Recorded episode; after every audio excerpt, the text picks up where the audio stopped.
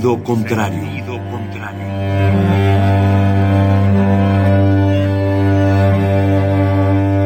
El Museo Universitario del Chopo presenta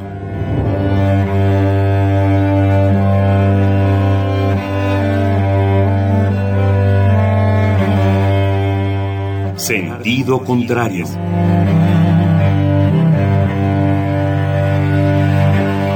Una emisión de Marcelino Perelló. Producida para Radio UNAM, con la participación de Javier Platas.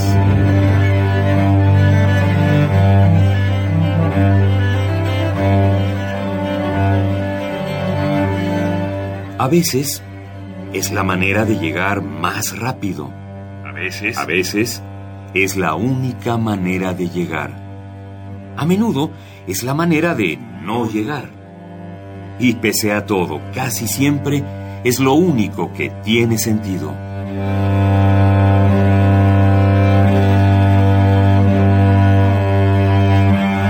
Sentido contrario. Sentido contrario.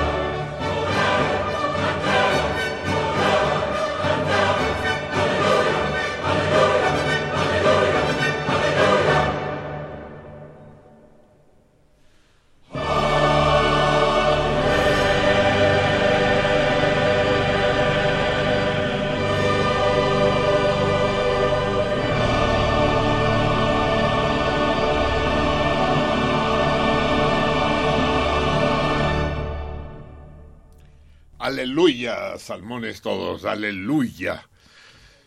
Aleluya, salmones cristianos, salmones islámicos, salmones budistas, taoístas, miembros del ISIS. Aleluya, aleluya, salmones ateos, descreídos, traga, tragacuras. Aleluya a todos. El Mesías y la redención van a nacer, van a hacer acto de presencia sobre este sobre esta nave espacial esférica que se empeña en pasar el tiempo dándole vueltas al sol. Y hoy se cumplirán 365 días exactos. No, no son exactos, ya lo saben ustedes. 365 días, 6 horas y algunos minutos más. Desde la última vez que tuvimos el privilegio de volver a gritar todos juntos, aleluya, en esta fiesta de renovación, de resistencia en contra de la oscuridad y la muerte, en esta alegoría por la vida y por la intensidad del encuentro entre nosotros y del encuentro de nosotros con el mundo que nos rodea. Ese mundo ancho y ajeno, como dijo el gran Ciro, Ciro Alegría, y que debemos hacer cada vez más ancho y cada vez menos ajeno. Empezamos, como cada año, de la manera habitual, y es que la celebración de la Navidad es ritual, eh, no se puede inventar cada año una triquiñuela diferente. Algunas novedades eh, son bienvenidas, pero solo algunas. Y sin embargo, el Mesías de Georg Friedrich, para inaugurar nuestra larga noche navideña, es infaltable. Y con gran gozo y melancolía, la escuchamos para darnos los unos a los otros la bienvenida. Unos dan la bienvenida y otros dan la bien llegada. Y nos fundimos en un abrazo especial, ese abrazo que solo puede tener lugar esta noche, porque esta noche cada uno de nosotros es distinto a como lo es el resto del año. Y eso, como ya les dije más de una vez, eh, brinca por encima de las barreras de las naciones, de las convicciones, de los sentimientos y de los pensamientos. Obviamente eh, la Navidad, en contra de lo que dicen los cristianos presuntuosos eh, no es una fiesta universal. En su altanería olvidan de que existen otros, otros códigos mitológicos distintos. a algunos de ellos les mencioné hace un momento y, también les espeté el, el aleluya porque si están en el cardumen, si están aquí entre nosotros, la Navidad es una fiesta común. Pero no olvidemos que son miles de millones en el mundo a los cuales eh, la Navidad les viene guanga. No guanga del todo, entendámonos, ¿eh? no guanga del todo. A judíos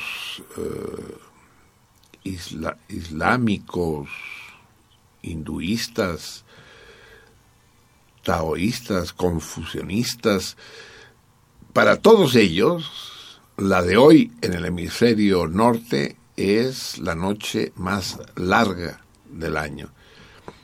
Para los que están, como ya dijimos en el programa de pues de ayer, ¿no?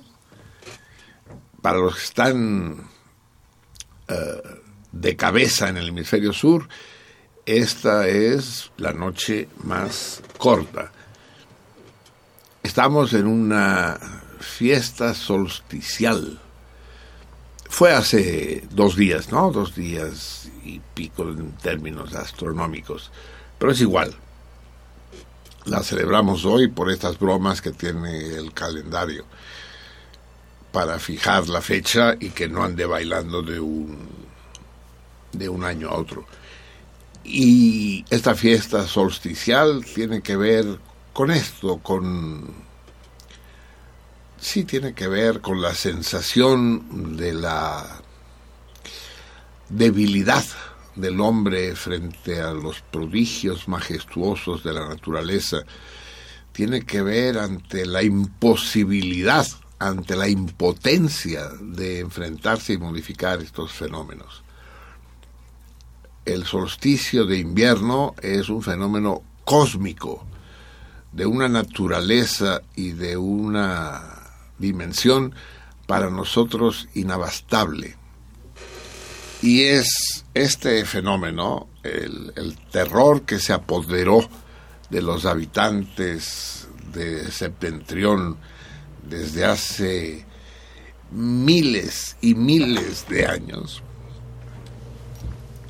un millón de años, si hemos, si hemos de creer que el Homo sapiens tiene un millón de años de antigüedad, ese terror a que la muerte se había dejado venir sobre, sobre sus vidas, que la muerte derrotaba a la vida, eh, que los animales silvestres desaparecían o morían o se escondían, que los árboles perdían las hojas, se secaban, que la tierra se, se volvía blanca, palidecía, que un frío insoportable se apoderaba de la epidermis y de los corazones el miedo ese terrible, inconfesable e indescriptible de que el sol no volvería a salir. Y efectivamente, en las latitudes más nórdicas, en, por arriba del círculo polar ártico, la noche de hoy es una noche eterna. El sol no sale. Tardará muchos días en volverse a asomar tímidamente consolando a los que otrora fueron habitantes y anunciándoles que volvía la luz, que volvía el calor, que volvía la vida. Hoy solamente algunos exploradores y, y los investigadores que habitan las estaciones de investigación climática y biológica en el Ártico van a ser testigos de esta noche inacabable, de este día sin sol. Pero antaño eran más, ¿no? Allá vivían los inuís, inuitas, mal llamados esquimales por nosotros, se han ido desplazando hacia el sur ya no los hay por encima del círculo polar. Ahí solo quedan algunos animales, pero que también cuando se acercan estos días críticos tienden a migrar. Los osos, las focas, que también se asustan, que también dejan de entender qué está pasando. Y sobre este fenómeno cósmico, este fenómeno natural en el sentido más extremo de lo que es natural, sobre este fenómeno se construye necesariamente, inevitablemente, inexorablemente el mito. Solo el mito les permitió a aquellos ancestros nuestros sobrevivir. Solo el mito, solo el pensamiento mágico. Y ese mito y ese pensamiento mágico desde todas las ópticas, desde todas las facetas de este diamante tan complejo que conformamos los Homo sapiens de la actualidad sigue siendo imprescindible. Sigue siendo a todas luces, y cuando digo a todas luces, quiero decir a todas luces, indispensable para poder enfrentarnos al misterio. Y aquí ya entro en otro terreno. Salto una barda y me adentro en lo que la Navidad tiene de misterioso. Pero antes de abordarlo, eh, vamos a escuchar tantita música. Les recuerdo esta, esta bella esta bella coincidencia, nos volvemos a encontrar en un horario poco habitual, o dicho de otra manera, en el horario que fue habitual durante tantos años, a las 10 de la noche, hora del centro de México. ¿Sabían ustedes que volvemos a tener cuatro usos horarios en la República? Ya los habíamos tenido antaño, pero desde hace mucho tiempo solo había tres.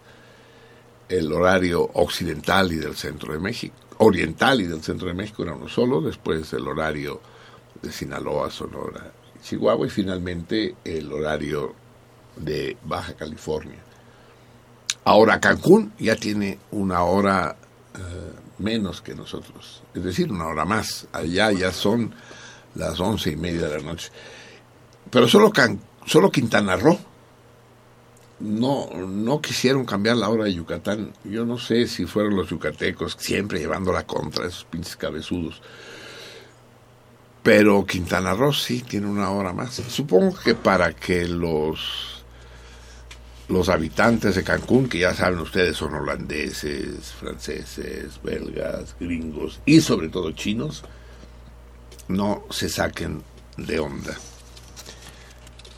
Déjenme decirles además que nos encontramos, puta, es que no podía ser más acertado el día. Hoy estamos en el 3 Betún.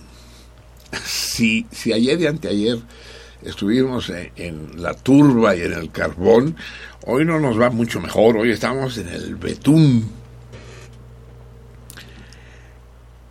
ese betún que nosotros conocemos sobre todo para dar bola a los zapatos, ¿no? ¿Todavía se bolean los zapatos? Sí, sí, todavía hay boleros por las calles, ¿no? Todavía eh, ese, ese gesto de los dos golpecitos con, el, con la falange en la, en la suela, en la punta de la suela para indicarnos que tenemos que cambiar de pie, ¿no? ¿Hace cuánto que no te boleas los zapatos en la calle 3? Ahorita va a venir el 3 a decírmelo con toda precisión. 15 días. Ah, apenas. O sea, tú sí eres de los que usa los boleros. ¿Y tú, Michelangelo? No te los boleas en la calle. Me enseña su zapato, pero creo que es de gamuza el cabrón, ¿no? Esos, esos no se bolean. Esos los tienen que rasurar cada vez que la piel de gamuza le crece demasiado el pelo. Así pues, tres, betún o bitumen. E, es un derivado de la destilación del petróleo, ¿no? Destilación o refinación, como ustedes quieran llamarlo. Y por lo tanto está viviendo una etapa difícil en su vida porque es considerado como uno de los contaminantes mayores del planeta junto a todos sus hermanos hijos del petróleo. Eh, pero, en fin, el betún, que no hay que confundirlo, ¿eh? ni con el alquitrán, ni con el chapopote, ni con el asfalto. El betún es otro rollo, aunque sean primos hermanos. Eh, pero se usa sobre todo como aislante, ¿no? Eh, se se, se utiliza para sellar las juntas de las cañerías y, como acabo de decir, para, para sellar juntas, ¿no? Desgraciadamente eh, se usa solo para sellar las juntas de las cañerías. No estaría mal que intentáramos sellar otras juntas, ¿no? Tantas juntas que, que pierden y que en esta noche en especial deberían conducirnos a, a repararlas y a, y a juntarlas más que nunca. Así pues, tres Betún del año 224, que apenas está iniciando. ¿eh? Recuerden que el que va a cambiar es el pinche año de los cristianos, pero el nuestro, el de los republicanos, pues se inició apenas hace tres meses justos, ¿no? en el equinoccio de otoño. Así pues, antes de que nos adentremos, adentremos, güey, a, este viaje que será mágico. No, independientemente de, de, lo que yo diga o de lo que yo deje de decir, será mágico porque la noche es mágica. Vamos a escuchar música. Vamos a empezar. Eh, vamos, a, vamos a escuchar mucha, mucha música. Me estoy enrollando de nuevo como, como cortina japonesa. Y, y lo que quiero es que escuchemos muchísima música.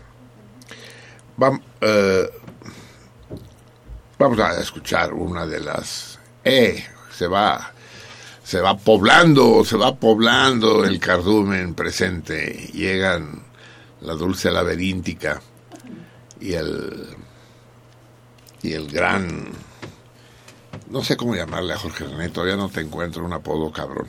Pero tiene que ver con el violín. Después de escuchar tu melodía mortal, quedas casado con la música de violín para siempre. Vamos a escuchar el célebre, el indispensable eh, himno. La, Navidad tiene varios himnos, pero este es uno de ellos. Eh, Adeste Fideles, de larga y vaporosa trayectoria. Uh, una vez que lo hayamos escuchado, uh, empezaremos a plantear toritos. Esta noche tenemos tres toritos y tres super premios. Pero uh, vamos por partes, como dicen en la Buenos Aires. De momento, gocemos. ¡Opa! Ahora sí que la noche se hace ancha y, y hermosa. Llega nada menos que el gran Iván, Iván Verdalago, que ya nos hizo la fiesta anteayer con su presencia. Hoy regresa. Ya no lo dejaremos partir, puesto que insiste en ser parte cercana de nosotros. Parte de nosotros siempre lo ha sido, pero cercana, tangible. Así pues, sobres, va, después me sigo enrollando. Uh, a este Fidelis.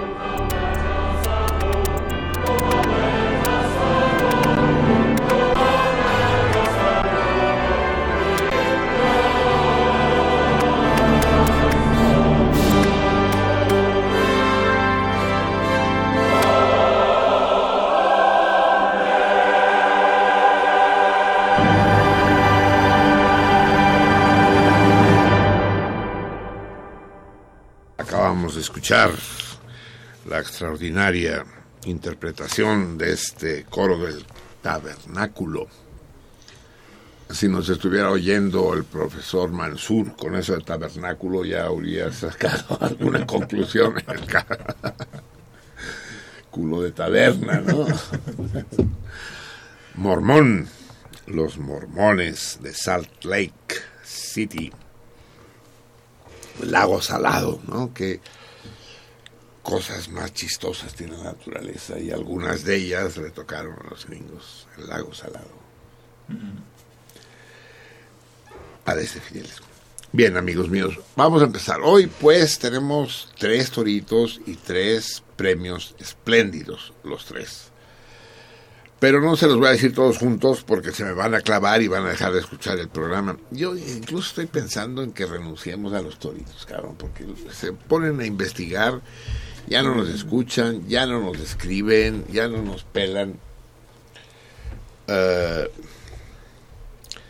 vamos a ver, ¿con qué premio empezamos? Digamos que con la comida para cuatro personas en el Orfeo Catalá de México, en el Gran Rabost, así, así le puso nuestro querido Jordi a su restaurante, el Rabost, que quiere decir la, la cena y que es una maravilla comer ahí. Los, los que estuvieron en el aniversario medio lo aprendieron. Y los que, han estado en otras ocasiones lo saben mejor. Y, y si además pueden llevar a tres amigos, pero escójanlos bien, ¿eh? Porque luego con eso que tienen que ser cuatro, lleva uno a indeseables, lleva al mal tercio. A lo mejor prefieren ir solo dos, ¿no? Es aconsejable, ¿eh? Llegan y negocian con el Jordi y dicen, ¿podemos venir dos, dos veces? ¿No? o uno solo que vaya cuatro veces. Ustedes consigan la fórmula, pero eso lo tienen que negociar con el querido Jordi Oliveras, que acaba de regresar de Cataluña, por cierto. Y su hermano, Arcadio Oliveras, es uno de los personajes más importantes de la actual coyuntura catalana. Es un independentista. para no hacer ruido, el, charal consiguió hacer bastante por andar apretando la puerta. ¿Qué es lo que sucede con él? ¿No se enciende? Sí, pero no hay conexión, parece ser. ¿Cómo no va a haber conexión? No reacciona. Ah, porque hay que ponerle la clave, ¿no? ¿Qué, quiere decir que no reacciona? ¿No hay conexión de qué tipo? Intenté entrar a Firefox, por ejemplo, y no este no entró. No sé si. O sea, lo que no hay es internet. Parece ser que no hay internet. O no bueno, es que no hay internet si no hay la conexión, ah, si no tenemos el. Es que estamos con una lab nueva y entonces todo lo que hay que hacer es ponerle la clave del, de, del Wi-Fi de Radio UNAM y ya. Pero como tenemos al gran charal a cargo de la operación, no, no, no nos costará ningún trabajo lograrlo. Más le vale al charal que lo logre porque esa es, es la lab que va a estar conectada con, con Facebook. Y los facebookeros son bravos, hijos de la chingada. Los facebookeros no se andan si fueran los tuiteros habría menos pedo, que son más... Eh, pues sí, más comedidos. Pero no, los facebookeros reaccionan mal. Así que, ¿ya quedó? ¿Sí? Ya, parece que sí. Ya tenemos Facebook. Bien, bravo.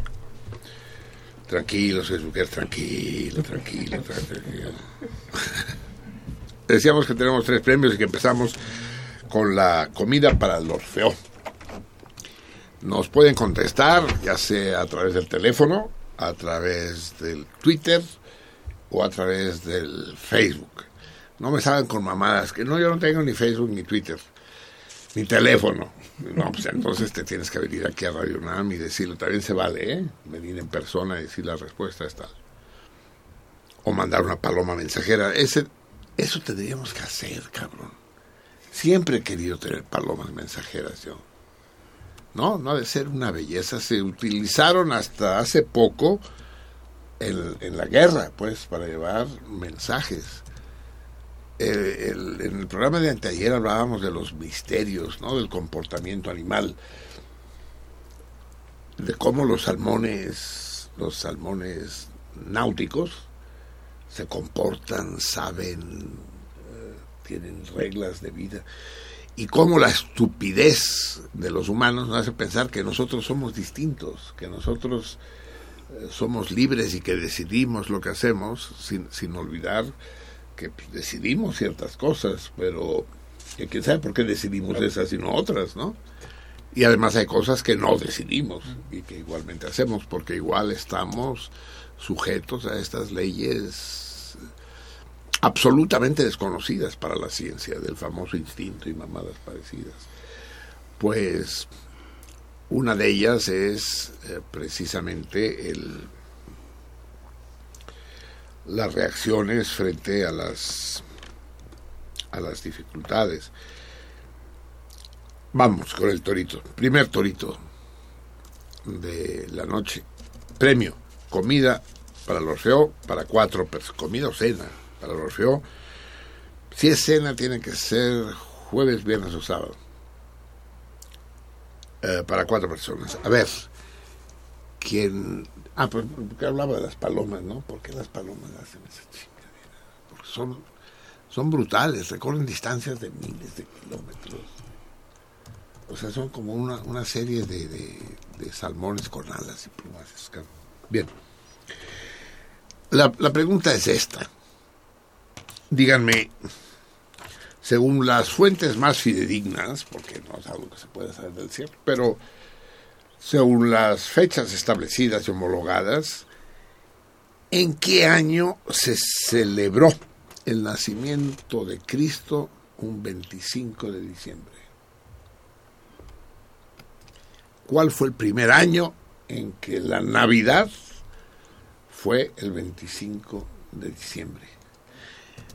Ya saben que la primera no. Cristo, quién sabe cuándo nació, pero se han hecho cálculos. Ya quedamos aquí, aquí entre nos, que no nos oigan los que no nos deben oír, pero ese güey no nació nunca.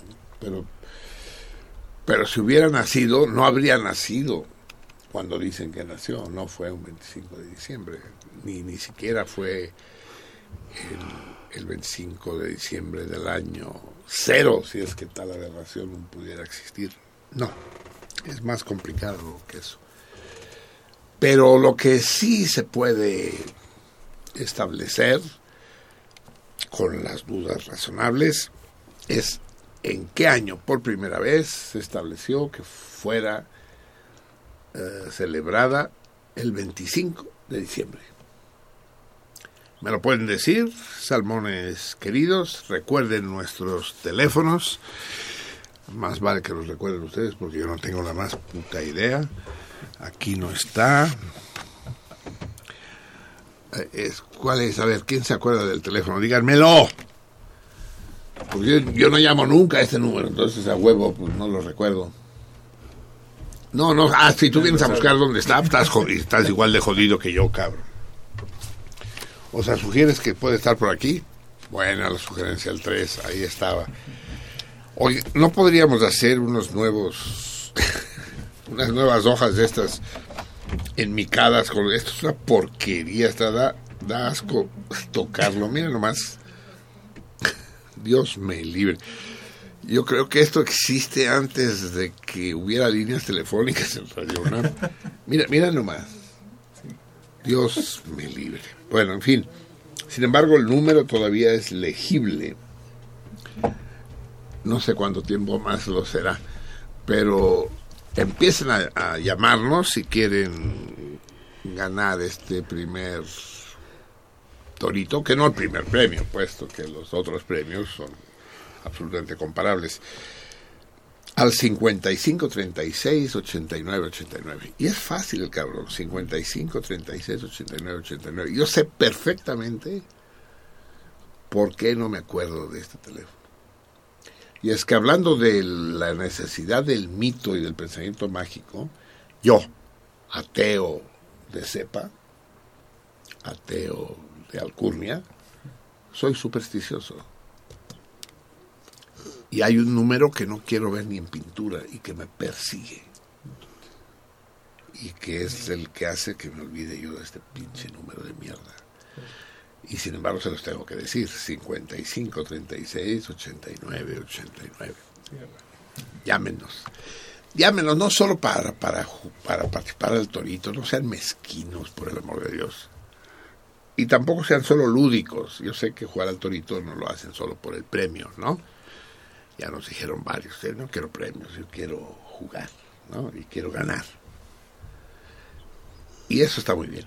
Pero además háganos compañía. Esta noche pues, somos una banda aquí, pero, pero seremos mucha más banda si, si sabemos que somos miles. La noche de Navidad, la noche que ya dije yo que eso de buena no me convence, que la noche nueva, esta noche nueva tan especial en la que tenemos miles y miles de invitados, y esos miles de invitados son ustedes, aunque no puedan probar el salami exquisito que tenemos enfrente, delicioso, todo ello gracias a las muchachas de la boquería.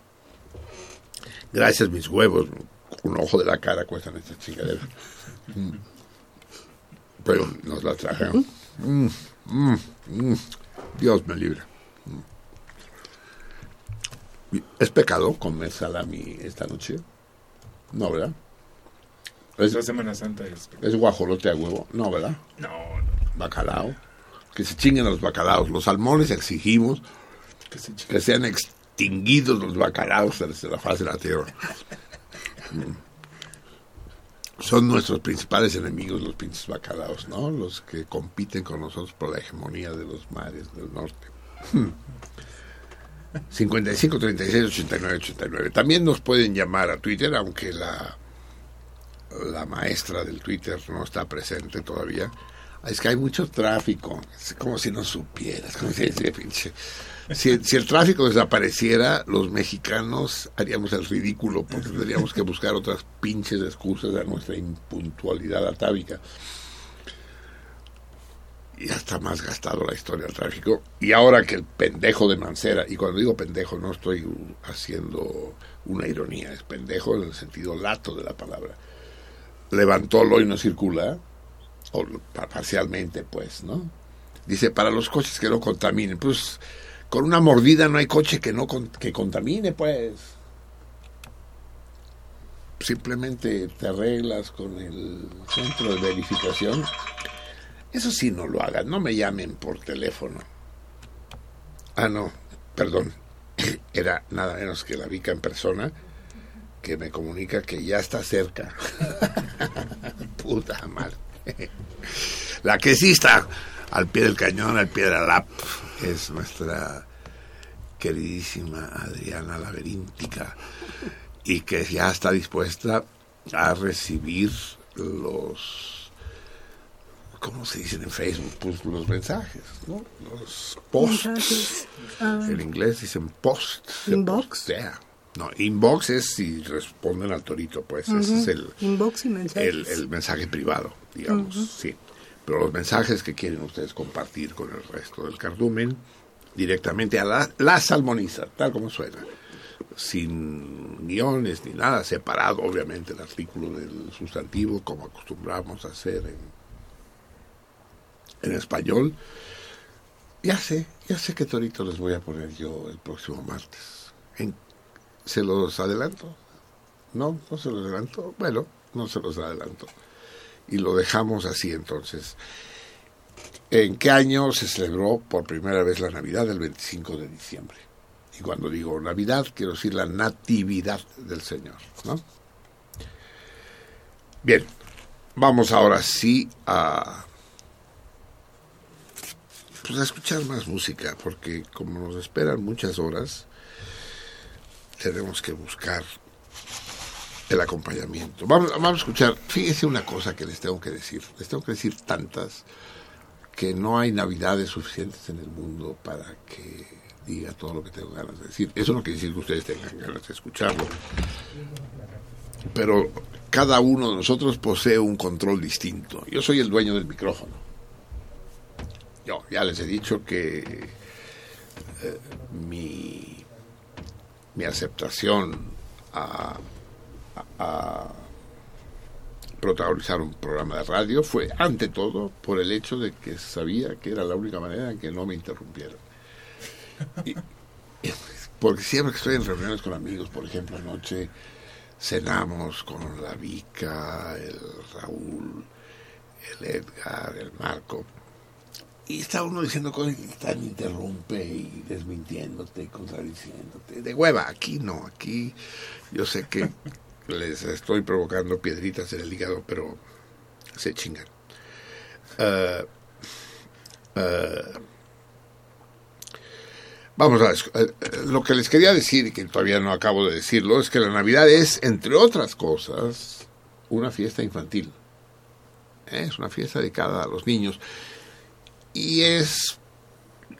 Y, esto no, no se añade ni contradice lo que acabo de decir del mito de la noche interminable, del miedo al frío y a la oscuridad y a la desaparición de los alimentos. No, forma parte Primero porque los mitos son en primer lugar infantiles.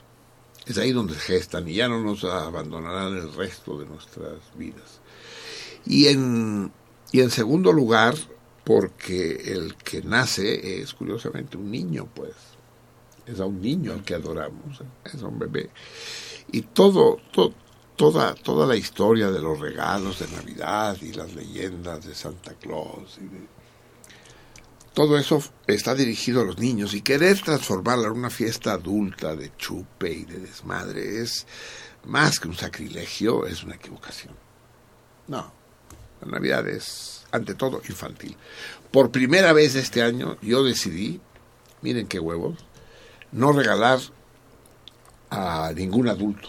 No, no le regalo nada a Vika, no le regalo nada a mi hermana, nada. Le regalo a los nietos de mi hermana y a los nietos de la esposa del ex marido de mi hermana, porque van a estar en la comida ritual. Los catalanes celebramos la Navidad a mediodía del 25, ¿no? No, en la cena. Y hay ahí dos apreciaciones. ¿Cuándo hay que celebrar la Navidad? ¿De noche?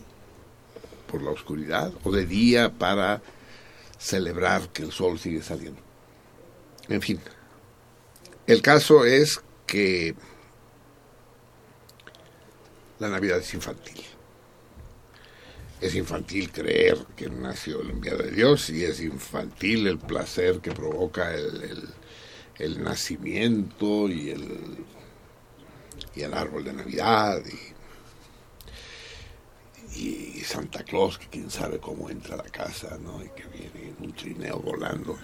Esa es la única pinche canción navideña que nunca, no, hay varias. Una de las canciones que nunca se escucharán en este espacio mientras yo tenga, mientras Dios me dé fuerzas para resistir, es el puto Rodolfo de la Raíz Roja. Eso, no, qué hueva del pinche no ha entendido nada. Ni esa ni Jingle Bells. Oiremos muchas canciones en toda esta Navidad. Porque la Navidad no es solo hoy, hoy es el día culminante, pero la Navidad ya empezó desde antes con las posadas y, seguirá. Nosotros daremos por terminada la Navidad el 6 de enero. Recuerden que los villancicos, a pesar de que ya los estamos escuchando ahora, los villancicos están destinados, basta escuchar las letras, para después del nacimiento del niño. Eh, la inmensa mayoría de los villancicos hablan del niño ya nacido. Eh, es el caso de la que vamos a escuchar ahora. La Virgen lava pañales con un coro español. Y es que, desgraciadamente en México la tradición de los villancicos es pobre, es muy limitada hay muy pocos villancicos populares y todos son muy antiguos, pero sacros y no, no, no hay una verdadera tradición de villancicos mexicanos. Extraño, ¿eh? Extraño. Esto algún antropólogo debería podernoslo explicar.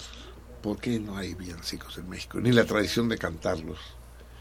La gente no se sabe villancicos. Los villancicos que sabe son la mamada de los gringos. Tienen bellos villancicos los gringos, pero también tienen mamadas intragables. Pero en España, en Italia, en Cataluña, en Francia, en Portugal, hay villancicos bellísimos. Sobres, la Virgen lava pañales.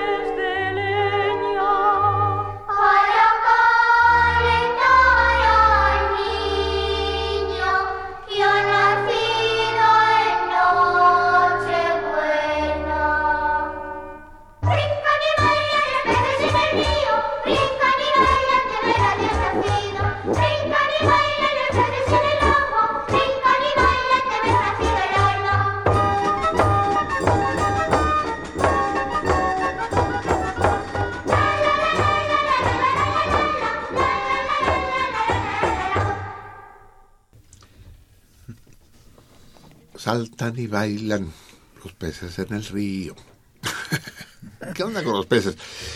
La escogí especialmente por, lo de peces, por lo de salmones, sin, sin duda alguna. Esta es una... Lo que acabamos de escuchar es un- una canción de alegría, una canción que refleja el lado alegre de la Navidad. Ya les acabo de hablar hace un momento del, del lado atemorizante, del lado pavoroso de la Navidad, la oscuridad. La oscuridad es hermosa, dice mi gran amigo, que acabo de enterarme que vive. Yo he tenido dos amigos curas, grandes amigos, curas, y con los que he tenido discusiones apasionantes sobre, la religión y la existencia y la inexistencia de Dios y estas mamadas absurdas. Absurda la discusión y absurda la idea misma de Dios, pero bueno, ellos no son ningunos pendejos. Y eso, eso me lleva, a ver, espero que me esté escuchando Jorge René. ¿Está ahí pendiente Jorge René del radio? Porque Jorge René subió al, al Club de los Salmones. Ya quedamos que la página de Facebook de la tradicional va a ser el Club de los Salmones. Y la otra, la Salmoniza, es eh, la página de, de intercambio, de encuentro, digamos, el lugar de encuentro de los radioescuchas con, con los que hacemos el programa de este otro lado. Pero al Club de los Salmones subió Jorge René un monólogo de un gringo en donde tilda a los religiosos de imbéciles y dice que la religión es una mierda responsable de todos los males que han acaecido a la humanidad y que hay que ser realmente cretino para creer en esas pendejadas. Ha, ha subido dos, después tiene otra que sin recurrir a esos insultos del gringo, eh, intenta explicar de manera científica la inexistencia de Dios. Por Dios, por Dios. Es como tratar de convencer a un supersticioso de que los gatos negros no traen mala suerte. ¿no? Dices, pero estás pendejo, güey. ¿Por qué? ¿Por qué sería peor un gato negro que un gato blanco, que un gato atigrado? A ver, convéncelo. No lo vas a convencer, cabrón, porque no es un fenómeno racional. Hay una soberbia de aquellos que se consideran racionales que tiene que ver con lo que decía hace yo un momento. De, ah, como somos... eh, como eh, somos seres pensantes, entonces ya no estamos sujetos a los instintos y la chingada. No estamos sujetos a los instintos. Mis huevos, si no tuviéramos instintos, los bebés recién nacidos no mamarían y no se los pararía la verga. Ni modo que le digas, a ver, verga, ahorita párate porque es el momento necesario de que te pares. No, la verga se para porque sabe que se tiene que parar. ¿Y por qué lo sabe? Vayan ustedes a averiguar, porque se lo ordenan los testículos. Pero ¿por qué los testículos le dicen a la verga, párate? Eh, ¿Y por qué el, el, el güey que le tiene miedo a los gatos negros le tiene miedo a los gatos negros? ¿Y por qué yo me veo perseguido por un pinche número que para otros es tan inocuo como otro cualquiera? Entonces este cuate, el gringo al, al que nos hace conocer Jorge René, insulta de una manera muy vulgar y ofensiva a los creyentes. Dice, nos dice que hay que respetar la religión. Sí, me parece que está bien que lo pidan. Lo que pasa es que yo no, no lo respeto, no siento ningún respeto por eso. Bueno, pero es que eso, eso es también tu forma específica de creer. No, cre- no creas que por eso no eres creyente, sí. Crees que los que, que los que creen en Dios son idiotas, pero lo crees. Sería inútil aquí repasar eh, los grandes creyentes de la historia de la humanidad, desde Isaac Newton a Luis Pasteur y a mi mamá. Esos son los tres más importantes de la historia. Grandes creyentes y, no son idiotas ni pendejos ni son responsables de los desastres de la humanidad de, de ninguna de las maneras, por el amor de Dios. Aparte le preguntaban, ¿no? Oiga, usted, usted que cree, cree en Dios, dice, por supuesto.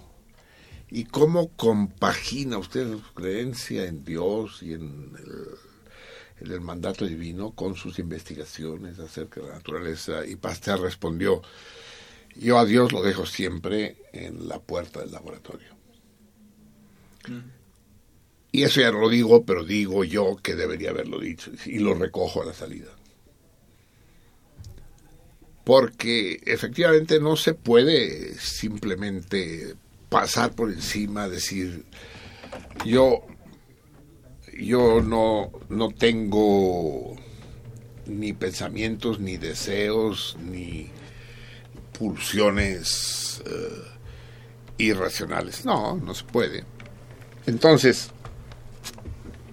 el punto es que es que me están poniendo nervioso. ¿Qué está pasando? Nada. Todo bien. Entonces, ¿por qué parece que todo va mal? Porque van y vienen con la pobre lápiz. La conectan, desconectan.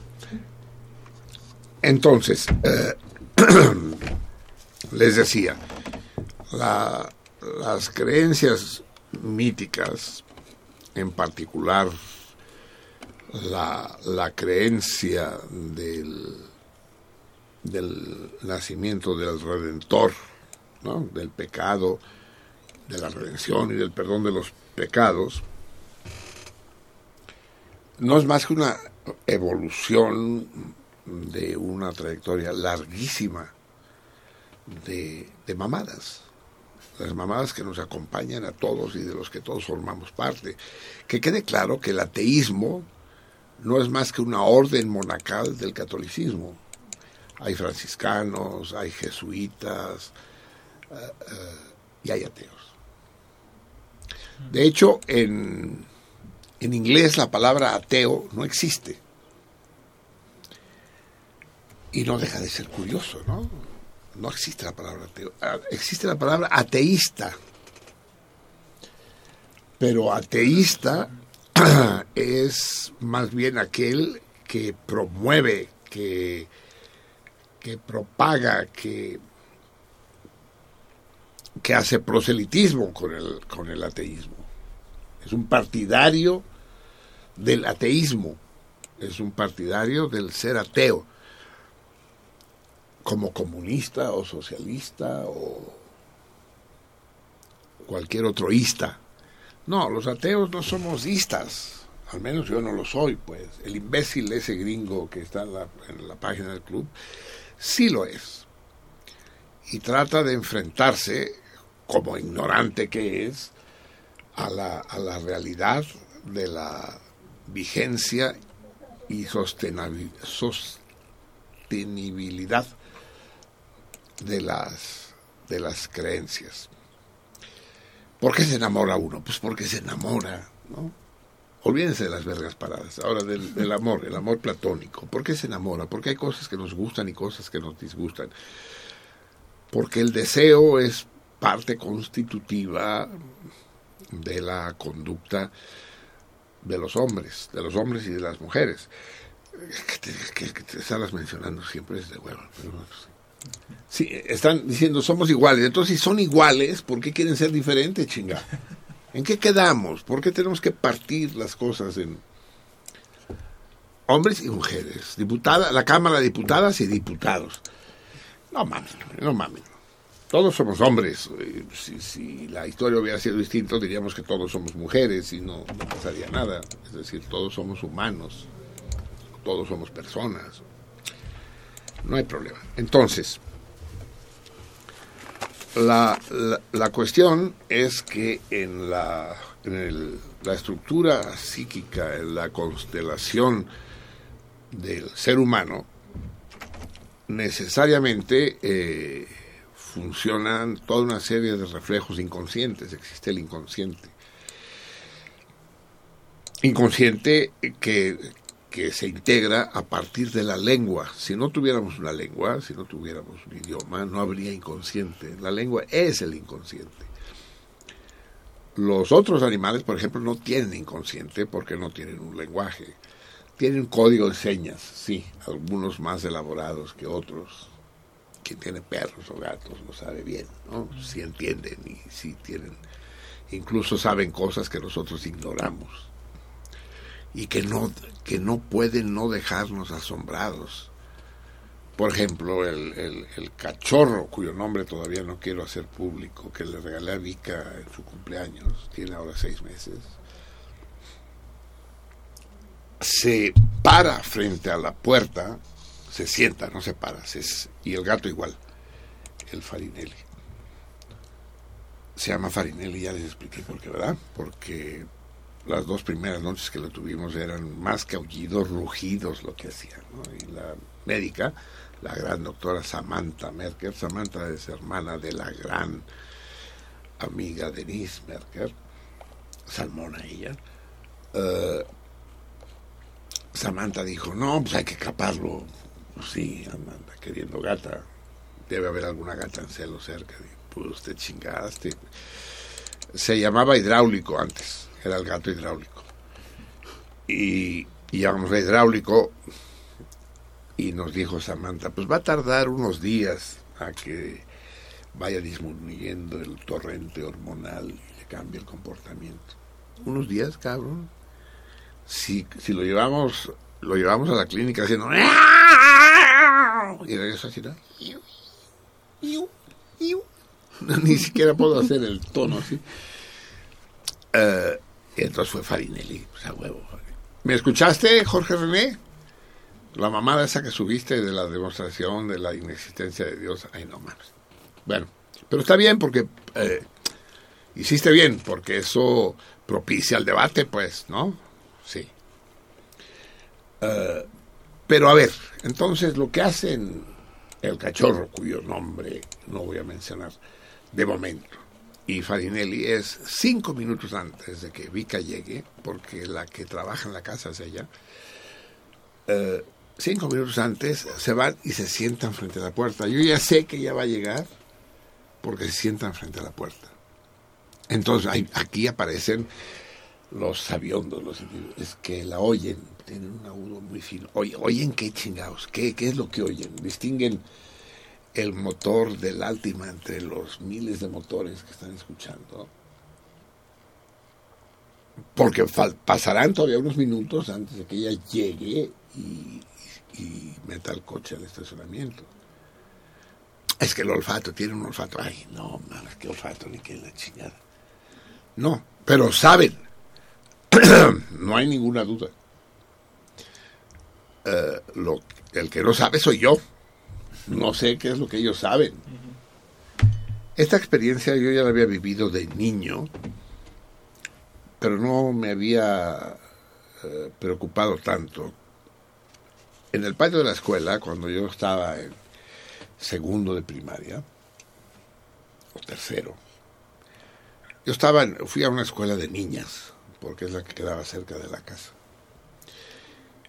Y, primero estaba en el Colegio Madrid, yo no sé qué tenían mis padres, que me llevaron al Colegio Madrid, el Colegio de Gachupas, pero me llevaron al Colegio Madrid. Y ahí, no sé si, si yo le pegaba a otros niños o los otros niños me pegaban a mí, no recuerdo bien cómo estaba la bronca, pero me sacaron del Colegio Madrid a mediados de, de primero de primaria. A mediados de curso, o sea que la cosa era grave. Y había una gran escuela protestante, evangélica. Eh, hay un problema con los términos, o sea, cristianos, no católicos. Cerca de la casa, Sara Alarcón. Como a cuatro cuadras de la casa. Y mi mamá dice, pues voy a, vamos a preguntar. Y resultó que era una escuela para niñas. Dijo, ay, qué lástima. Pero en la conversación se hizo amiga mi mamá de la directora. Mi mamá le dijo que era maestra, que había sido maestra muchos años en Cataluña, que ahora no trabajaba.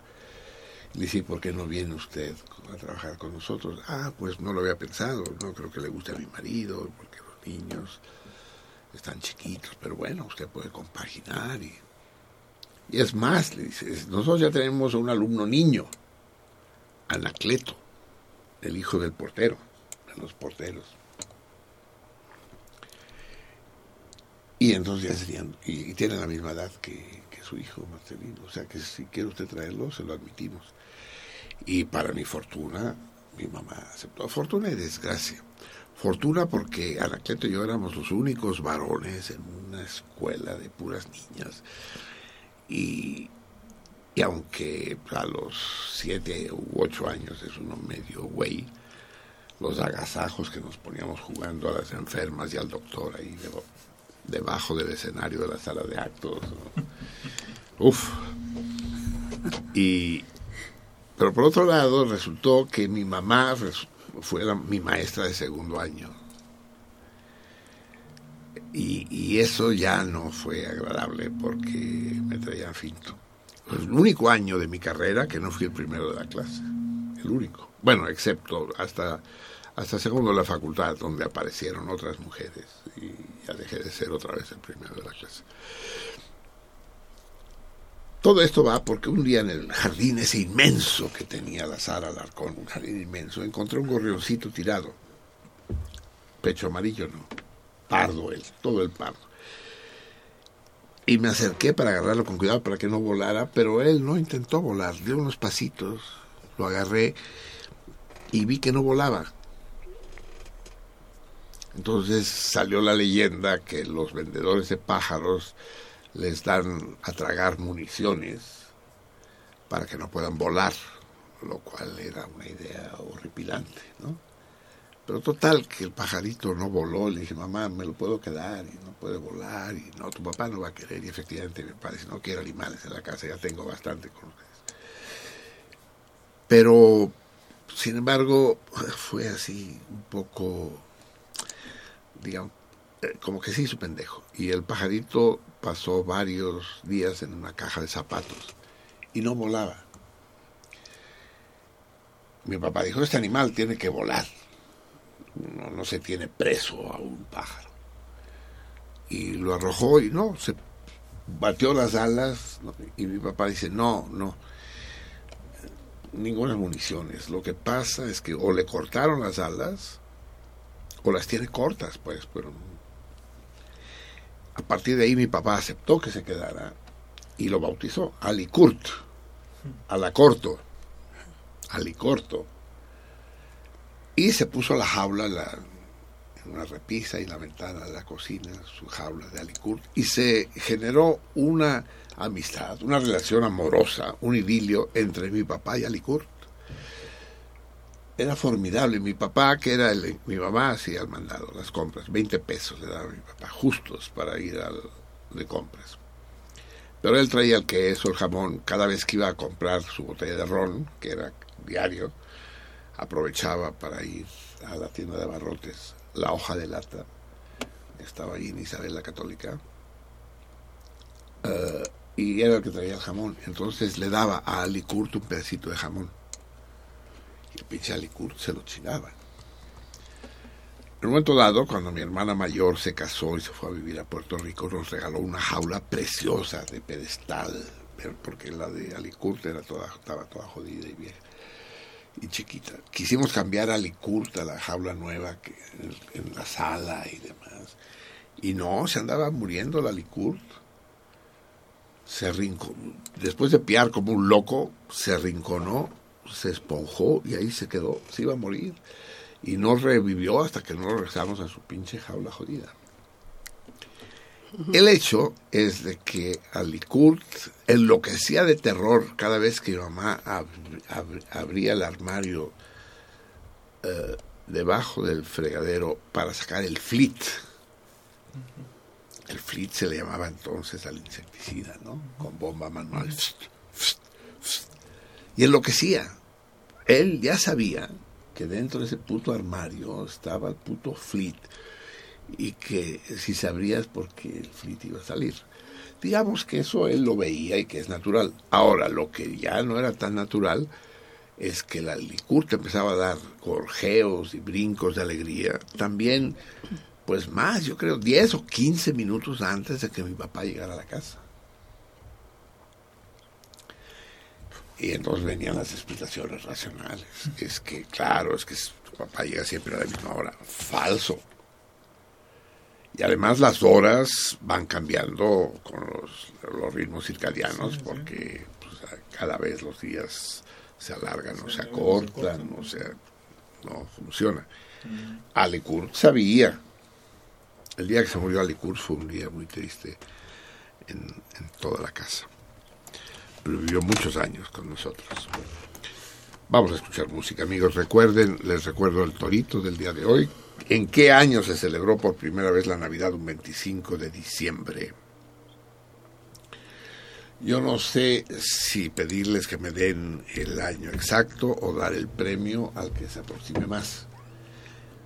Ya lo veremos, ¿no? Lo discutiremos entre nosotros. En todo caso, la fuente es una fuente probada. Uh, vamos a escuchar más música de navideña. Esta vez vamos a escuchar. Tengo un disco aquí que no sé. Eh, dice la pequeña música de Navidad, nada menos que con los cantores del Rey, acompañados por la Orquesta Sinfonía de la Ciudad de Londres, dirigida por Richard Hickox, que escuchamos escuchamos el martes o incluso ayer, escuchamos el niño del tambor cantado por ellos. Y viene aquí una pieza deliciosa que con la que se la pela el, el Shazam, que no puede identificar, y que viene como villancico catalán. Ese es su nombre. Y es muy, muy hermoso. Vamos a escucharlo. Tres es el corte número 17. Escuchemos pues a los cantores del Rey y la Orquesta Sinfónica de la Ciudad de Londres cantando este villancico catalán que, que para mí es un auténtico enigma. Escuchemos, Salmones. Ella nit es nit der Bella. Na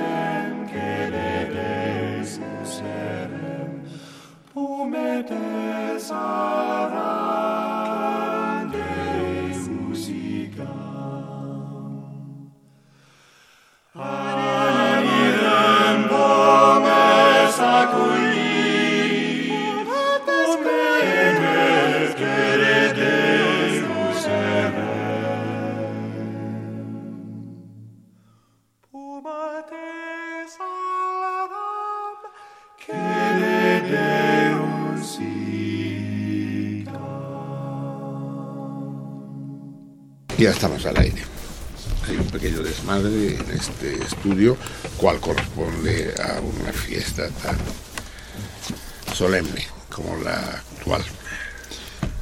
Hermosísimo, ¿no? Brevísimo, es una perla.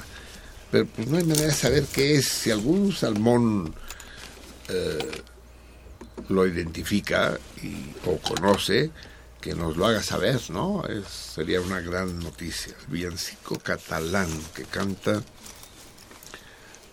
cantan los cantores del rey. Muy bien, amigos míos, son las 11 de la noche con 24 minutos todavía en este día Betún. Cuatro cuatro nivoso. ¿Dónde está el, dónde, dónde quedó la hoja con las fechas tú? Aquí las debo tener, ¿no? Pero pues no tengo. ¿Alguien me chingó la hoja con las fechas? Pero sí era cuatro nivoso, ¿verdad? Tú que lo... Pero no, no está. Oh, qué la... Ayúdame a encontrar. ¿Se, cayó, ¿Se caería al piso? No. No, no. No. Bueno, háganles. Yo sé que es el día Betún. Que no sé si es tres ni vos, pero lo podemos calcular con mucha facilidad. A ver, espérense. Yo lo que sé, con, ya la encontré. Estaba traspapelada. Qué bonita palabra. No sé de otra lengua que existe este, este término, traspapelar. Se traspapelan los papeles, pero no solo los, los papeles, ¿no? También las ideas, las las pasiones, los objetivos. No, es tres Betún. 3, Niboso, Betún. Y son, tal como decía, las 11 de la noche con 26 minutos. No nos, no nos están pelando, ¿eh? estamos a punto de cortar la transmisión porque nos han llegado apenas cuatro llamadas telefónicas, un Facebookazo y ahorita Vika acaba de aterrizar. Hola, ¿qué tal amigos? Sí, se ríe. Sí, cree que con, Sí, había mucho tráfico. con, con su proverbial poder de seducción la vamos a perdonar, se equivoca. Mucho tráfico, mis huevos, eso, sí, mucho tráfico. Eh, tenemos pues un solo Facebook, eh, como cinco llamadas telefónicas y ahora sabremos cuántos twitters. Y no sé si tenemos todavía ninguna respuesta al torito. En todo caso, recuerden hacernos compañía. Ah, tenemos una respuesta Una al torito. respuesta. ¿Ese único Facebook que tienes ya responde el torito o es además de? Mm, no, son dos Ah, son dos personas ya. distintas. Ajá. Aquí también hay una respuesta al torito. No sabemos si son correctas o incorrectas, no lo sabremos hasta esas lejanas dos horas y media del día de Navidad. Eh, recuerden el teléfono, 5586, no, ven, no me lo sé, 5536 89 89, llámenos, llámenos no solo para jugar, sino para comentar. Digo suficientes cosas discutibles, yo no, ¿no, Iván? Así es. ¿Verdad? Digo cosas con los que no puede uno decir, ah, está, está diciendo lugares comunes o mamadas. O... No pasan así. Sí, a lo mejor son mamadas, pero mamadas discutibles, mamadas que merecen una réplica. Se aprovechen, chingada. 55 36 89 89 y desde el resto de la República, porque aunque no lo parezca esto, sigue siendo una república, 01800 50 52 688 01800 50 52 688 aquí sí hay que hacer una pausa como aconseja. Ya se, se- dieron ustedes cuenta que no está el puto Javier Platas verdad se dieron cuenta. Y el motivo es obvio porque es puto 01 850 52 688 Eh, y aquí, pero ahí tiene razón de las pausas. Por ejemplo, si yo leo pronto, pronto si leo rápido, 01 850, entonces parece que el número es 850. Entonces haría una pausa, no sé cómo se llama esto en música laberíntica. Un silencio. Un silencio. Ah, Una pausa también. ¿Sí? Sí, Así. ¿Y, se- y, y tiene una anotación en el pentagrama? sí, claro. ¿Y cómo es? Depende de la duración del silencio. Hay silencios de cuatro tiempos, o de cuatro con puntillo, o de mitad con puntillo, negra Ya, con puntillo, ya lo visto. por ahí. Y todos tienen una con señal ahí. etcétera. Sí, en música todo se escribe, todo tiene una forma de escribirse. sí. Así es, es un lenguaje. Entonces, 01800, puntillo, 50, 52, 688. Bueno, vamos a ver qué nos dicen nuestros telefonistas, nuestros te- no, teléfono, ¿qué? Teléfono, teléfono cómplices. sí. El rey dice, Maese Marcelino, en esta noche saturnálica os acompaño. Sí, a ver, antes de que sigas leyendo, sí. Eh, las fiestas saturninas, o en homenaje a Saturno, en la antigua Roma, son un prolegómeno de la celebración de la Navidad. No necesariamente del nacimiento de Cristo, pero sí de la celebración cristiana de la Navidad. Os acompaño en vuestra velada y deseo hacer un brindis en honor a la miseria hermana. Levanto mi copa y digo, brindo por los culeros sátrapas que a nuestras vidas las empantanan por la pendeja borregada que tolera semejantes canalladas felices eh, Saturnalias, hijos del cardumen. Qué bonito.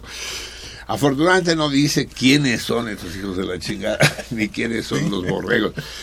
Pero efectivamente, si nos invita a, a brindar por todos los canallas que nos amargan la vida y por todos los borregos que, que les hacen coro, eso será un brindis al que no nos negaremos ninguno de nosotros. Muy bien, el rey. Manuel Munguía de Iztapalapa. Ninguna parte del sistema político mexicano se podrá regenerar, regenerar ni el INE, ni el Congreso, ni ningún partido y el pueblo y el pueblo se da cuenta del permanente engaño que encierra y del tiempo que eh, se pierde, que no es que importa sino la vida misma, además del desprecio inútil de recursos por ineptos y corruptos. Deseo que tengan una velada con mucha dicha. Bien, Munguía. Eh, aquí cabe hacer dos precisiones. En esta noche yo no quiero hablar de las cuestiones de actualidad ni entrar en debates mundanos, ¿no? Es, hay que estar a la altura de la noche, pero eso no quiere decir que ustedes no lo hagan, ¿eh? Háganlo. Bien, José Munguía, pero prefiero no comentar, eh, irnos por esta línea de debates sociales, políticos. Eh, ya lo haremos en, en su momento. Jorge, Y deja, informar, porque no- tampoco dije que es Iván Verdalago el que nos está leyendo los mensajes en ausencia de Javier. Jorge Rocha Segura, una felicitación para Marcelino y que explique dónde puedo escuchar los programas anteriores. Eh, sigue como vas, pon música variada. Pues sí, ponemos música variada, pero toda navideña, ¿eh? Sin excepción alguna. Eh, los programas anteriores es fácil escucharlos, tienes que entrar al- a la página del club de sentido contrario en Facebook. La página se llama Sentido Contrario con Marcelino Perelló y Javier Platas. Y ahí sistemáticamente nuestro espléndido, eh, imprescindible eh, Stile sube semana a semana con muy pocas horas de diferencia sube el podcast del programa respectivo. De hecho Van Hens viene haciendo eh, esta tarea desde hace muchos años y gracias a él se pueden escuchar los últimos cinco o seis incluso a través de él mismo se pueden escuchar grabaciones anteriores llevadas a cabo por otros salmones recuérdalo, es... Y además la página es padrísima, no solo por eso, es padrísima, es un, un verdadero agasajo. La cantidad de cosas interesantes y divertidas que existen ahí, yo creo que en ninguna otra página de Facebook sale, no sé quién chingados subió, eh, un cuate que está en su coche y un, un semaforero, ¿no? Le dice, ¿le limpio el parabrisas, señor? Y dice, no. Dice, ¿y si le filosofo? Dice, bueno, a ver, filosófame. Decía Platón que existen dos realidades, la, la, la realidad del mundo y la realidad personal. Si usted sigue con el parabrisas sucio, la realidad del mundo se le va a escapar. Dice, bueno, límpialo. Pero hay que ver el dibujo. Sí, entren a la. Fernando Arriaga. Eh, Marcelino, ¿qué opinas de que San Pablo, o sea, Salvo de Tarso, fue quien inventó la idea de Jesucristo como lo conocemos ahora? Hay un libro llamado San Pablo y el creador de la idea de Jesucristo. Y responde al torito. Ah, no, no, no lo conozco, pero, pero me parece muy bien. Aunque Pablo era el bobo, ¿eh? Pablo era el- el sonso del, de, los, de, de los apóstoles. Sí. Hay este chiste que me contaba mi tía Pilar y me hacía reír mucho. Yo lo pedía siempre. Cuando tuve ese gravísimo accidente que por poco me cuesta a mí la vida y a ustedes la tranquilidad de los martes por la noche, eh, mi tía venía a cuidarme los viernes de la noche para que mi mamá se pudiera ir a descansar, porque mi mamá se pasaba el resto, los seis días, durante los dos meses que duró mi internamiento, se la pasaba sentada. No había en el Hospital Clínico de Barcelona, un hospital público, no había camas, ni sofás, ni reposets, sentada en una silla dura. tenía las piernas como una elefanta. Pero los viernes venía mi tía Pilar y yo me divertía mucho más con mi tía Pilar que con mi mamá. Y, y me contaba chistes mi tía Pilar. Y además eh, jugábamos a adivinar melodías golpeando, eh, golpeando el ritmo en el yeso, todo yesado, ¿no? Entonces, tac, tac, tac, tac, tac, tac, tac, tac, tac, tac, tac, tac, tac. Dice, tal, no. Bueno, pero el- este chiste me lo contó mi tía Pilar esos días. Dice que estaban San Pablo y San Pedro en el cielo, muertos de asco, de aburrimiento, sentados. Dice, oye, pinche Pablo, no te aburres, cabrón. Mi tía no usaba esas palabras, ¿eh? estoy haciendo una versión. No te aburres, güey. Pues sí. Es que es hueva, cabrón. Ya estoy de los pinches angelitos y sus arpas hasta la madre, cabrón. ¿Por qué no hacemos algo para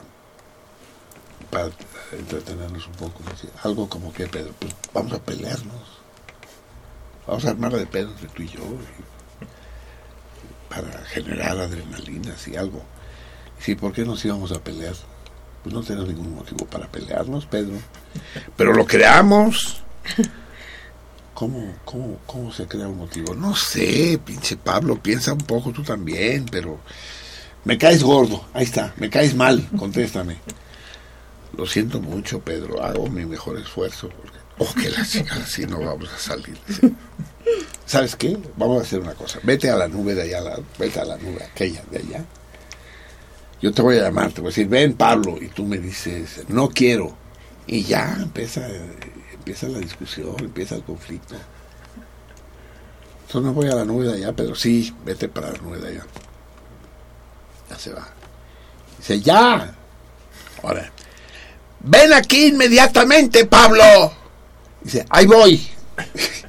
Y se viene. Me llevan la chingada. No te dije que no vinieras, pero me llamaste. Sí, cabrón, pues es el chiste que te llame y tú no vengas. No te entiendo, Pedro. Si me llamas, ¿por qué no voy a Puta, no, no entiendes. A ver, el que me voy a ir soy yo. Y tú me llamas. ¿Para qué?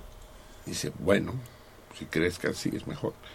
Se va Pedro. Dice, ya, llámame. Dice, Pedro, ¿quieres venir, por favor? No, no quiero. Dice, bueno, entonces espérate, ya voy yo. y me la contaba. Tía, tía, el chiste de San Pedro y San Pablo, el chiste de San Pedro y San Pablo. y lo contaba muchas veces. Así que Pablo, bueno, dice, ¿cómo se llama el, el, el radio escucha? Que nos dice que San Pablo sugiere que es el que se Fernando. Arriaga. Fernando Aguilera. Es, es eh, provocadora tu la idea, bueno, la idea del autor que dice, sí, sí, es estimulante, habrá que seguir eh, investigar eso, sí. Manuel Rodríguez. El, el- el problema, el problema, eso demostraría que Jesús no existió. Lo que sucede, cabrón, es que San Pablo, San Pablo tampoco, güey. es el único defecto que tiene tu teoría. Eh, Manuel Rodríguez, viva la España unida. Sin, Puta, empezamos bien. no, no, no. sin los gallegos, sin los catalanes, sin los vascos. Ah, eso me gusta más. Bien, entonces empezó mal, pero terminó muy bien. Así es. Bravo, me gustaste. Lo voy a usar, Manuel. Viva la, la unidad de España, sin catalanes, gallegos y vascos. Ah, Me, me late mucho, sí. Eso me recuerda al brindis que hizo un amigo español hace muchos años, eh, Juan, Juan de la, Ramón de la Cuesta que levantó la copa y todos la levantamos, dice, por una Cataluña unida, y todos hicimos drink. Y cuando estábamos a punto de, llevar la copa a los labios, dice, a España.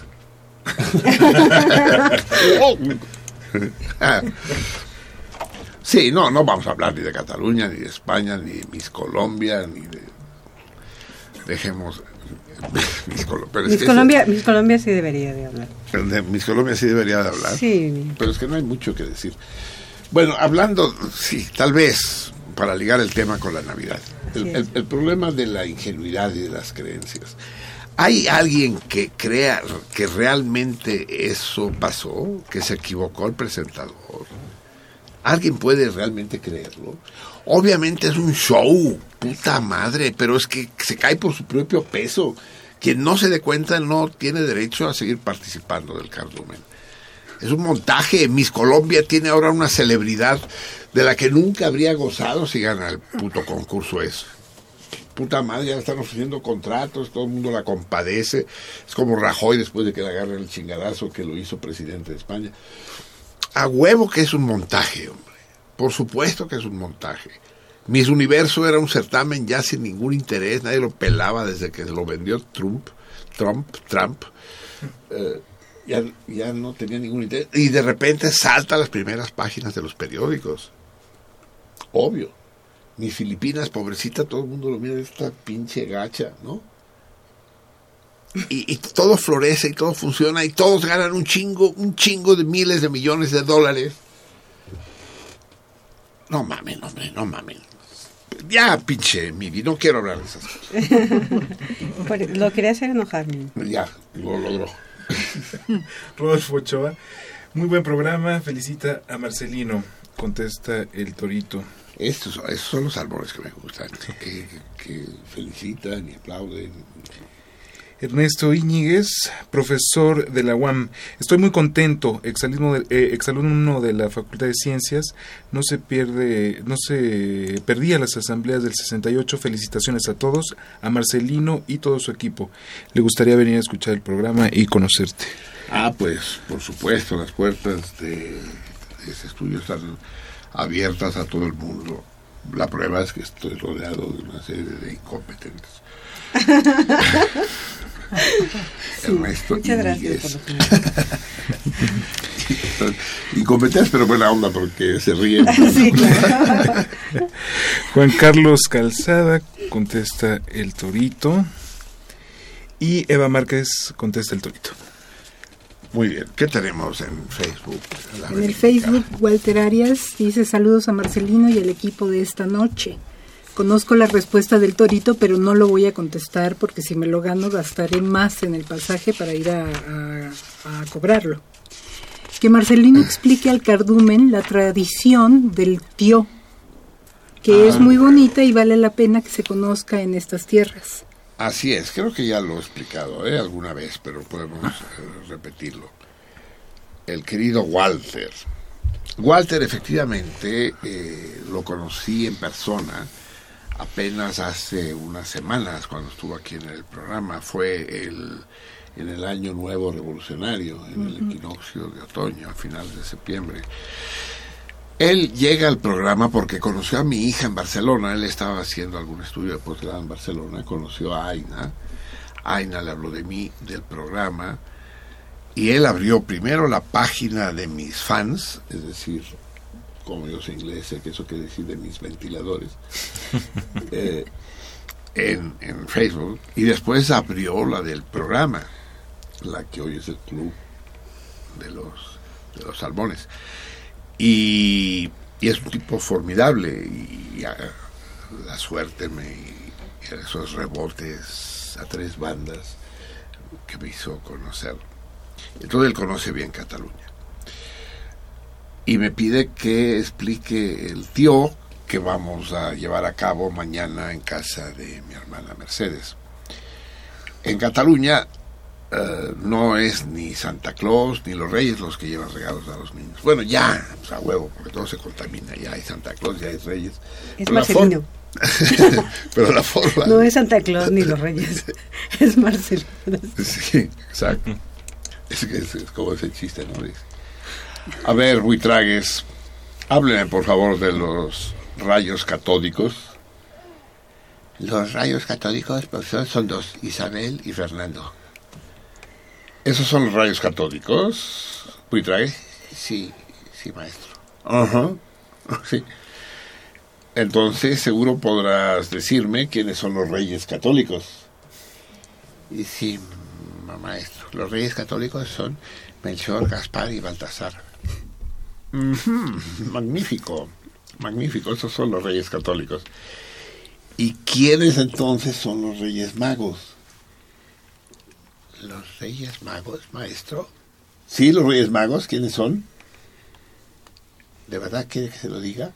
sí, dime quiénes son los Reyes Magos. Bueno, pues suponía que usted ya lo sabía, pero acérquese. Son los papás. Maravilloso. Así es. Eh, pues el tío, el tío es lo siguiente. Tío, en, en catalán, quiere decir leño o tizón, tizón maestro. En las chimeneas, cuando había chimeneas, al principio del frío, al principio del invierno, se ponía un gran leño de diámetro, qué sé yo, de 15 o 20 centímetros, un gran leño en el fondo de la chimenea, y luego se le ponían los troncos más chiquitos encima y hasta arriba las ramitas, y se prendía fuego a eso. De manera que el leño ese, pues tardaba semanas en consumirse, a veces todo el invierno, pero era el que hacía la brasa y que mantenía la chimenea, no con llama, pero sí con brasa, pues. ¿no? Y se iban cambiando los troncos más chiquitos, pero el tío se quedaba ahí.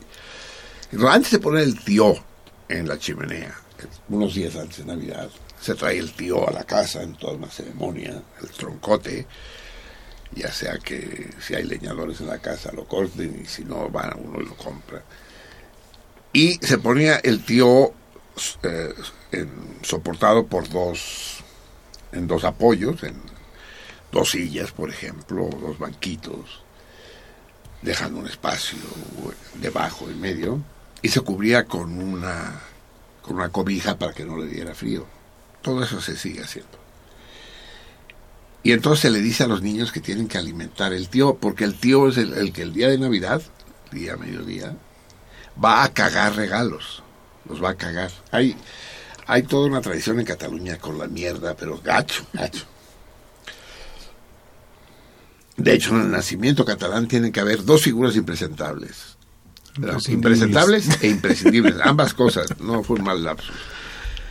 Eh, puede faltar el niño, puede faltar la Virgen, puede faltar, pero tiene que estar el diablo y el cagón. El cagón, los invito a que lo busquen en, en internet. Pongan caganer.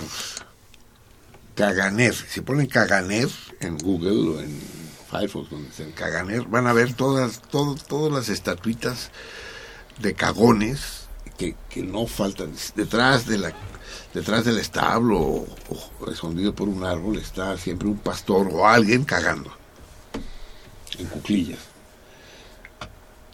Pues el tío, el tizón, el leño va a cagar regalos el día de Navidad. Pero para eso lo tienen que engordar, lo tienen que alimentar. Entonces los niños van y le ponen su plato de sopa y media, media salchicha y un pedazo de pan y una copa de vino. Y al rato, a la mañana siguiente, por ejemplo, van y descubren que se lo comió todo. Y dice, ya comió, mamá, ya, pero hay que ponerle más. A veces, no, el queso no le gustó, mamá, no se comió el queso. Y dice, entonces, bueno, tenemos que cambiarlo, le vamos, le vamos a poner eh, chorizo. Y, así se pasan varios días, ¿no? Alimentando el tío. El día de Navidad, entonces, todos los niños eh, se ponen de acuerdo, se tienen que aprender una cancioncita un poco larga. El, el primero, que, que el primero que le va a pegar al tío agarra un bastón y se van desfilando en fila india por toda la casa. La cosa es que se vayan de la habitación, de la sala donde está el tío, y ahí van los niños. Porque Buy es Nadal y el rey es un animal. Tío, caga un turrón. Y van cantando las canciones. Pero cuando llegan frente al tío día de regreso, dice, turró. Digo, tío, caga un turró. Y le agarran un chingadazo con el bastón y entonces levantan la cobija y efectivamente el leño cagó un regalo. ¡Ah! ¡Oh! chingada! Entonces va otro niño agarra el bastón y otra vez se van todos, tienen que ir todos los niños, ¿no? Yo de niño, porque ella era un niño muy especial, era, ya se los dije, su, su- superdotado, y sabía que toda esa chingadera era una trampa. Ese pinche leño no caga nada, porque van a cagar los leños. Lo que pasa, me dije yo con toda certeza, es que pegaron los regalos con Durex al leño y cuando doy el chingadazo se desprenden del leño y aparece abajo, es obvio. y así se dan los regalos la tarde del día de Navidad en, en Cataluña. Oye, pero me decías laberintica, Ajá. Ay, cabrón. Ya viene Maciosare. Maciosare también nos va a acompañar esta noche. Esta noche no, pinche himno, es laico, cabrón. Pinche himno hasta, hasta, hasta, hasta diría yo, jacobino. ¿Te leo los otros mensajes que tengo? Eh, sí, pero primero, del primero déjame, me, me, me pide de producción que vuelva a decir el torito. El torito es, ¿en qué año por primera vez se celebró la Navidad? El 25 de diciembre, ya se había celebrado antes, pero ¿cuándo fue por primera vez el 25 de diciembre? ¿En, ¿en qué año? Díganmelo al 55 36 89 89 55 36 89 89 o fuera del Valle de Anáhuac al 01 800 50 52 688 01 800 50 52 688 o bien a Twitter en la salmoniza la guion bajo salmoniza o en Facebook la salmoniza con espacio y sin guion ¿Estamos claros? Órale, jueguen. Yo todavía no he visto si las respuestas son correctas o no. ¿Qué nos dicen en Facebook? eh, Pues eh? Walter también dice, aparte, díganle a Marcelino que ahora que lo vea, le voy a regalar un CD de villancicos novohispanos procedentes del convento de la Santísima Trinidad de Puebla. Sí, bueno, yo tengo uno aquí. Es más, vamos a escuchar una, alguna canción. Sí, Walter, eso no quiere decir que no me lo regales. A menos, a menos que sea el mismo que tengo yo y entonces mejor me regalas otra cosa. Eh, Tengo un mensaje más, lo de una Eh, vez. de- déjame ver, espérate. ¿Después? Es que no sé si lo traje el disco. Mm. Sí, aquí lo tengo. Villancicos novohispanos. Bueno, eh, no, no es esto, no. Estos son villancicos cantados por Ars Nova, este gran conjunto mexicano, pero son del mundo. Y hay varios mexicanos, sí. Y mexicanos tengo, tengo algunos, sí, pero no es el mismo disco, así que será muy bienvenido. Tengo confites y canelones. Y vamos a escuchar una de esas después de que nos salude. Eh, no hay una hora precisa hoy, tres. Me pregunta hora del brindis. No, la hora es canónica, eh, la noche vieja, sí, el, el paso del año. Hoy no, la, la Virgen está en los dolores de parto, y- porque de coger no cogió, pero de que parió, parió. Muy bueno. Ah, es- estos presuntuosos quieren que les dé crédito al equipo, al personal de Radio UNAM, que tiene mucho mérito estar aquí clavados, y a nuestros, de momento, tres invitados, que pronto dejarán de ser invitados porque los vamos a reclutar. Al menos el Iván Martínez no va a salir bien librado de esta operación del equipo, hoy estamos aquí en el orden en que me lo da la producción. El tiburón, Juan Manuel, el 3, Luis Melchor, el charal, Juan Manuel también, Jorge René, al que todavía no le encuentro el verdadero nombre, Adriana Laberíntica, ah, José Luis, José Luis, que no sé su apellido, pero es el, el sobrino del gran Pi, el propio Pi, y Mivi, Mivica. Presente. Eso es. Ah, eh, la gente que está aquí no por gusto, sino porque es a huevo. Pero no se hagan magias que hoy les pagan doble o hasta triple seguro. Está el querido Miguel Ángel. Hoy tuvimos suerte de tener al Miguel Ángel al mando de la nave. Es un agasajo, Miguel Ángel. Eh, está Andrés en FM. Pobre Andrés, allá solito. No hay nadie allá, ¿verdad? Un abrazo, Andrés. Hay que llevarle viandas y, su chupe y todo al Andrés. Chabelita, que es nuestro cuerpo de seguridad. Tú, tú vas a cualquier radio y hay una serie de güeyes armados con armas largas y chalecos antibalas. Llegas a Radio UNAM y eso es lo, lo- lo- lo más terrorífico de todo. Está Chabelita, cabrón, ¿no? Que lleva no sé cuántos, cuántos años lleva Chabelita cuidándonos a todos. Puta. O sea, no hay quien pase por encima de Chabelita. Y después, en la planta transmisora en Ticomán, ahí por el Chiquihuites, ¿verdad? Y gracias al... Hoy mandaron al Gerardo Zurrosa hasta allá, cabrón.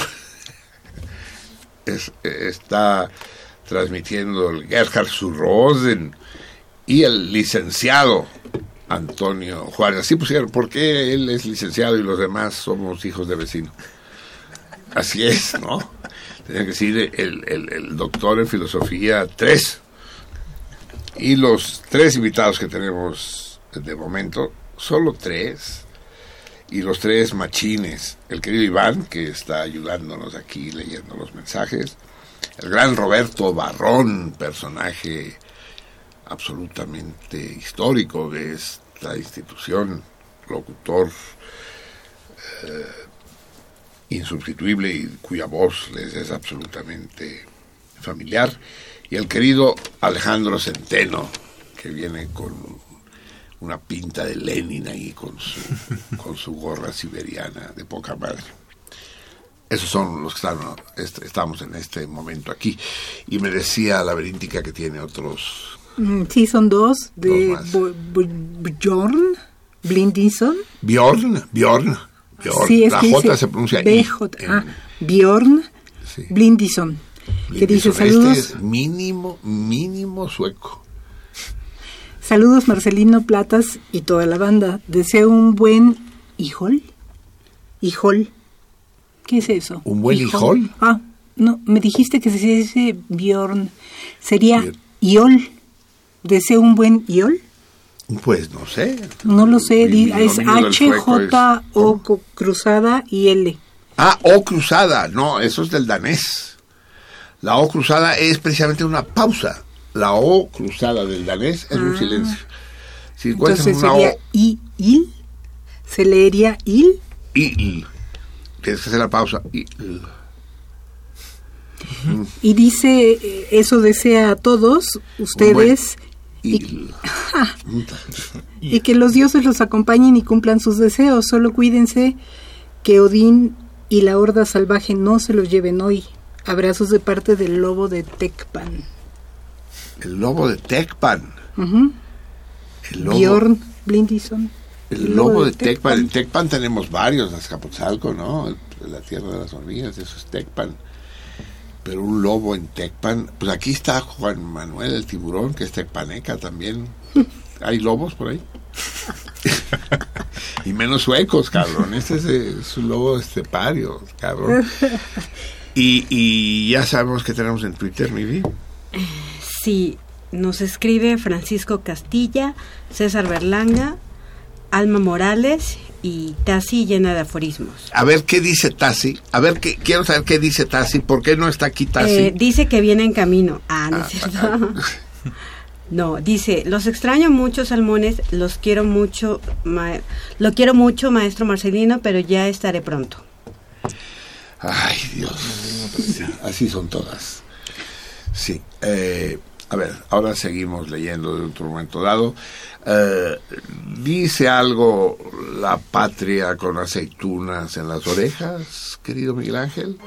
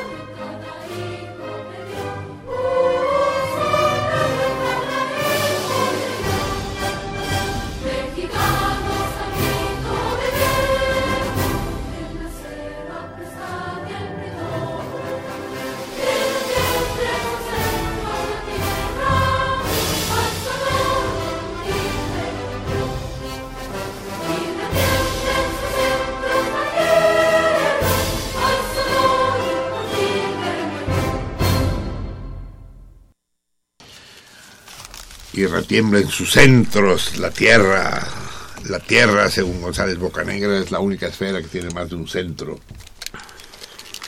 Gran poeta González Bacan- eh, esa, es una, esa es una fuente de sodas que estaba ahí en Insurgentes y que ahora está en Avenida Cuauhtémoc frente al centro médico, la Vaca Negra, ¿no?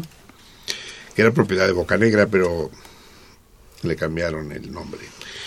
Bien, amigos míos, con, con la patria aceitunada, eh, la piel aceitunada, ¿no? Este es un bonito adjetivo. Eh, es muy hermosa. La, eh, discutíamos, ¿verdad, Mivi?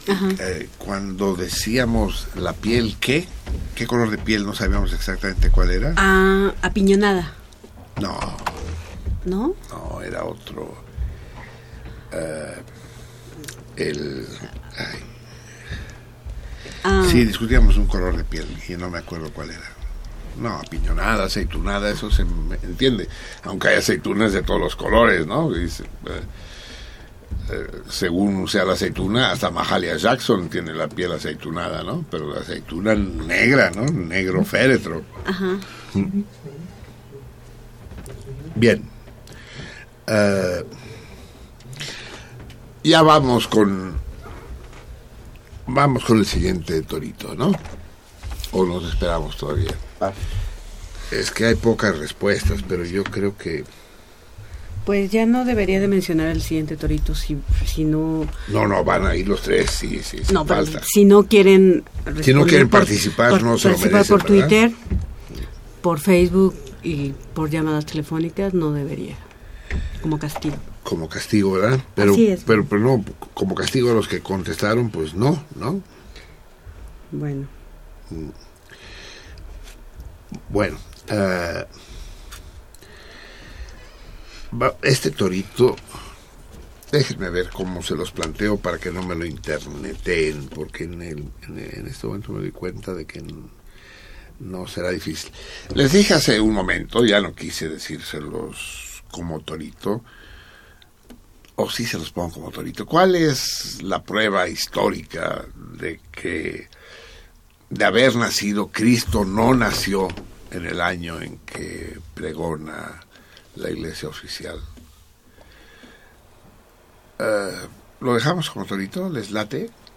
¿Cuál es la prueba histórica? No, no bíblica ni religiosa. Prueba histórica de que el niño Jesús eso, también es importante decirlo. El que nace no es Cristo, ¿eh? El Cristo se vuelve después, una vez que, que adopta ah, su papel de redentor. Porque toda la juventud de Jesús, él es un, un israelita más. Él se transforma en Cristo en un momento dado cuando funda lo que después será la religión homónima, la religión cristiana. Jesús se transforma en Cristo. Pero es un, es un grave error hablar del nacimiento de Cristo. No, Cristo no. ¿Quién sabe en qué momento eh, Jesús se sabe hijo de Dios? Eh, no es en el bautismo, es mucho después. Yo creo que sí vamos a poner ese, ese torito. A ver, ya, ya, lo, ya lo he estado diciendo, no quiero insistir más. Tengo pensado otro, pero mejor el otro lo pienso mejor, porque en el momento que iba yo a plantearlo me doy cuenta que me lo van a internetear las fieras internautas. Díganme, ¿cuál es la prueba histórica definitiva de que Jesús no nació en, el año cero, digamos, en el año que se considera que se inicia el conteo de la era cristiana. O sea, seis días después del nacimiento de Jesús, del, supuesto nacimiento de Jesús, ya es conocido como la era cristiana, el, año 1 del siglo I. Pero resulta de que Jesús no nació ese día, no nació ese año. ¿En qué año? ¿En qué, qué lapso de años? O sea, ¿cómo, ¿cómo se sabe que no nació en ese año? Así lo planteo. Torito, ¿cómo se sabe? De manera histórica, no mítica, se puede asegurar que Jesús no nació en el año en que se supone nació.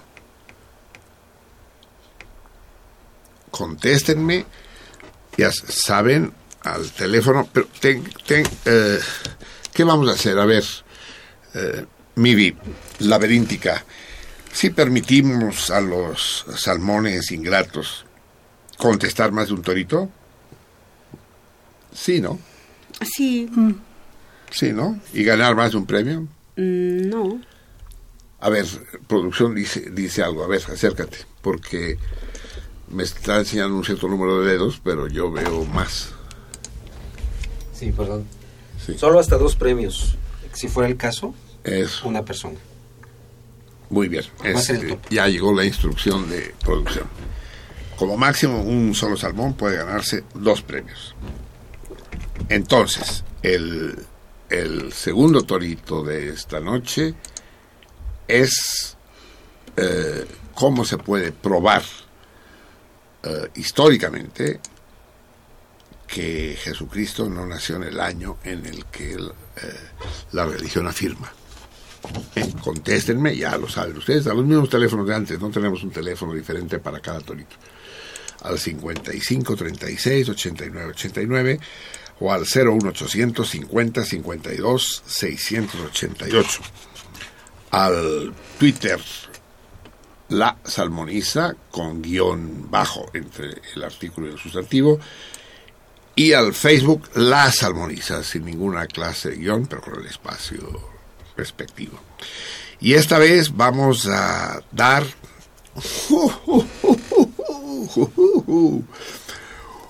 un arcón navideño de la bucaría. Pero que no es un no es un arcón como el que ganó César y y que donó a a nuestro Jorge el, ese sí Paneca, Jorge Holguín, el hormigo. Eh, no, es un arcón más chor. Ese sí es arcón navideño. Navideño. Claro que no van a poder ser- usar la noche de Navidad, pues que es ahorita. Pero sí, o lo guardan, porque todo lo, de, lo que hay ahí yo creo que se guarda. No sé si todo, pero lo que son conservas y botellas seguro sí. Y si no, pues se lo chingan cuando quieran. La, la noche vieja, por ejemplo. ¿No? Un, un fabuloso. Y cuando digo fabuloso es porque tengo los pelos de la burra en la mano. Un fabuloso arcón de la bocaría para quien sepa decir cuál es la prueba fehaciente de que Jesús no nació el año en que se considera de manera canónica. Muy bien, amigos míos. Ya nos encontramos, pues ya abandonamos el día el día Betún y entramos, puta, esto ya nos había pasado antes, cabrón. Es que son unos este pinche cabrón Fabra de Glantín, saben ustedes que Fabra de Glantín fue el revolucionario que le puso nombres a los días del calendario republicano. ¿Y qué nombre cree que le puso al día de Navidad el muy hijo de su pinche madre? Azufre. es el día azufre, el elemento infernal por naturaleza, ¿no? Y es infernal porque yo no sé si a ustedes les ha tocado tener que ver, convivir un poco con el azufre, ya sea el azufre inerte o el azufre cuando se pone a hervir. Puta. Por eso es demoníaco, es considerado el azufre, a pesar de que es uno de los elementos más abundantes en la naturaleza y que aparece en una multitud enorme de compuestos. Ah, algunos benéficos, o sea, muchos de ellos benéficos, y otros terribles, como el ácido sulfúrico, por ejemplo. Azufre le fue a poner nuestro querido Fable a lo que los a lo que los gregorianos llaman el 25 de diciembre. Hmm. Ya que ya que hablé del 25 de diciembre, vamos a escuchar otro villancico. Villancico catalán no, porque ya acabamos de escuchar un villancico catalán. Ya es Navidad, entonces el turno de Johann Sebastian y su eh, oratorio de Navidad. Saben que el oratorio está compuesto, eh, es, es una... Hay, hay cierto parecido entre un oratorio y una ópera, digamos. Ambos tienen un determinado argumento, solo que el oratorio se escenifica de manera un poco más austera, digamos, que la ópera. Y es normalmente siempre eh, está concebido para significarse en un templo. Pero el oratorio para Navidad me lleva la chingada así. Si en los hisopos y Uber son los grandes inventos del, de la modernidad, digamos, de la segunda mitad del siglo XX para acá. El más imbécil de todos los inventos modernos es el estuche de los CDs, cabrón. Puta, es que en serio, cabrón. ¿A quién se le ocurrió esta chingadera? Y lo peor es que es que quien lo inventó se ha de haber hecho forrado el cabrón, ¿no? Pero ya que desaparezca esta madre para siempre, pues. Vamos a escuchar, pues, el, el, el, el, oratorio, ya quedamos. Les estaba diciendo eso cuando, mientras luchaba yo por sacar el. Por, por sacar el disco de su estuche. El oratorio está compuesto por cinco cantatas para ser cantada el primer día de Navidad, el segundo día de Navidad, el tercer día de Navidad, hasta el quinto día de Navidad, que es el, el día de la... Bueno, los católicos decimos la llegada de los reyes, el día de reyes, ¿no? 6, 6 de enero en el calendario gregoriano. Pero de hecho es el día de la epifanía, es decir, de la presentación en sociedad, de, como si fueran los 15 años del pequeño Jesús, cuando ya tenía 10 días de nacido.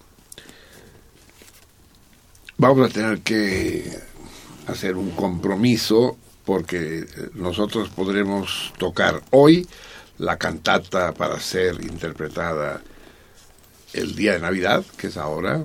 La segunda cantata la vamos a escuchar el próximo martes, segundo día de Navidad la tercera en, la noche vieja, que para los protestantes es el día de la castración de Jesús. Es decir, no, no, la castración, una verga, qué castración, la, Circuncisión. la, circunci- la- la- la circunscripción, no, circunscripción es otra cosa. La, la circunscripción electoral, por ejemplo, yo pertenezco a la circunscripción 181 del DF. Circuncisión, exacto. Ya saben que los judíos tenían esa costumbre. Yo estoy circuncidado. La única persona que lo sabe entre todos los que estamos aquí es la Vica. Estoy, ¿En serio, no- nunca se había fijado. Qué gracioso. El, el circuncidado eh, en Estados Unidos creo que es obligatorio y en México es muy frecuente. ¿Alguien más de los tres alegres compadres que tengo enfrente, alguien está circuncidado? Porque lo puedo circuncidar el- al ratito, ¿eh? No, casi no se siente nada. Miguel Ángel no dice nada. Se queda. Me da las gracias. Dicen que por higiene, claro. Pero eso de la circuncisión eh, eh, ha sido utilizado para, para, para afirmar la teoría de Darwin, la teoría de la evolución, según la cual ningún cambio adquirido se hereda. Los cambios tienen que ser todos genéticos. O sea, tiene que haber una alteración genética para que se produzca un cambio en la especie. Entonces la teoría de Lamarck, según la cual eh, las jirafas tenían el cuello largo de tanto estirarse para comer las hojas de los árboles altos, es falsa, porque por mucho que estiraran el cuello no iban a heredar cuellos largos. Darwin habla de la selección natural y dice que sobreviven eh, los especímenes mejor dotados y que por lo tanto tienen más probabilidad de reproducirse los que están mejor dotados y por eso el simio que antecede al Homo sapiens se reprodujo mejor el que tenía poco pelo que el que tenía mucho y así es como van desapareciendo rasgos en determinadas especies y generando nuevas especies. Chiste catalán. Y dice, papá, papá, papá, y dice, ¿por qué las jirafas tienen el cuello tan largo, papá? Dice, para, para poder alcanzar las hojas de las palmeras, dijo, que son muy altas y no, no, las alcanzaría. Ah, qué padre. ¿Y, y, y, y, y por qué, por qué, por qué, por qué las palmeras tienen el tronco tan alto, tan alto, tan alto, papá? Dice, ah, es para que las jirafas no tengan que agacharse, hijo mío. Ante este alud de carcajadas que me rodea, no tengo más remedio que recurrir a, a, Johann Sebastian para que me saque del apuro del brete. Vamos a escuchar, pues, como cada año en esta misma fecha sacra, y digo sacra con toda intención y con todo el peso de la palabra, el primer fragmento de la primera cantata para Navidad de Johann Sebastian, eh, interpretado nada menos, bueno, es que este primer fragmento no eh, canta exclusivamente el coro. Después, que tal vez más adelante escucharemos a alguno de los solistas. Los solistas son nada menos Kelly Amelin, Janet Baker, Robert Thier y Dietrich Fischer-Dieskau, nada menos. Con el coro del Colegio del Rey, que no es lo mismo que los cantantes del Rey, ¿eh? el coro del Colegio del Rey de Cambridge, acompañado por la Academia de San Martin in the Fields, dirigidos ambos por Philip Ledger. Amigos, les ruego por favor, Lupe, si nos estás escuchando, yo me temo que Lupe no nos está escuchando porque le hablé y no estaba en su casa. Tú ya sabes que no nos está escuchando. ¿Cómo Dijo sabes? que iba a estar con su familia. Pero desde temprano, ¿eh? Porque yo le hablé como a las nueve y ya no la encontré. Pero no en su casa, sí. Bueno, aunque se salva, se Dijo- salvaron los vecinos, Ajá. eh, los vecinos de la unidad habitacional de, ¿cómo se llama? Ah, es Esa misma, sí, gracias. Ah, Plateros. plateros, eso es. Plateros. Que antes se llamaba Madero y ahora ya se llama Plateros. La unidad habitacional de Plateros. Esta noche no van a tener el placer de escucharnos porque Lupe no está. Nos escuchan siempre porque Lupe prende todos los radios de la casa, que son varios, a todo volumen para poderlos escuchar. Y ya se han quejado varios vecinos, pero otros nos agradecen. Llegó, ¿verdad? Una vecina a decir que qué padre programa. Exacto. Ay, que lo gracias. escuchaba gracias, por- a, a gracias a Lupe. Lupe. Sé del programa. Así es, entonces pues, les, les pido por favor, abran las ventanas de par en par, pongan los radios si los tienen en, en la ventana, aquellos que usan audífonos, quítenselos durante la interpretación y dejen que el resto de su entorno pueda escuchar la maravilla, el apogeo de la alegría en este primer movimiento de la primera cantata de Navidad de Johann Sebastian. Estamos en Navidad, salmones. Aleluya.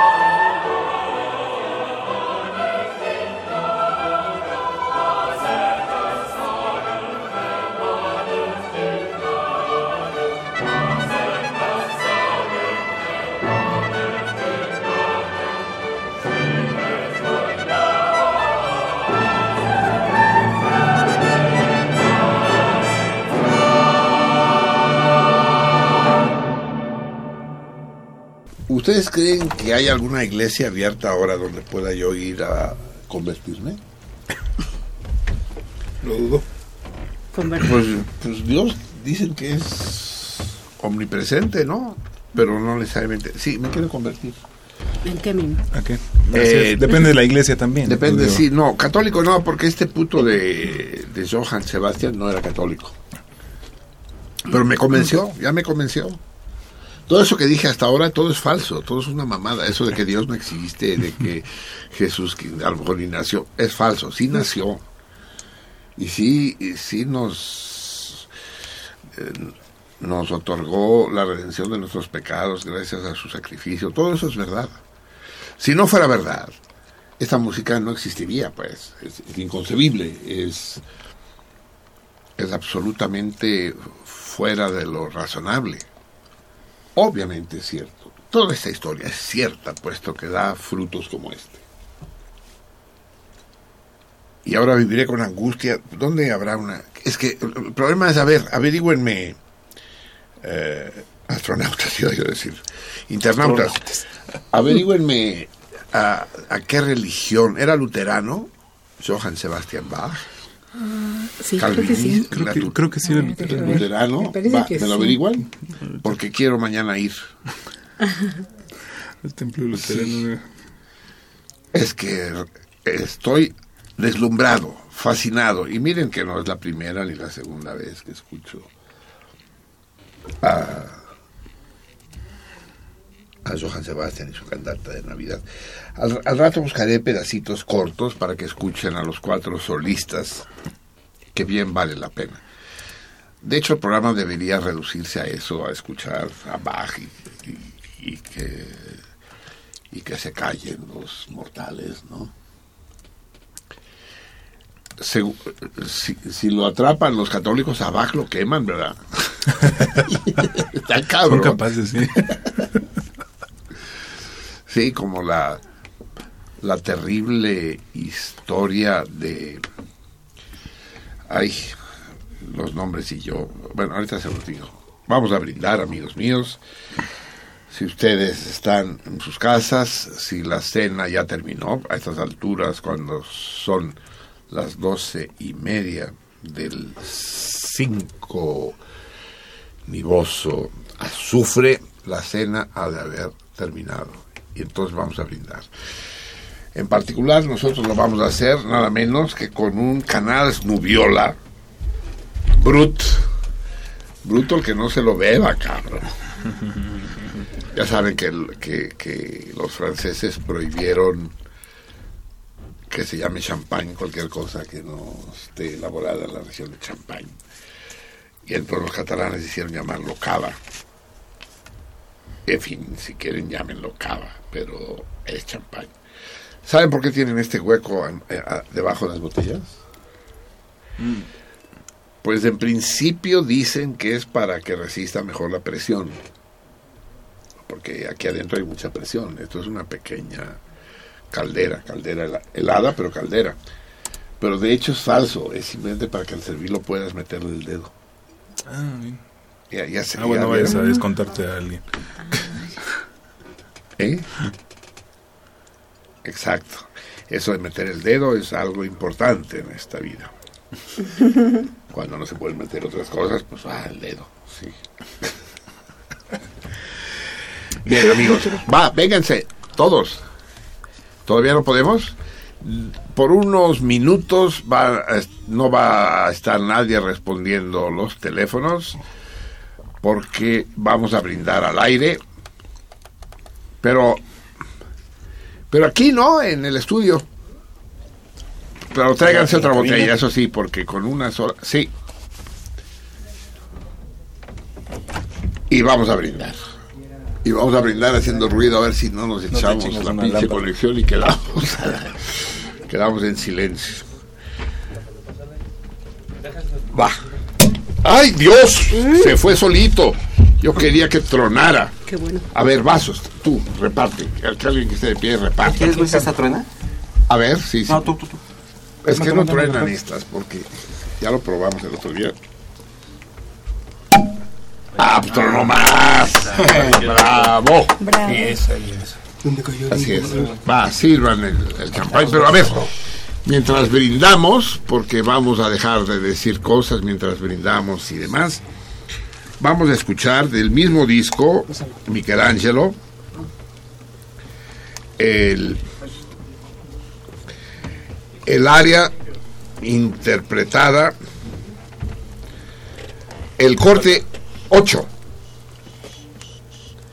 El corte 8, interpretado nada menos que por Dietrich Fischer Dieskau, el extraordinario, el, el formidable Dietrich, el, el más célebre de todos los bajos de la historia, barítono bajo, y que además, para ver, sí señor, este güey sabe más cosas de las que debería, te voy a suprimir.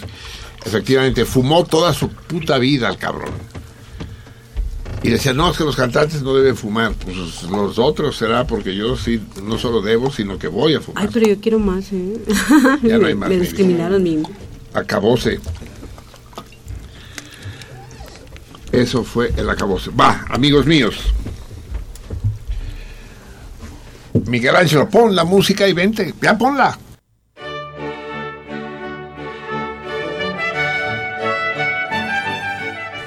¿Todos? Pues, ah, ¿se está escuchando la música? ¿Al aire se está escuchando? Ah, pues muy bien. Si se está escuchando al aire, sí, es suficiente. Y sí, claro, quiero que, que se escuche. Amigos míos. ¿Dónde está mi? Aquí estamos. Eh, no, es, no es como un brindis de año nuevo. no, para nada, pero es como un brindis de año nuevo. Por... eh, por, no voy a decir por la libertad, por inteligencia, por belleza, no. Voy a decir porque este espíritu de encuentro entre los hombres y de los hombres con el cosmos que rige este día mágico se prolongue más allá de la fecha estricta y nos acompañe hasta la próxima Navidad, la Navidad del año 225. Amigos míos, que sean ustedes intensos, que sean ustedes hermosos como hasta ahora y que la diosa Fortuna los acompañe. Mucha suerte y que no la necesitan. Salud. Viva, viva el solsticio. Viva. el solsticio. Viva.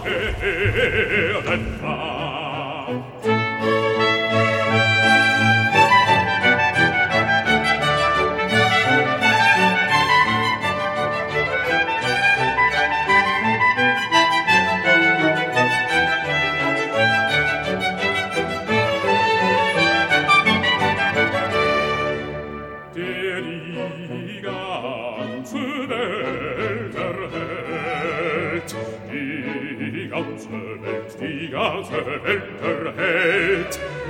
Ihre Pracht und ihre Schaffen muss in harten Krippen schlafen.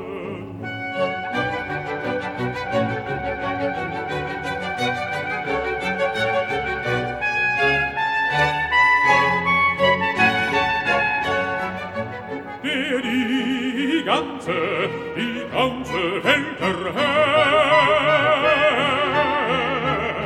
die ganze Welt erhält, ihre Pracht und ihre Schaffen muss in harten Krippen schlafen.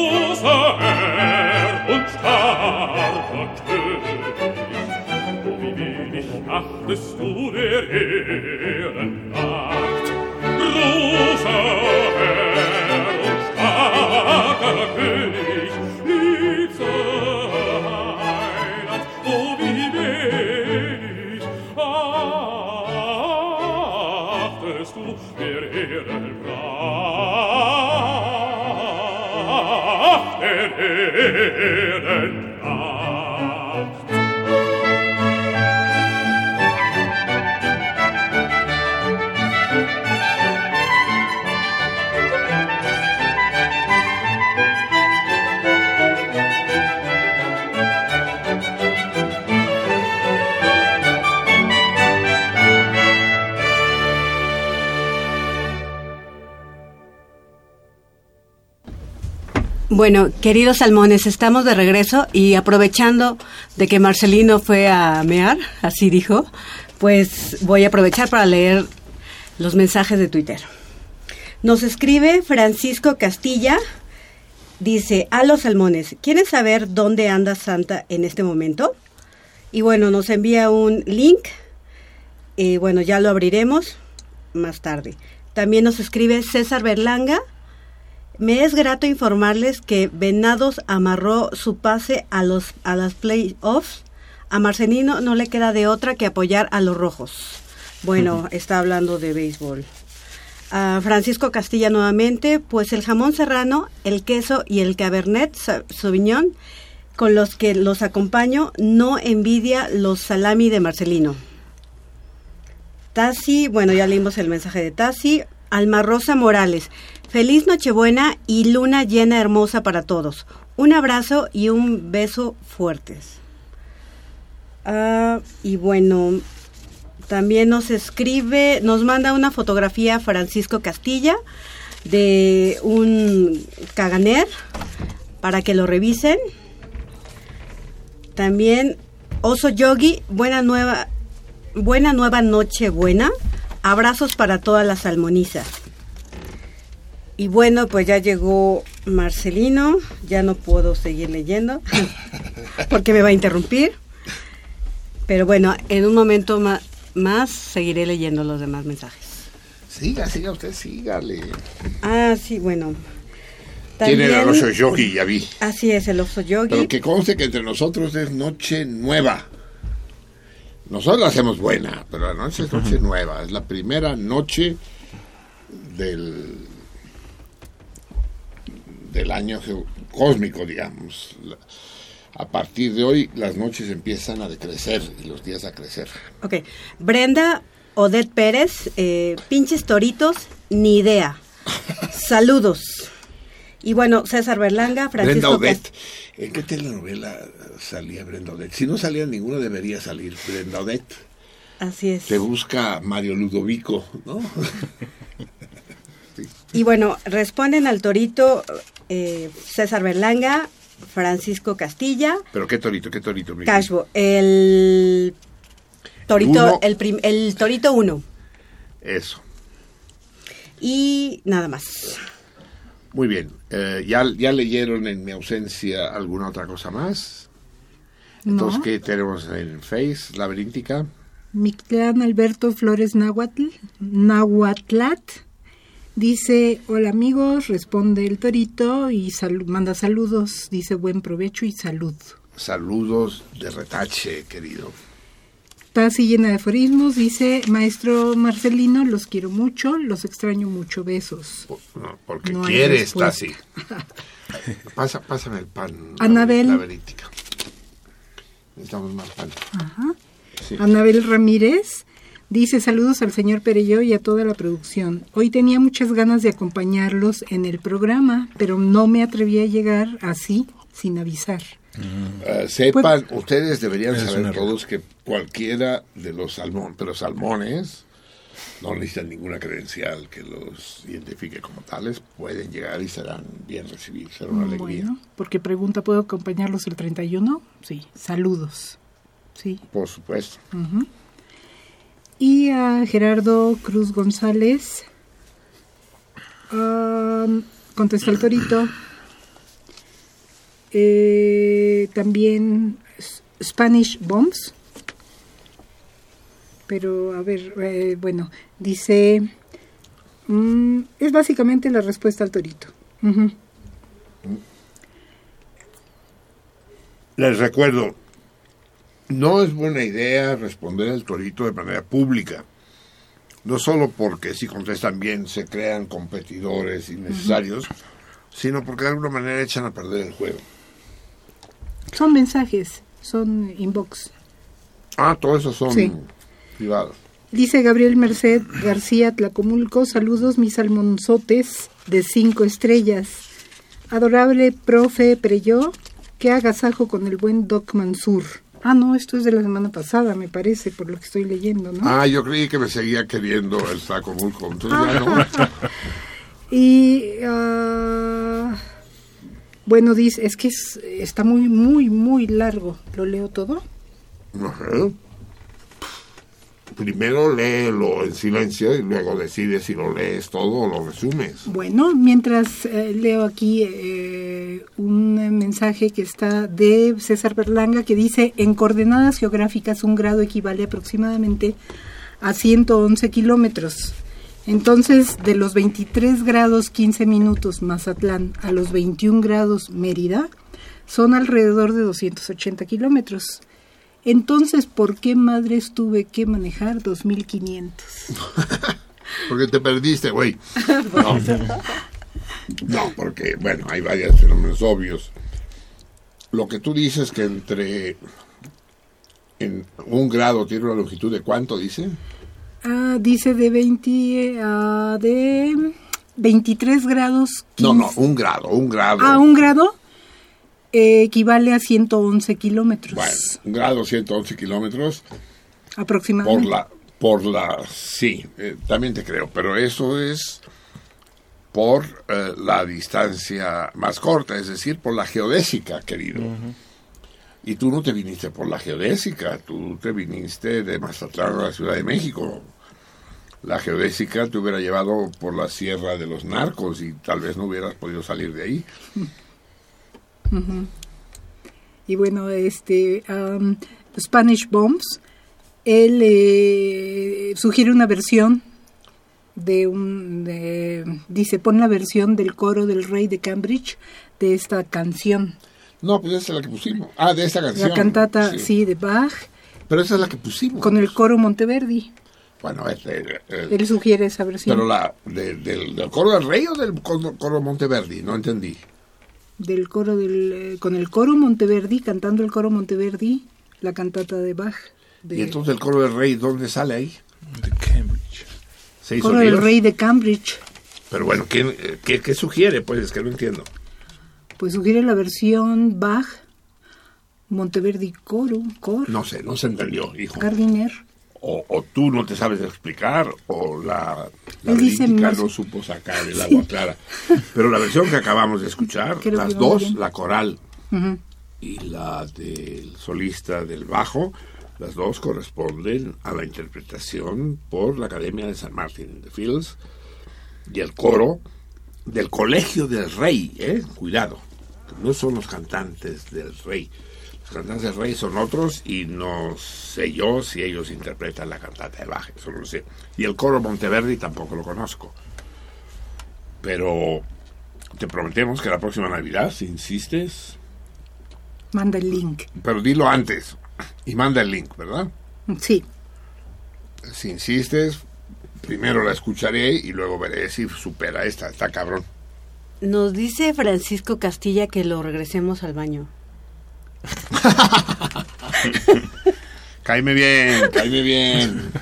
¿Qué torito tenía, qué premio había ganado Francisco Castilla? Pues creo que fue él El- quien la- ganó lo de, a ver, déjeme La comida en el, Rafaelo, Rafaelo. exactamente. No diga que, que ganó, había ganado. Había ganado Claro, porque sí, ya porque ahorita ya quedó- Exacto. De hecho ya se pusieron en contacto con él, pero creo que ya lo perdió.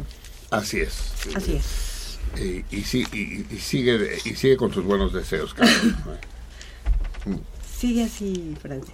Algo más, Ay, no se me Sí. calladas. Björn Blindinson, Blindison dice, ah, está un poco lento, saludos nuevamente, se pronuncia coloquialmente Yule, Eh, aquello que no sabíamos pronunciar del mensaje de hace rato, Yule, y es la original fiesta de Navidad robada a los escandinavos por los cristianos en el aspecto del árbol, los villancicos, el Santa Claus, quien es Odín bajo el nombre de Yolnir, eh, dando regalos a quien le da ofrendas para que no se lo lleven con su horda salvaje y los 12 días de Navidad. Si no me ubicas, Marcelí, mi nombre, por mi nombre de Facebook y sobrenombre, soy tu salmón Dark, hijo de Prax Dosamante. Abrazos y salud a todos. Ay Dios, tengo que verlo escrito porque soy el hijo de quién? De, Bra- de Prax Dosamante. Praxedis. Prax dice nada más, Prax Dosamante. Mm. Sí, Está hombre, por el amor de Dios. Es nuestro querido Darqueto. Mm. El sobrino. El, el sobrino del gran Jorge. Son, son los tepanecas dorados. Un gran abrazo, cabrón. Andas en, en- en- la onda Valquiria, veo. Me, encanta, sí. Mm. Y me das pie. Espérense, es que no se puede comer con la boca llena. No. Me das pie para discutir esto, discutir, discurrir esta historia del árbol. Efectivamente, tal como ya dije hoy mismo, unos minutos atrás, la Navidad es una fiesta pagana, precristiana, eh, y que tiene que ver con el solsticio de invierno, con la noche más corta en el hemisferio norte, con el miedo, con la oscuridad, con la muerte. Y para exorcizar ese miedo, esa oscuridad y esa muerte, los antiguos, precisamente los antiguos nórdicos, eh, veneraban al árbol que permanecía siempre verde, de hoja perenne, el pino, el abeto. Y entonces metían dentro de los templos y de las casas, de mil maneras distintas, ¿eh? metían un abeto, el abeto verde, que servía de talismán en contra de, del fenómeno por el cual se marchitaban todas las flores, incluso la vida. Entonces, el abeto en las casas, el pino en las casas, es una hermosísima tradición nórdica y es un abuso decir secuestrar, no secuestraron, es decir, las fiestas van transmutándose de un periodo a otro, de una cultura a otra, por supuesto. El pino es un canto a la vida cuando parece que la muerte acecha. Y es en ese sentido exactamente idéntico a la tradición del nacimiento. El Redentor nace en medio de la presencia de la muerte. El, hijo de puta aquel de Herodes manda a matar a todos los bebés porque alguien le dijo que entre ellos estaba el hijo de Dios, al que por lo visto Herodes no quería. Es decir, eh, en el nacimiento hay una hermosa leyenda de, del fugitivo que sobrevive, sobrevive escondido en un zulo, como se llama en español castizo, a los escondites de los guerrilleros clandestinos. Entonces José, María, Jesús, el buey y la vaca están escondidos, están ocultos, y si no fuera por la soplona de la estrella de Oriente, los reyes nunca hubieran dado con él. pero sí lo encuentran. De todos modos, el nacimiento y la festividad misma de la Navidad es de nuevo, y no lo mencioné en el brindis hace un momento, un canto a la sobrevivencia, a la perdurabilidad, al enfrentamiento con la adversidad, con los portadores del mal. Y eso es el árbol de Navidad. Por eso es tan terrible ver cómo a partir del 6 de enero ese, ese representante sagrado de la vida que nos acompañó en estos días en las casas está tirado y cargado por los camiones de la basura, por el amor de Dios. Un árbol de Navidad no se trata así. Eh, un árbol de Navidad, hay varias cosas que se pueden hacer. Hay lugares donde los recogen, ¿no? Para los convierten en abono para los campos y si es suficientemente grande sirve como para como leña. Lo que pasa es que el número de chimeneas en la Ciudad de México, por razones climáticas, pero también de estupidez gubernamental, son pocas. Y prohíben las chimeneas y no prohíben a los coches. ¿No? Así es. Sí, sí. Lógico. Un coche contamina lo que 150 chimeneas, por el amor de Dios. Y ahí andan los coches matándonos y las chimeneas clandestinas, ¿no? Para prender la chimenea hay que esconderse. Y ya no hay los puestos de leña en los mercados que solía haber, ¿no? Así que el árbol de Navidad merece toda, a ver, toda nuestra honra y, y todo nuestro nuestro cariño. Vam- vamos a escuchar en la versión, la tengo aquí en varias versiones, eh, pero vamos a escuchar precisamente la que es, eh, sin duda alguna, la canción emblemática de la Navidad. Yo creo que ya lo he dicho seis o siete veces cada vez que pongo una de las canciones. Pero esta es una de ellas y tal vez la más importante, el, el Tannenbaum. Es decir, Tannenbaum es como dicen los alemanes, como le llaman los alemanes, al, árbol de Navidad. Lo que pasa es que ya tengo un tal desmadre aquí que no veo el disco. Espero que no me lo hayan quitado. Pero no lo veo. Si estaba aquí, tiene que seguir aquí.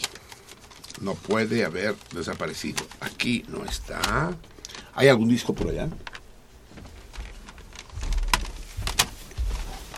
No está. ¿Ese de allá? No, para nada, no. Es el disco del porque no, este ya apareció, no sé qué hacía ya. Está bien. Ya está aquí, ya está aquí. Es que esta vez- esta sí sé que que la canta de manera extraordinaria. Quería una versión distinta, pero ya que apareció esta, esa vamos a escuchar.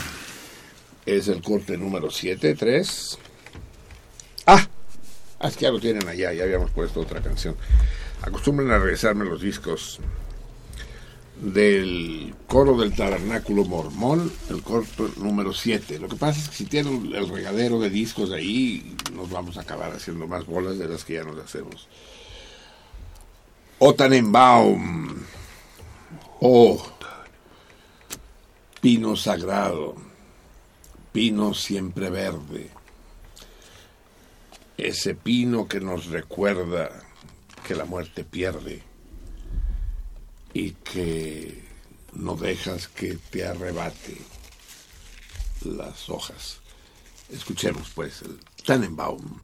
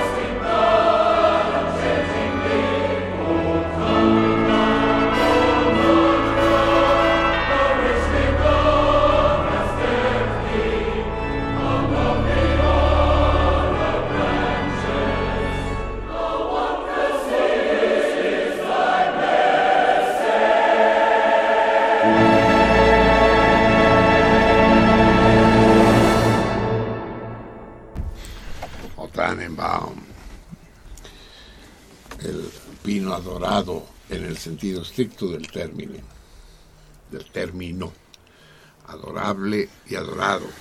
El olor de la casa cuando llega uno después de horas de estar fuera, el olor que desprende la vida, el mundo. Bien, amigos míos, eh, tenemos más llamadas, creo. Eh, Muchas más, sí. Sobres, Iván. Moro Chaparro, eh, llamo para felicitarlos por su programa especial, así como todos los demás. Saludos y abrazos para todos los salmones y en especial para, para todos los salmones y en especial para Marcelino y su equipo. El Moro Chaparro es una vieja, ¿sabían ustedes? Es, igual que el, que, el Carmen Cavalaro que escuchamos ayer, que es su nombre. El Moro Chaparro, ese fue el seudónimo que escogió esta chava salmona intensa y aguda. Contesta el segundo torito. Brenda Fuentes contesta el segundo torito. Mario Leija, Uy, el ingeniero, el ingeniero. queridísimo. Felicidades a todos. Al Iván, ingeniero, un abrazo. Eh, soy un experto en calendarios y me provocó el torito. Y da la respuesta. Muy, muy, ¿cuál- ¿Qué torito le pro- lo El, provocó? ¿El primero? el primero. segundo? El primer torito. El del calendario. Ah, es, es que los dos son calendarísticos, digamos. Estás dando. ah, no te pongas barco, eh. Jesús Acevedo, quiero saber si, Jesús, otro, otro salmón insignia. si encontraron la foto de Carmen Aristegui y la salmoniza. Esto es en Facebook que yo creé para Marceli, para que Marcelino lo viera. Pues no, no la encontramos, pero tampoco la he buscado, sí. Yo pero sí ¿por qué no me la subes a la página, Pues a sí, mi ¿no? página? O un, Un link. un mensaje link. directo. un- No, que lo suba, directo un público, sí, sí, sí. Suena, suena, suena chistoso. Para sí, saber quién está de usurpador. Así es. Claro. Carlos Sánchez, muchas felicidades. Un cotorreo muy ameno a estas horas de la noche. Contesta el primer torito. Cotorreo, cotorreo. Se llama cotorreo a nuestras tesis doctorales. Ana María Santos. Escucho muy a menudo sentido contrario. El año pasado escuché el programa de Navidad de principio a fin y recuerdo que fue una noche muy fea en todos los sentidos. De hecho, había quedado con mi hijo en que me acompañara esa noche, pero debido al mal clima ya no llegó. Desafortunadamente a mi hijo lo mataron el 2 de enero, o sea, nueve días después de la Navidad del 2014. Debido a esto, había decidido no escuchar más programas especiales, pero no pude con ello. Soy Salmona a la distancia y pido encarecidamente a Marcelino que le dedique este programa especial a mi hijo, de quien omito su nombre y ensalzo su memoria. Por supuesto, eh, por supuesto, Ana María, no tenemos el placer de conocernos. Y a la distancia de un año casi, nos unimos a tu pena. Si hay algo desgarrador en este mundo, es la muerte de un joven. Y si además es tu hijo, el desgarramiento ha de ser doble. Ah, no, no entendí la primera parte, Ana María, que dijiste que fue una noche muy fea. Tampoco lo explicas. En, en todo caso, parece que tiene que ver esta noche, la noche nueva, con el asesinato de tu hijo. Vaya pues la dedicatoria a este joven anónimo. Hijo, no nos dice Ana María si el muchacho era también Salmón, pero basta que fuera tu hijo para que nos solidaricemos contigo. Difícil consolar a la madre de un muchacho muerto, difícil. Manuel Álvarez, una pregunta. ¿Las zonas en las que triunfó el Frente Nacional en Francia son las más afectadas por la globalización? El, eh, ¿El Fre- Frente Independentista en Cataluña podría tener el mismo origen? ¿El, el auge, au- auge independentista? El auge, sí, Sí. el auge independentista podría tener el mismo origen. Pues Manuel, eh, no es tema que quiera yo discutir hoy, con- pero eh, no sé exactamente cuáles son las zonas más afectadas por la globalización. La globalización afecta tanto a zonas pobres como, como ricas.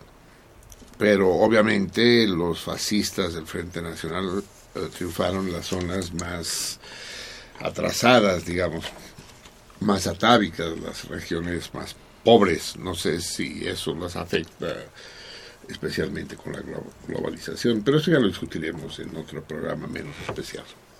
Jorge René González contesta el torito, el segundo torito.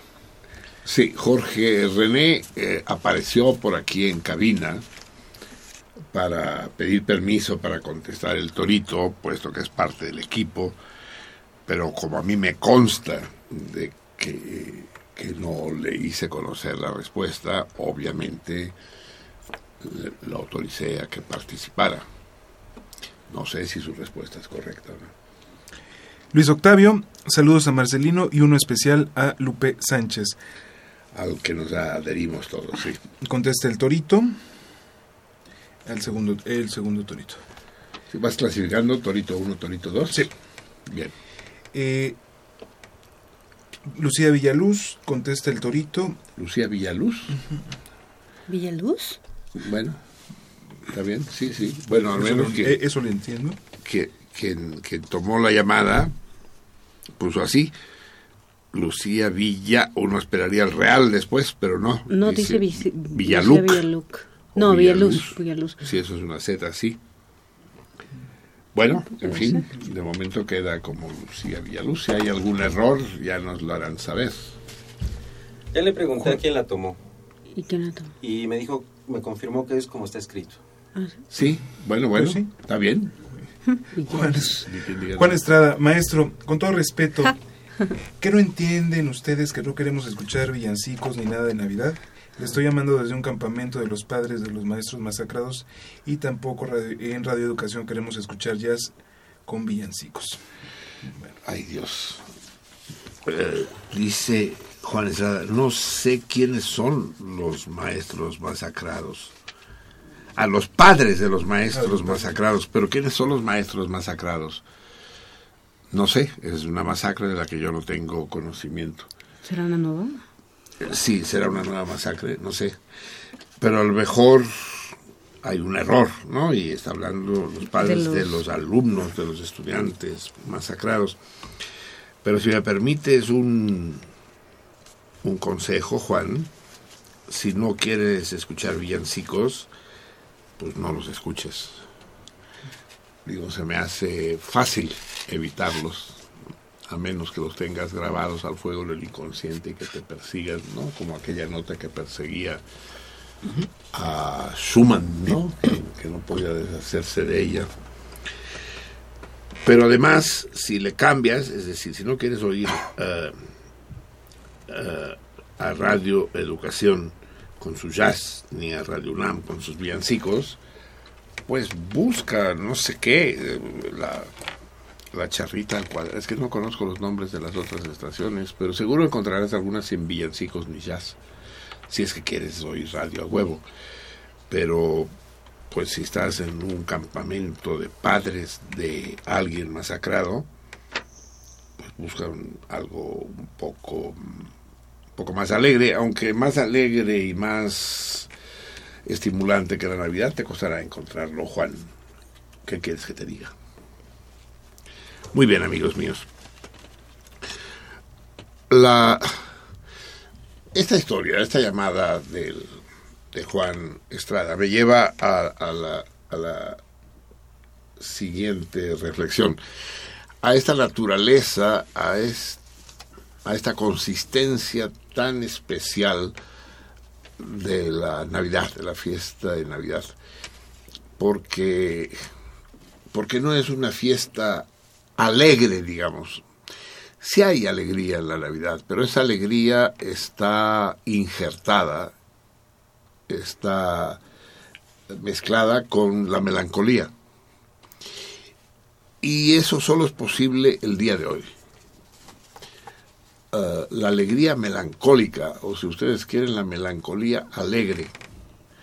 Hay un entrejuego muy especial en este día uh, entre uh, la vida y la muerte. Porque no olvidemos que estamos celebrando el nacimiento de quien sabemos que morirá después de una tortura horripilante en la cruz uh, poco más de tres decenios después. Es el nacimiento del que debe morir, del que está de antemano condenado. Y, y esto crea necesariamente un, un estado de ánimo insólito, un estado de ánimo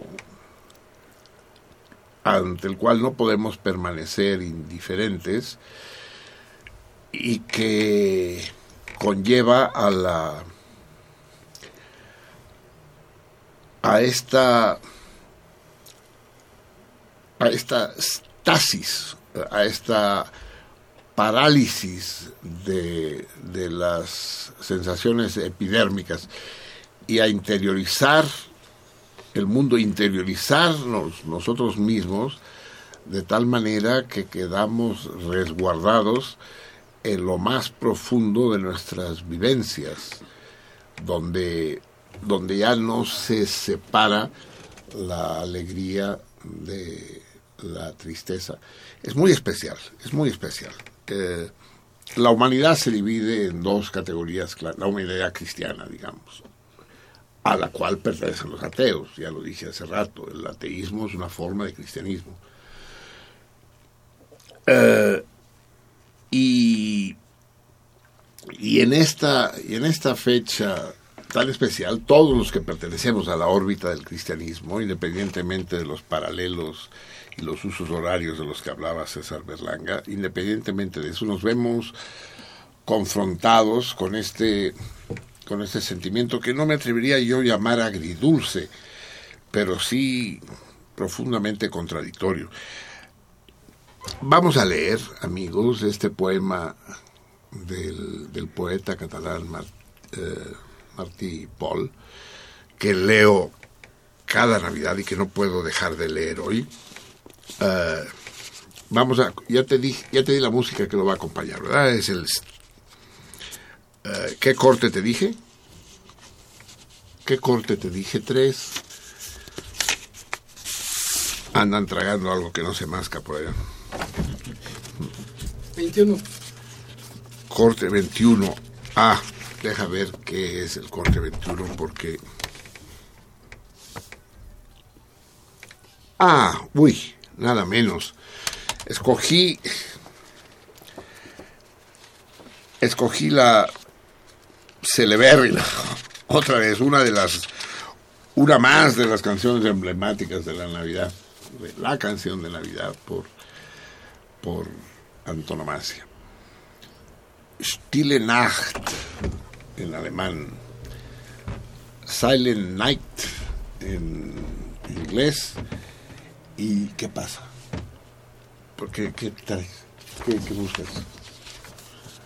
Ah, te dije el corte, pero no te di el disco. Sí, sí, ya lo tienes. Es este. Ya aquí mismo ya habíamos escuchado. Escuchamos el villancico catalán aquí. Creo, no.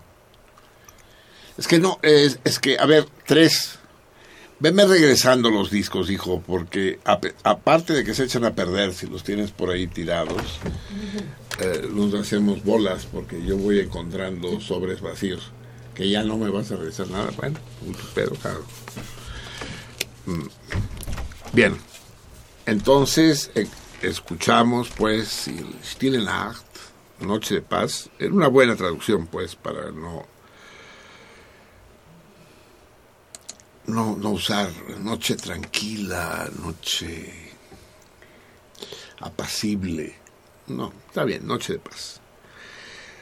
Uh, de Franz Gruber. para escucharla de fondo. La vamos a escuchar toda. Primero se las voy a traducir y después vamos a escuchar, me van a escuchar a mí mismo, vaya, eh, diciéndola en catalán, en la lengua original. Eh, Martí Paul, Miquel Martí Paul, padeció durante muchos años, muchos años, la esclerosis en placas y la sobrellevó con una hombría ejemplar. Y cuando digo hombría, de nuevo, no me refiero a, la- a características del género masculino, del sexo masculino. Ese es otro problema, ¿no? Ya no se vale decir sexo, porque si es sexo, quieres decir coger, quiere decir algo lúbrico, ¿no? Eh, Pero esto es- son mamadas del, del inglés, ¿no? Es muy sexy. Sexy será tu puta abuela, cabrón. En español decimos sensual. Eh, bienvenidas todas las palabras que enriquecen la lengua.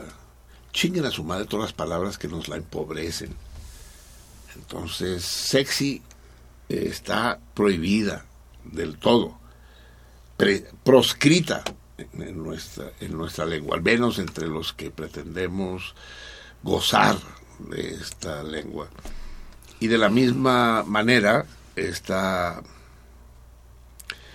está proscrito el llamar género a lo que llamamos sexo, sexo femenino. Esta vieja es de sexo femenino, esta también de sexo femenino. Este no estoy seguro, pero yo soy de sexo masculino. sí.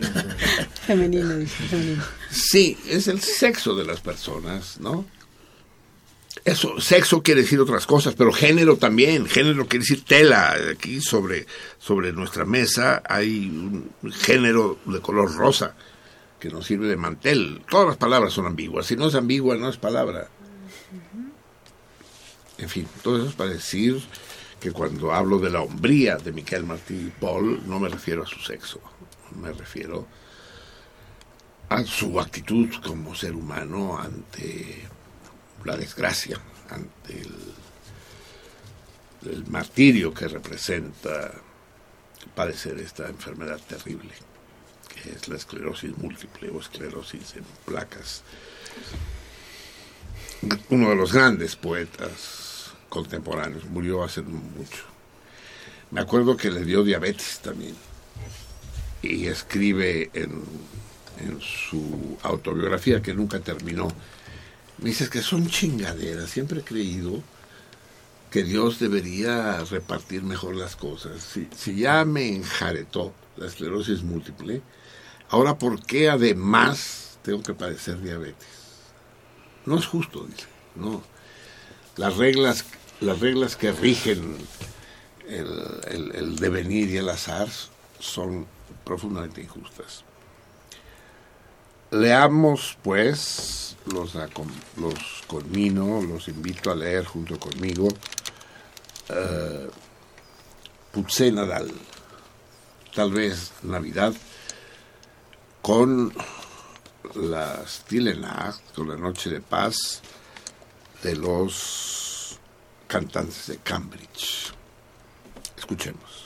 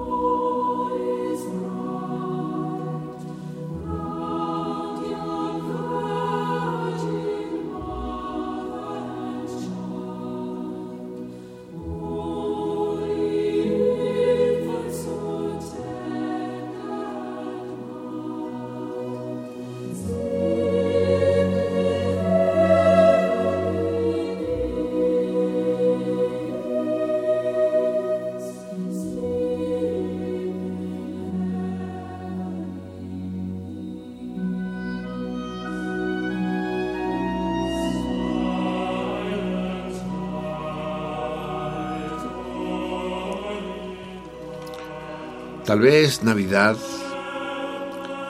es que todo el mundo se diga a sí mismo y en voz muy baja el nombre de cada cosa, masticando las palabras con mucho cuidado, de manera de poder percibir todo el sabor, toda su consistencia. Tal vez es descansar los ojos en los objetos cotidianos para descubrir con sorpresa que ni sabemos cómo son de tanto como los miramos.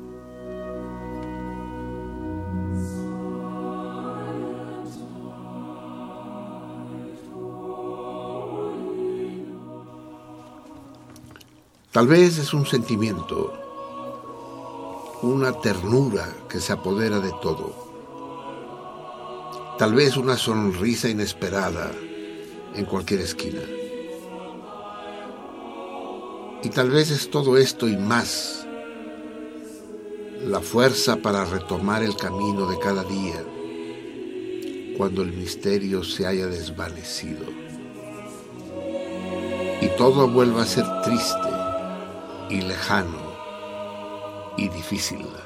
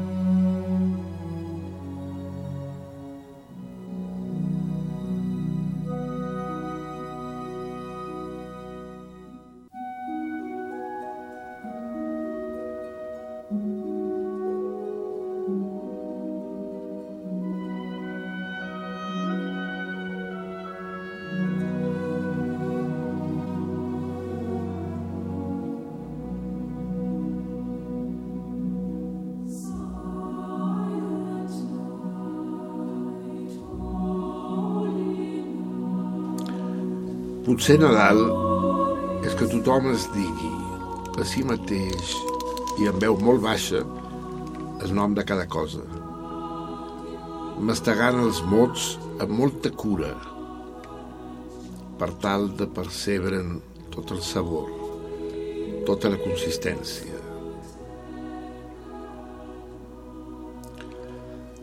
Potser és reposar els ulls en els objectes quotidians per descobrir amb sorpresa que ni sabem com són de tant mirar-los. Potser és un sentiment, una tendresa que s'empara de tot. Potser un somriure, un somriure inesperat en una cantonada.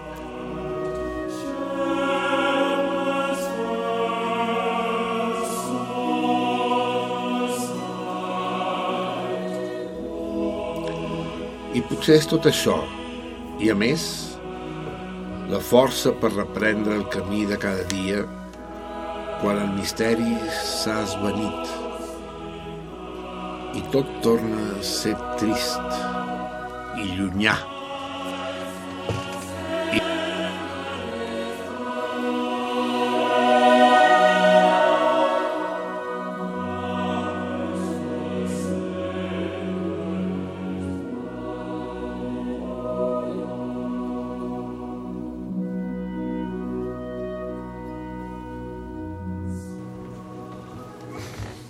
Miquel, Martí i Pol. Potser tal vez Navidad. Tal vez, tal vez, Miquel, tal vez. Leeremos, leeremos un poco más adelante algún cuento más de Navidad. Eh, En todo caso, eh, la, la Navidad, al contrario de otras fiestas religiosas, no se, no se ubica, no se encierra dentro de los templos, sino que es una fiesta en las casas. En catalán, ya que leía Martí Paul, se dice per Nadal, cada ovella el seu corral. Por Navidad, cada oveja en su corral. Todo el chiste está en, en- en entender cuál es el corral de la Navidad. Pero en, en cualquier caso es un concepto básico para entender la Navidad, el recogimiento. Pero ese recogimiento no es un recogimiento eh, oficial, un recogimiento canónico. Es sí un recogimiento místico, pero eh, la Navidad las pocas ocasiones donde esa mística penetra en el corazón de los agnósticos, de los escépticos. Es, eh, es ejemplar el caso de, de aquellos que convierten la fiesta navideña en un en una obligación penosa de comprar regalos, estar con, con una familia a la que uno no acaba de querer y que ensucia este sentimiento. El propio corral debe ser producto de la propia elección. La docena de salmones que estamos ahora en esta pecera, eh, estamos en nuestro lugar. Ninguno de nosotros, ni siquiera Miguel Ángel, que, que está por obligación, está de manera forzada. ¿O sí, Miguel Ángel? Dice que un poco, que bueno, que a huevo, que, que el hecho de que le paguen triple jornada algo tiene que ver, pero que no es lo principal. No, dice que no. Eh, e- esta idea del recogimiento es la que expresa Strindberg, el gran dramaturgo, cuando dice, toda fiesta real es silenciosa. Y no es que la Navidad sea necesariamente silenciosa, pero, pero sí es una festividad, diría yo, tenue. Eh, existe una Navidad festiva, la, Navidad de los niños que reciben los regalos que esperan, ¿no? Y, o, de, la que, de la que no esperan, ¿no? El, aquel padre que tenía dos hijos, uno exageradamente optimista y el otro exageradamente pesimista, ya ha visto médicos, ya ha visto especialistas y, escuelas especiales y no hay manera, el optimista es un optimismo desbocado y, y a menudo estúpido, mientras que el que el, que el pesimista es un tipo sumido en, en la más profunda de las depresiones. Entonces decide por Navidad curarlos. Y al pesimista le compra, puta madre, le compra un cochecito con motor, le compra un tren eléctrico de esos que pueden recorrer toda la casa, subir y bajar escaleras, le compra un iPhone 7, le, le- compra una, una, una bicicleta extraordinaria de carreras, de montaña. de- Y al optimista le pone un costal de, de mierda de caballo. Y les pone sus etiquetas a todos los regalos. Entonces esperan la mañana que los niños se levanten y vayan al árbol y se espera un rato, ¿no? Oye el ruido de los papeles que se abren, así, los gritos y demás. Dice, a ver, a ver si funcionó. Y encuentra regadero ahí de moños y la chingada. Y encuentra al optimista sentado ahí en el primer escalón de la escalera, así pensativo, triste. Dice, ¿qué pasó, hijo mío? ¿No estás contento? ¿Qué te, tra- qué te trajo Santa Claus? Ah, no sé. no. Un iPhone. pues, una hueva, porque estuve leyendo que luego explotan y te puedes matar y, y hay una cantidad de cosas absurdas. La publicidad, la detesto. Ah, ah. ¿Y qué más te trajeron? Una bicicleta, pero es peligrosa esa chingadera, me puedo, me puede atropellar un coche, ni modo que me pase yo dando vueltas aquí a la casa. Y encuentro un poco estúpido tener que pedalear, pues, hay otros medios de transporte. Ah, bueno. ¿Y ya? No, más cosas, más cosas, pero pues, yo qué sé, un tren eléctrico, voy a dar un toque, voy a quedar tarado para toda la vida.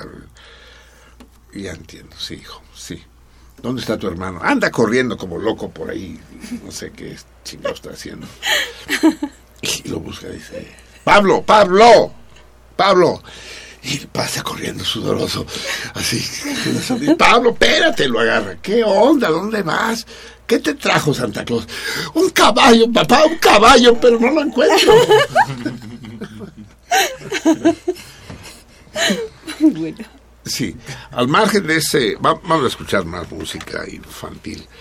Obviamente tenemos que escuchar, no, no tenemos más remedio, porque todos ustedes lo están pidiendo a gritos, una de las canciones infantiles navideñas con nuestros mismos niños gachupas, eh, que, es, que, es, una canción surrealista, absolutamente, y es el corte número 6. Eh, ¿Qué onda es esa de e- eso que me he preguntado varias veces y que le he preguntado a los ictiólogos? Dice, oye, ¿los peces beben? ¿No? Y me dice, bueno, sí comen, pero al comer beben porque la comida está en el agua, pues. Pero no se puede decir que los peces beban, pues es un poco forzado. Pero no fue forzado para quien compuso esta tierna, adorable, contagiosa, eh, inevitable canción.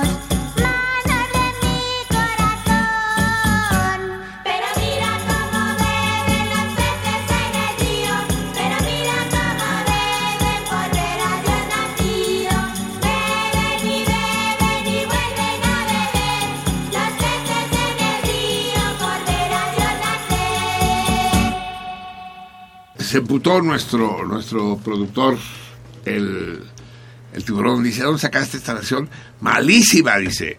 Parece el chavo del 8. Pero, pero es que yo no tengo entendido que el Chavo del 8 sea malísimo, ¿no? Ya hablaremos del Chavo del 8, de Chabelo, de... eh, es una versión festiva, pues, pero a ver, que no me, no me estén todos aquí de pie, que alguien se siente. Están las sillas vacías y todo el mundo de pie. Ya estarán de pie cuando, cuando me estén velando, pero de momento siéntense. A ver, ya, ya llegan asientos. Eh, a ver, amigos míos, va el tercer torito porque ya es tarde.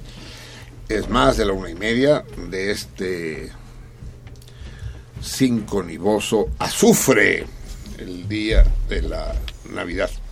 Eh, fíjense que eh, nosotros consideramos que, bueno, no sé qué consideramos, pero les pregunto a ustedes, eh, como que, como que Jesús habría nacido cuándo, pues esta noche, ya a estas alturas, cuando es, cuando es 20 para las 2 del día 25, ya nació Jesús. Nació de noche, nació de día. Eh, y, si, y, y qué día nació se- según, según la tradición. No, no qué fecha, sino ahora le estoy preguntando qué hora. ya, ya quedamos que se- la Navidad se celebra el día 25 y que la noche nueva, llamada buena por algunos, eh, es la noche que antecede el nacimiento del Salvador. Pero siempre fue así. O, se produjo alguna dis- distorsión según, según los primeros cristianos, según los judíos contemporáneos y posteriores, ¿cuándo, a qué hora se considera aproximadamente? No, había relojes, así que no me pueden decir horas precisas y minutos. ¿Cómo, cómo a qué hora habría nacido Jesús? ¿Cómo a qué hora de qué día habría nacido Jesús?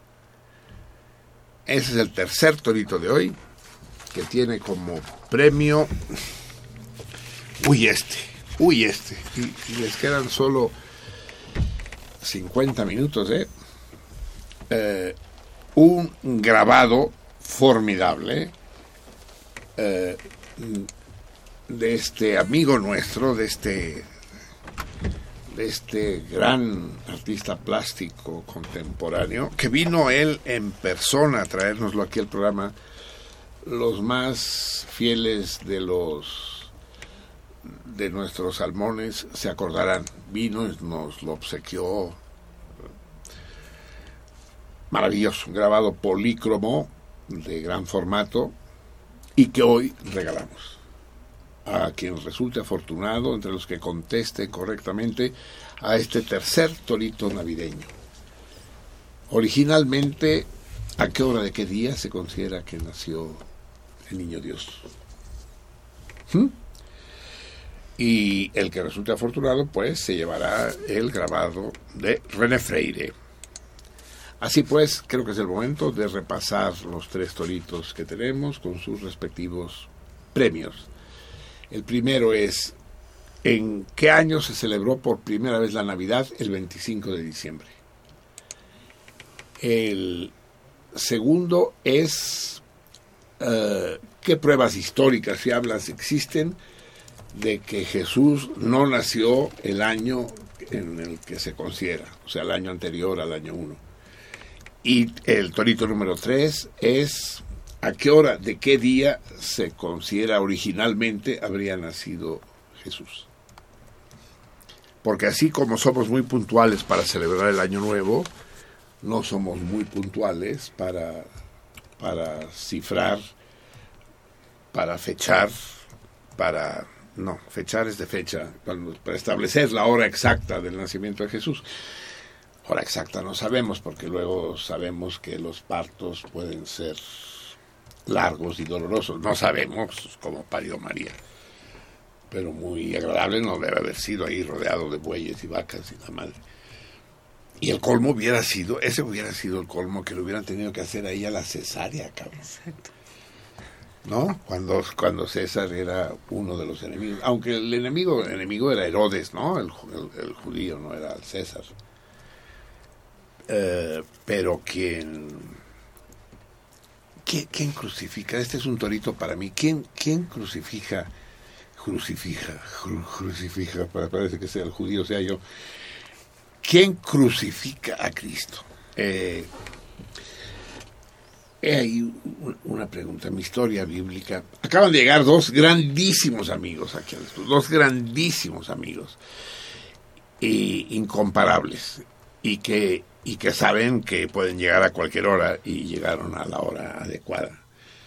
La querida Beth, que es la más reciente de mis grandes amigas, y, y su inseparable Manelik, del que ustedes ya tienen noticia, porque como Manelik sabe bien, y Beth también, resulta que hay salmones trasnochados que también se desmañanan para escuchar el Buenos Días de Radio Centro.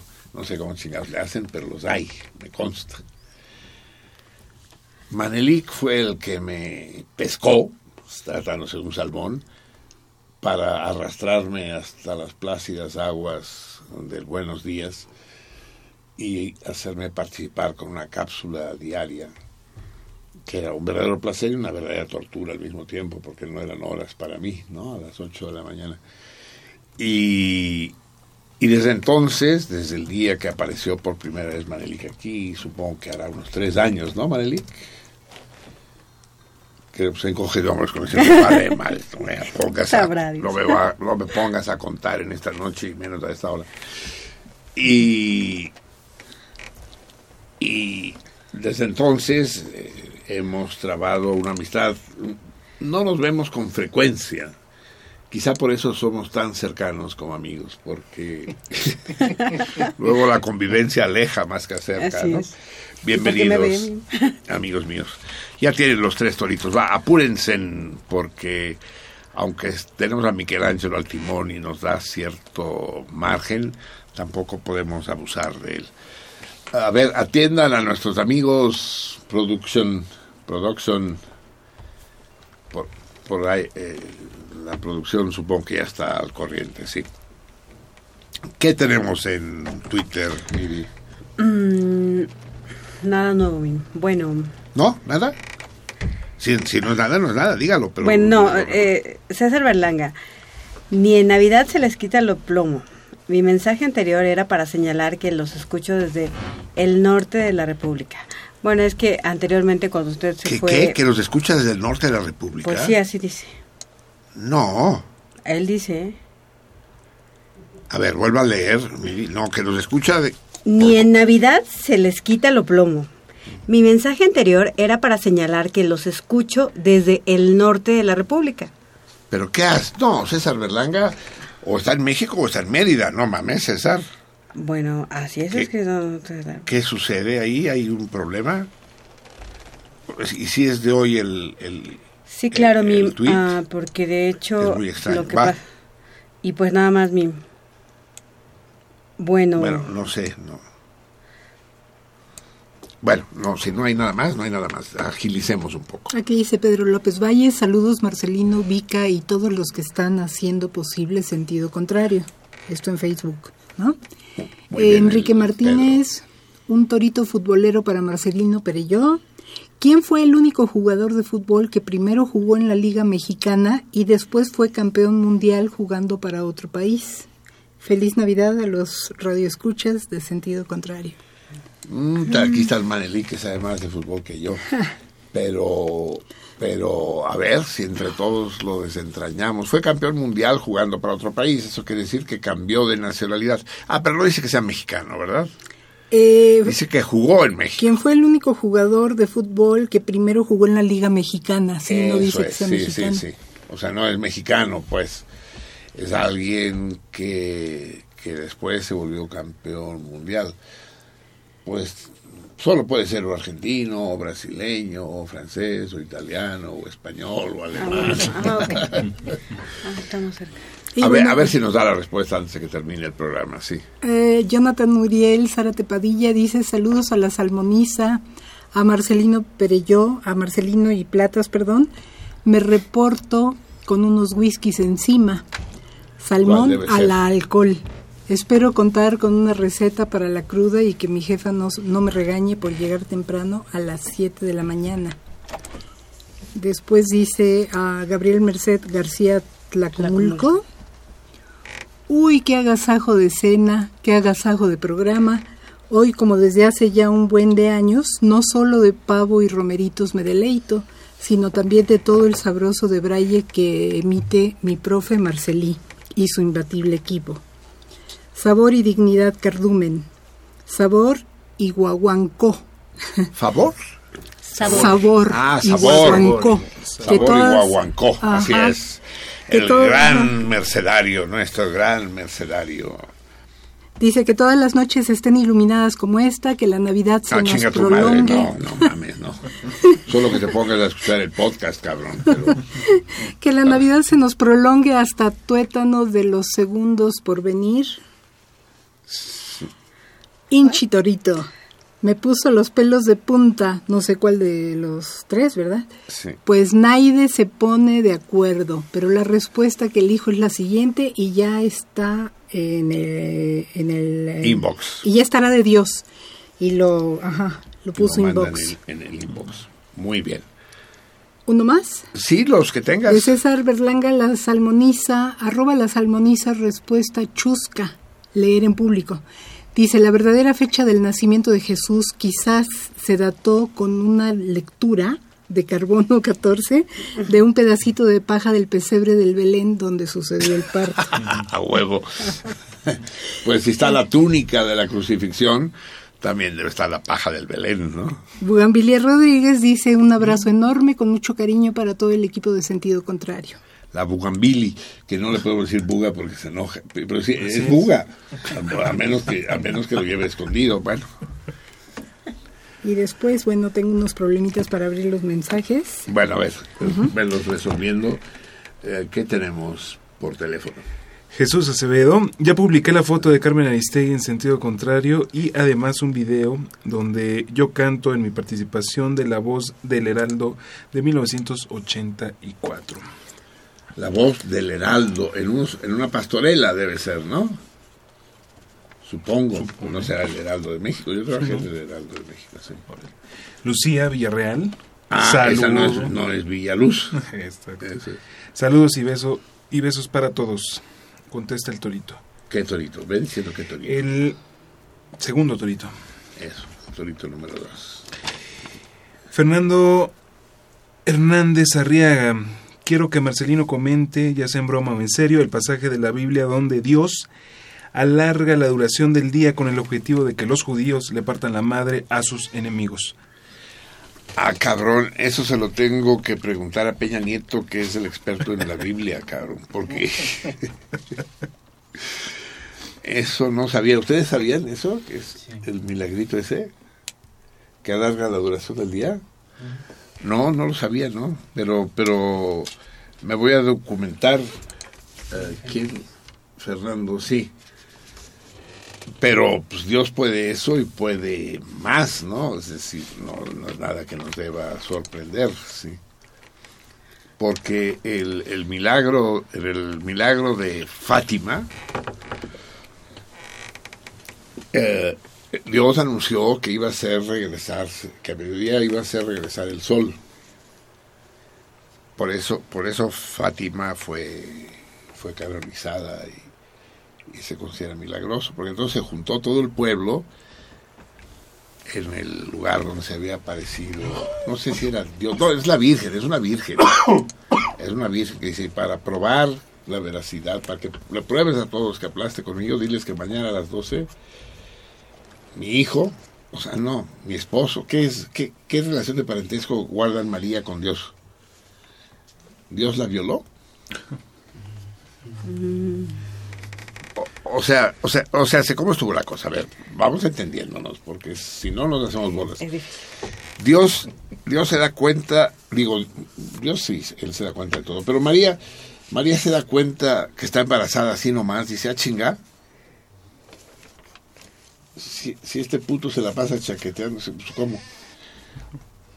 O, o, o María se entera de que el pajarito no era tan inocuo Tan como parecía y, y la deja embarazada, no lo sé. Pero pero en, en todo caso, cuando, cuando María queda embarazada, eh, debe saber, ¿no? Que, que está embarazada y que está embarazada por Dios, puesto que no cogía, era virgen. Es muy complicado. Pero bueno, entonces se le aparece a esta pastora y le dice, para demostrar, como, como al Juan Diego, ¿no? Que le pintó ese óleo. ¿Es óleo o es acuarela? Como óleo. No, es sólido. ¿Es óleo? La, la, la- la Virgen, sí, es de Guadalupe. Sí, ¿Es es óleo? óleo. decía, de- decía mi amigo Renan que todas las vírgenes eran vaginas. Y que hay algo ahí de, la virginidad con, con la representación de la Madre de Dios. De hecho, es muy curioso cómo las distintas lenguas, el nombre de la Madre de Dios tiene, tiene palabras distintas. Por ejemplo, en español, al menos en México y en España, ponemos el acento sobre la pureza. Es virgen, la virgen. O sea, es pura, no mancillada. En cambio, en Cataluña se pone el acento sobre la fecundidad. No se dice la virgen, es la Mare de Déu, la Madre de Dios. En, en italiano y en, y en francés se habla del poder. Es Notre Dame, Nuestra Señora. Y en italiano también es Madonna. Es la, como quien dice, la dueña del burdel, pues, la jefa, pues. Y, pero Renan, el gran Renan, al que no puedo no recordar ahorita que platicamos con un nórdico, sí, decía que era una vagina. Y, sí, y la Virgen de Guadalupe, efectivamente, ¿eh? tiene tiene la forma de... ¿Cómo, cómo se llama? A ver, mujeres, este, el fierro ese que les meten para revisarles la vagina. ¿Es un qué? Pato. ¿Pato? ¿Un pato? No sé, no No. Que porque tiene La Ah, eso, que para, para que para expandirla, sí, sí, Mm. sí. Ah, qué chistoso un pato. de... Wow, un pato. Bueno, eh, otras vírgenes pintadas, no sé, no me he puesto a analizar el caso. Pero, eh, obviamente, eh, si Dios pudo fecundar a María sin, sin romper su virginidad, también pudo alargar el día. Entonces le decía que Fátima, por, a ver si aterrizo de una vez, en Fátima dijo que eh, iba a hacer que el sol se regresara. Entonces reunió a todo el pueblo en el sitio aquel, todo el mundo viendo al sol, para que al mediodía exactamente el sol llegó al, a su punto más alto, no sé qué día es, si estaba en el cenito donde estaba, y a partir de ese momento el sol no siguió su trayectoria, sino que se retachó, cabrón. Y se puso por el mismo lugar por el que había salido. Y claro, ante tal evidencia no podían no canonizarla. ¿no? Eso demostró absolutamente que toda la historia era verdad. Ya saben que para canonizar a alguien es preciso que haya una investigación, ¿no? Hay un juicio. Y hay un fiscal que dice es mentira, es mentira, ¿no? El abogado del diablo le llaman. Entonces fueron y le preguntaron, le preguntaron a los campesinos, ¿es cierto que el sol se regresó? Y dice, a huevo, cabrón. Pues, A ver quién se atreve a decir que no, hijo de la chingada, ¿no? A huevo, se regresó. Yo lo vi con mis propios ojos. Llegó ahí y se regresó. En parte por miedo, pero en parte también por, por miedo a decepcionar cuando niegas el, fenómeno, el extraordinario, como que aguas la fiesta, como, que aplastas la guitarra. A, a mí varias veces han venido, más de varias, a entrevistarme de, periódicos y televisiones extranjeras sobre el 2 de octubre, ¿no? Esta es mi propia cruz, ya que hablamos de cruces. Y, y quieren que la entrevista sea en Tlatelolco. Muchas veces. Yo digo, no, Tlatelolco no, porque Tlatelolco... Pero a veces no he podido ya resistirme y lo hacemos en Tlatelolco. Y entonces no tengo los huevos de decir, miren, esto de Tlatelolco está muy oscuro. Aquí no se sabe ni cuántos murieron, ni quién murió, eh, ni, ni por qué, ni quién disparó. Es un desmadre. No se sabe.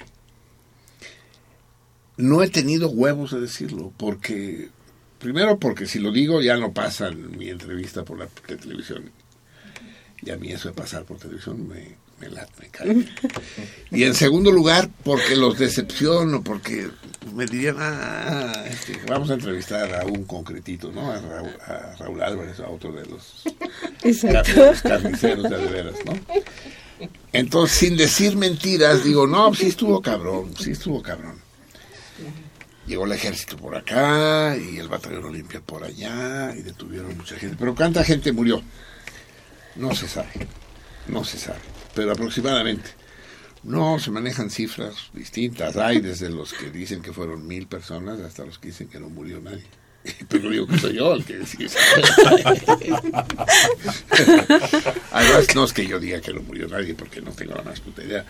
Lo que sí digo, pero no le digo a los periodistas extranjeros, es que yo no sé de nadie que haya muerto ahí. Ni sé de nadie que sepa de alguien que haya muerto ahí. Es decir, no, sí sé, pero los que lo dicen sí sé, pero no, no conozco a nadie que conozca a nadie que haya muerto ahí. Eso sí lo puedo asegurar. Me entrevistó Jairo Calixto Albarrán y se pusieron feroces contra mí por, porque ahí sí lo dije. Y dije exactamente eso, no conozco a nadie que conozca a alguien que haya muerto ahí. Y me dice, mi mamá estaba, me dice Jairo Calixto, mi mamá estaba junto a una señora a la que mataron y la vio caer muerta a su lado. Ok. Sigo diciendo que no conozco a nadie que conozca a alguien que murió en. Cuando me presentes a tu mamá, entonces ya conoceré a una persona que conocía a alguien que, que murió. Ya no le dije cómo sabía que esa persona cayó muerta y no se había desmayado, ¿no? Tampoco es tan fácil, ¿no? Reconocer un muerto. Eh, pero ¿y esto a qué viene? ¿Qué tiene que ver con la Navidad todo esto? ¿Cómo llegué? Por, ah, que sí, por la pregunta provocadora de que. Dios alargó el día y la chingada. Pues si alargó ese día, el de hoy lo está acortando. A ver, hay otra llamada. Eh, José Luis, el jugador de que hablas es Mauro Camarom, Camaromechi. Camaronesi. Camaronesi, güey. Mauro Camaronesi. No, no hablo yo, habló un, un salmón, puso ese torito. Mauro Camaronesi. Cama, ¿Cómo? Sí. Camarone- ¿Y él era qué, argentino o italiano? A ver, busquen, busquen niñas. ¿Qué Mauro? Camaronesi. Argentino e italiano. Se nacionalizó italiano. Se nacionalizó. Ah, ¿fue las dos cosas? Sí, era argentino y se nacionalizó italiano y aparte tiene la mexicana. Eh, Luego, Tiene las tres. eso. ¿Y, y con, qué, con qué equipo jugó? Acércate, acércate. ¿Con qué, ¿Con qué país participó en el, Con Italia. Con Italia. Fue campeón mundial con Italia. Juventud, divino tesoro. Te vas para no volver. Enrique Martínez es quien puso el ¿Quién, torito. te puso- preguntó? ajá, Eso, te puso el torito. eso. En- en- en- Enrique Martínez el- es eh, eh, homónimo del gran poeta, ¿no? Enrique Martínez, ¿cómo se llama? Gonzalo Ay, Martínez. cabrón. El gran poeta, hombre, Enrique Martínez.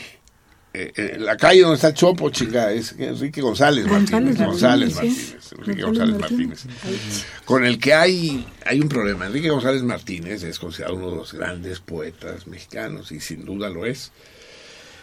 No se puede decir si es mejor o peor que otros porque esto no, son una, no es un campeonato mundial, pero es un gran poeta, el, el que se enfrentó a Rubén Darío, ¿no? Y escribió aquello de tuércele el cuello al cisne.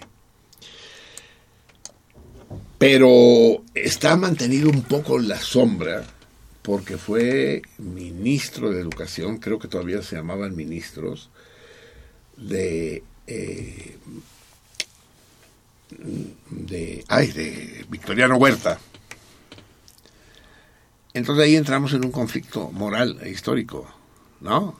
Si era ministro, viceministro, subsecretario de Educación de Victoriano Huerta, quiere decir que era un hijo de la chingada, ¿no? ¿O no? O entonces a lo mejor Victoriano Huerta no era tan malo como decimos, ¿no? Brincos diéramos para tener como secretario de Educación hoy en día a un Enrique González Martínez. La vida es complicada, amigos míos, pero no es el día para, para andarse poniendo este tipo de problemas en la cabeza. Vamos a escuchar tantita música cuando ya son las 2 de la mañana eh, de este hermoso 5 nivoso. Cada vez que lo tengo que decir me cuesta. Eh, vamos a escuchar eh, una de las canciones clásicas de- de la Navidad, pero no la encuentro. Es eh, Jesús, Gloria del Mundo, pero ¿dónde está? A ver. Tengo un desmadre aquí encima, si ustedes lo vieran, apagarían su radio. No, bueno, encuentro antes de esta chingadera, que también es muy hermosa. No sé dónde está el queso, dónde está el paté, dónde, dónde está Bach. Vamos a escuchar al gran Harry Belafonte. Puta, este es notable. Por cierto, ¿ya encontraron con quién jugó Cama- Camaronesi? Ah, Ca- ca- ca- ¿Mm? Con Italia. Ah, tú ya sabes que con Italia. Pues sí, ya- ya lo vi. Muy bien. Es el, el corte. ah, es el corte 12, amigo mío. Harry Belafonte fue el gran, gran jamaiquino, jamaicano, jamaiqueño, antes de que aparecieran los güeyes de los rastafaris, ¿no? Con, sus rastas. ¿Saben ustedes? Ese podría ser un torito. No, pero, pero lo, tu- lo tuitean, lo, red, lo, lo internetean fácil, ¿no? ¿Quién es el dios de los rastafaris? ¿Lo sabes acaso? Terry. Terry es el nombre de Iván. ¿Qué? Eh, no. El dios de los rastafaris es nada menos que el emperador o dictador, como ustedes lo quieran, de Etiopía, Haile Selassie. Es un dios vivo, un un güey que, que- que estuvo en el poder en, durante 50 años en Etiopía. Bob, Bob Harley, ¿no? Se llama el... Marley. Marley. Harley es la moto, ¿verdad? Sí. Bob Marley.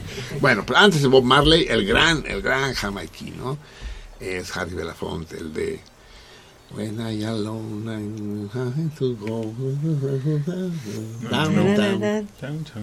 When, when, when you are alone and life is nothing to you can always go downtown. Pero hoy no vamos a escuchar esto, hoy vamos a escuchar. El, el pequeño de María. Precioso. Villancico de Hustler Harriston. Escuchemos. Harry Belafonte.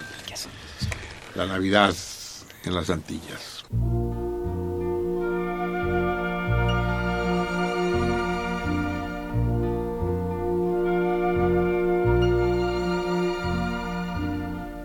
Long time ago in Bethlehem, so the Holy Bible say, Mary's boy child, Jesus Christ, was born on Christmas Day. Hark now, hear the angels sing a new king born today, and man will live forevermore because of Christmas Day. While shepherds watch their flock by night, them see a bright new shining star them hear a choir sing. The music seemed to come from afar. Now Joseph and his wife Mary come to Bethlehem that night. Them find no place to born she child. Not a single room was in sight. Hark now, hear the angels sing, a new king born today. And man will live forevermore because of Christmas Day. By and by, them find a little nook in a stable all forlorn, and in a manger cold and dark, Mary's little boy was born. Hark now, hear the angels sing, a new king born today. And man will live forevermore because of Christmas Day.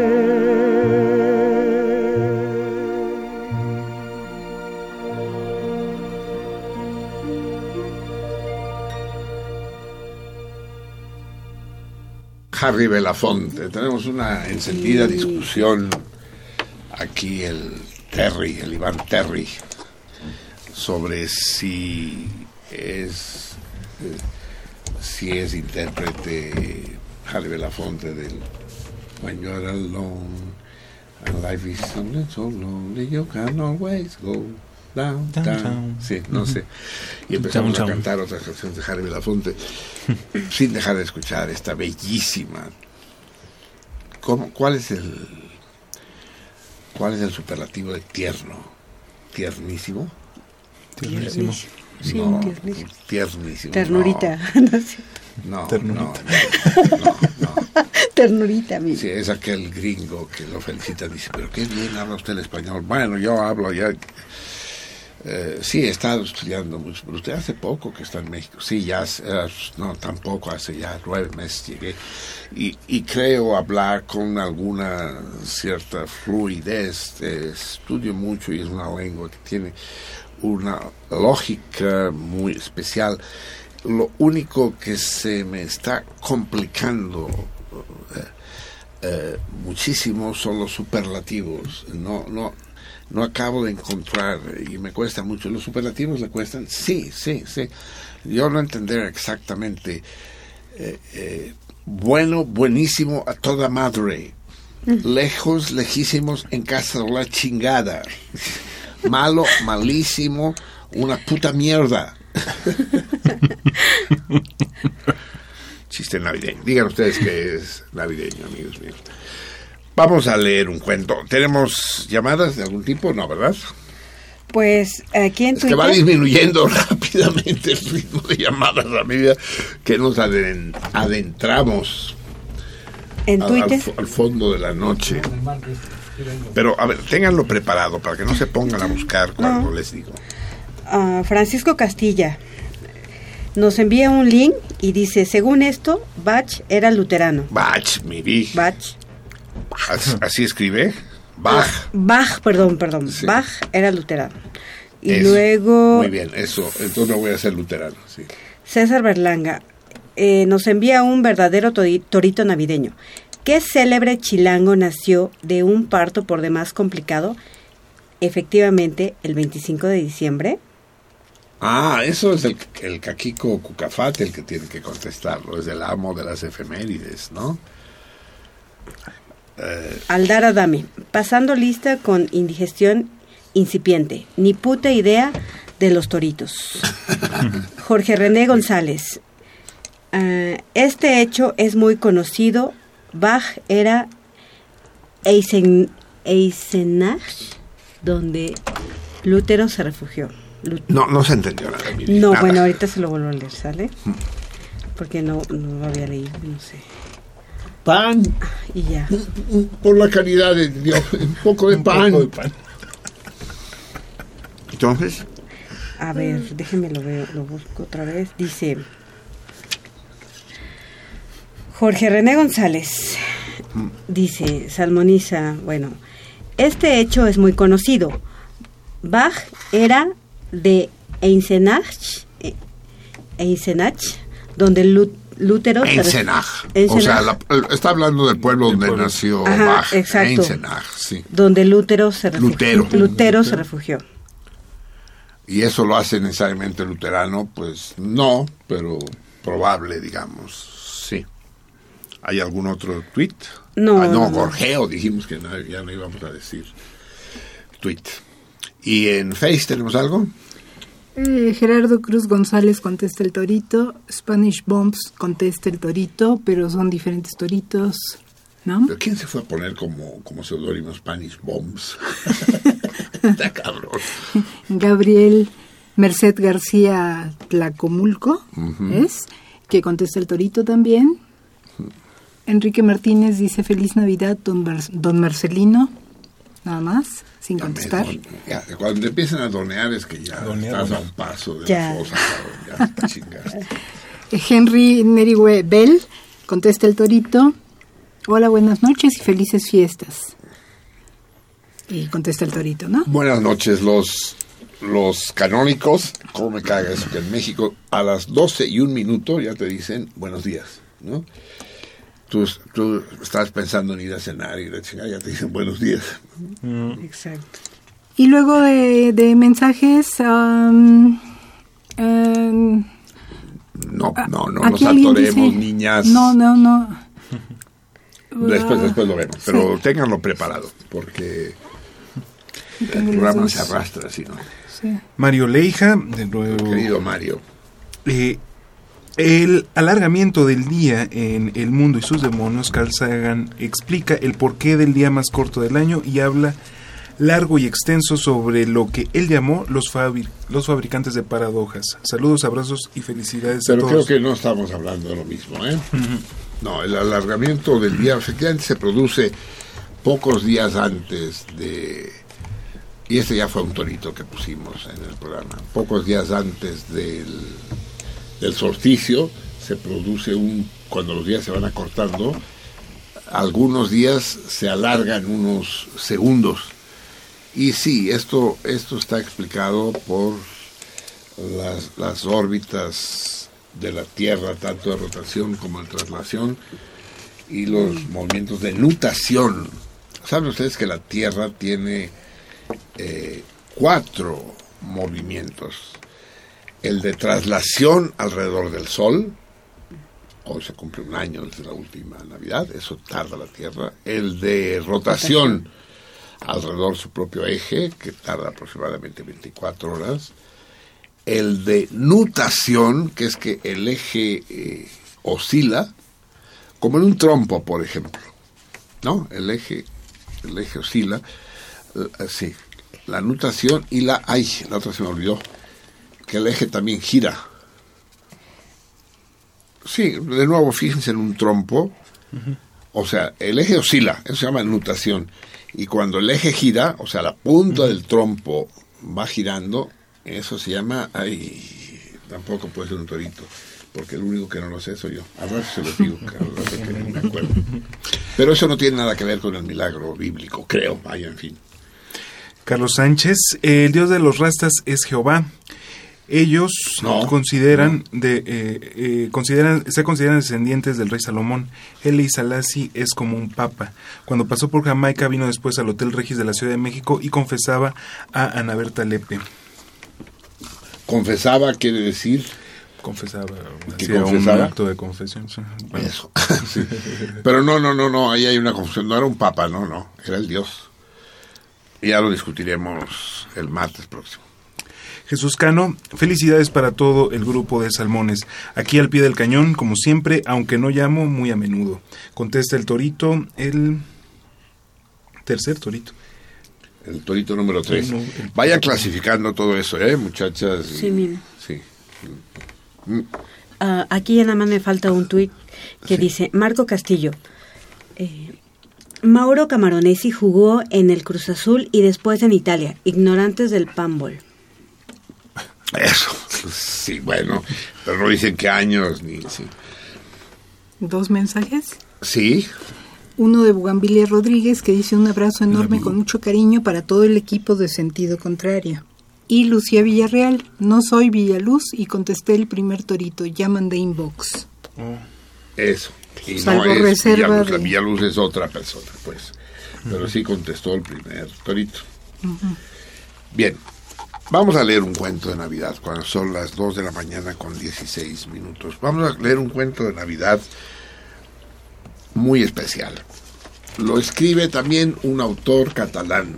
Tengo el texto en catalán y lo voy a y, no lo traduje previamente, así que lo voy a ir traduciendo a medida que, que lo voy leyendo. Pere Calders, Pere Calders es un, un escritor, novelista y cuentista fuera de serie que llegó refugiado después de la mal llamada Guerra Civil Española a México. Aquí escribió las novelas eh, A la sombra del maguey y Aquí descansa Nevares, formidables. Pero su gran aporte a la literatura es el cuento, la narración breve. Es una especie de post-surrealismo eh, con un toque absolutamente irresistible de humorismo. Es un humorista formidable. Tiene unos mini cuentos que superan con mucho a los de Montemayor, mucho más. Monterroso. Monterroso. No, ya los de Montemayor. Muy bien, no, ya, Sí, no, también. Monterroso, así es. Eh, entre los mini cuentos que recuerdo de Calders está aquel dice, me dijo que la derecha sí, pero que la izquierda no, porque ya la tenía comprometida. Ah, celoso e intransigente, me quedé sin ninguna de las dos. Le preguntan al condenado a muerte cuál es su último deseo y responde, olvídelo, no nos pondríamos de acuerdo. Exacto. Y tiene más, en este momento no se me ocurre. El que vamos, el que vamos a leer, lo que quiero encontrar, a ver, ven, Togro. Eh, vamos a, a escuchar una serie larga de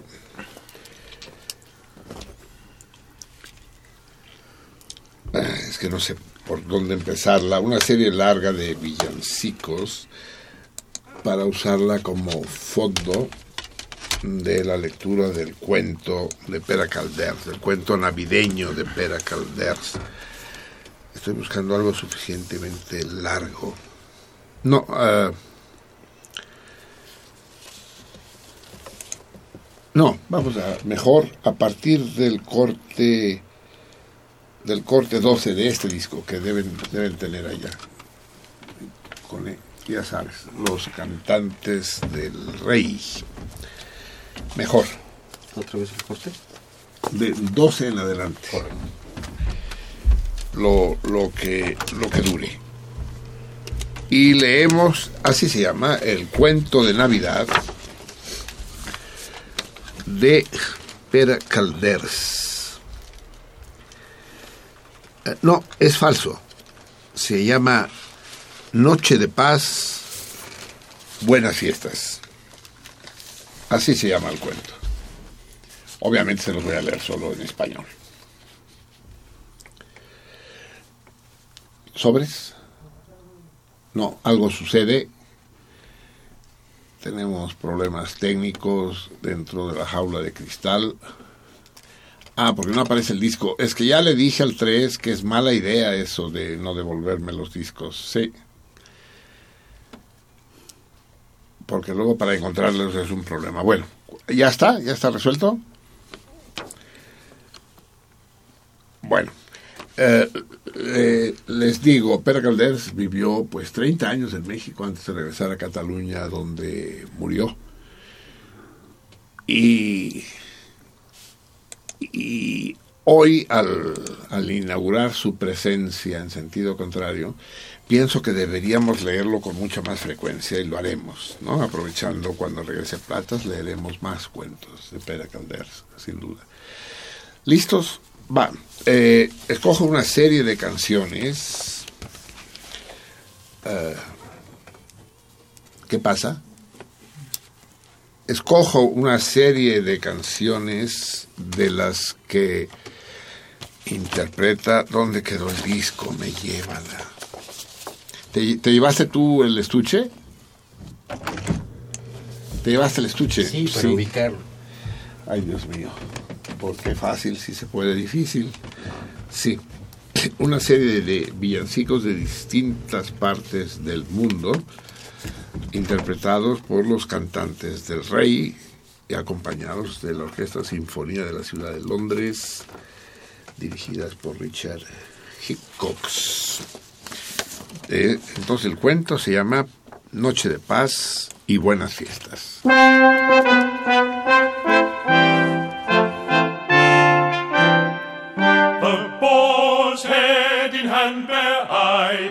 With bays and rosemary. And I pray my masters be merry, modestis in convivio. Hemos ido evolucionando, esto es innegable.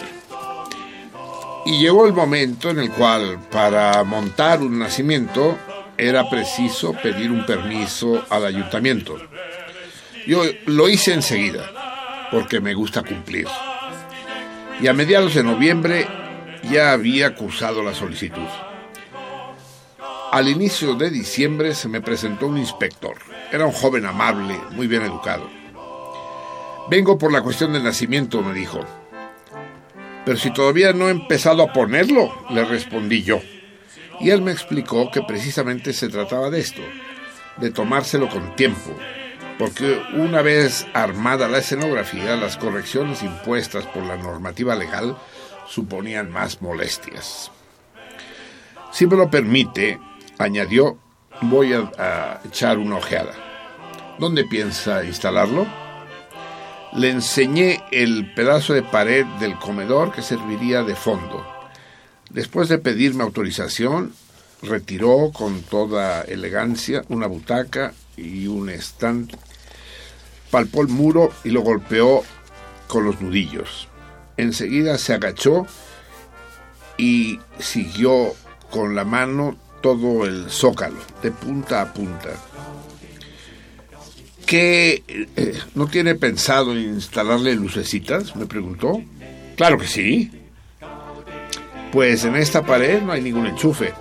No, los tengo en la pared de enfrente. ¿Y cómo lo va a hacer? Hombre, tengo extensiones con salidas múltiples. El inspector hizo un gesto de contrariedad. ¿Qué no leyó acaso el opúsculo, oh, el opúsculo que le envió el ayuntamiento? Quiso saber. No, todo no, francamente. Soy soy nacimientista viejo y muchas cosas ya las sé. Piense que el año 68 gané un tercer premio en el concurso nacional de nacimientos. Ha llovido mucho desde entonces, amigo mío, y hemos tenido dolorosas experiencias. Las extensiones en este caso están rigurosamente prohibidas. En días de concentración familiar, con tránsito de personal, es muy fácil pisar cables que van por el suelo. Las consecuencias pueden ser graves. El año pasado tuvimos cinco incendios por esta causa, sin contar eh, que crea contarlas dos electrocuciones fatales.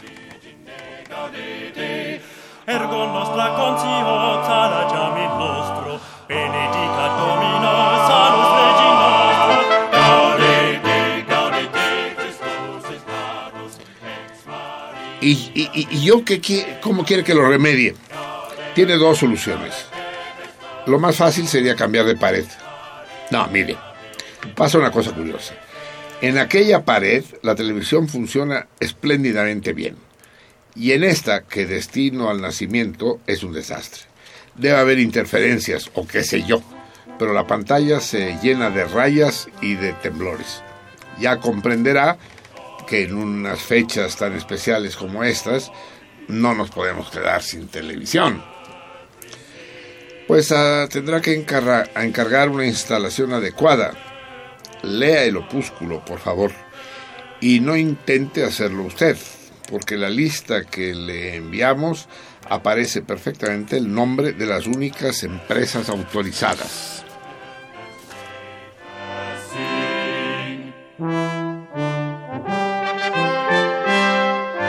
En casos así, la primera reacción que tuve fue la de enfado, pero el joven me frenó con unas maneras impecables.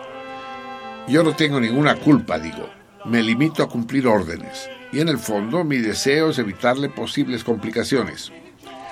Dispénseme, no lo quería molestar. Bien, no tiene importancia. Y ahora va- vamos sobre otro problema. Es de los eh, que es usted de los que pone río en el nacimiento a usted. Siempre. Me parece un elemento esencial. ¿Y de dónde saca el agua? Del baño pequeño. De la habitación que hay aquí mismo al lado.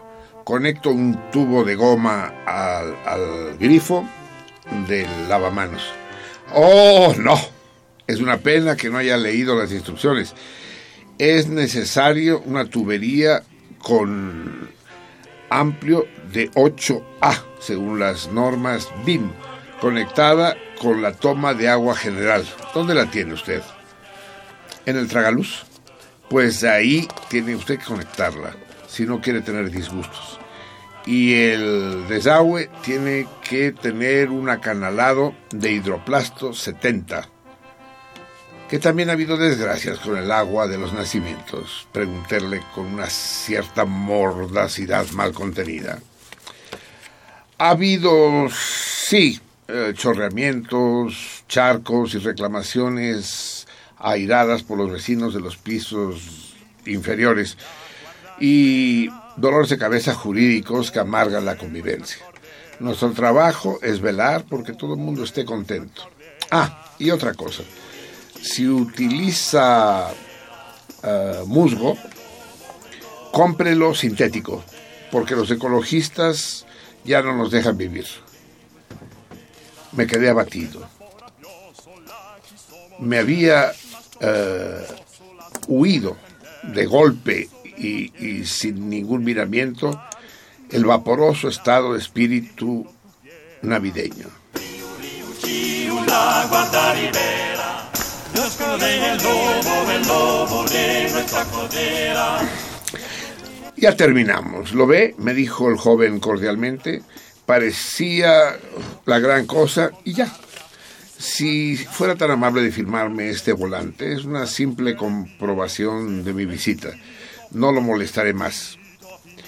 Cuando ya lo tenía eh, bajo la puerta, le pregunté, ¿y si cambio de idea y no pongo el nacimiento, no me pasará nada?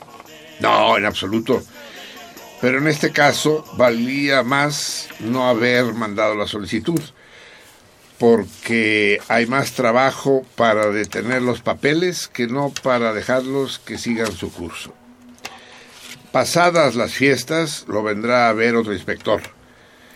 Eh, ¿Pagó usted los derechos de permiso? No.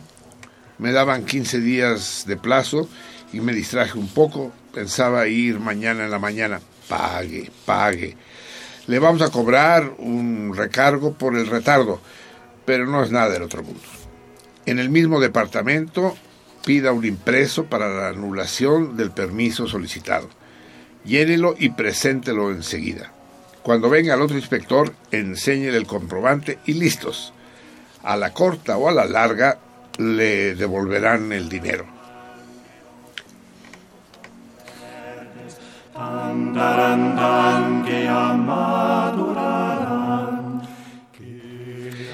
Me debía notar una cara un poco triste.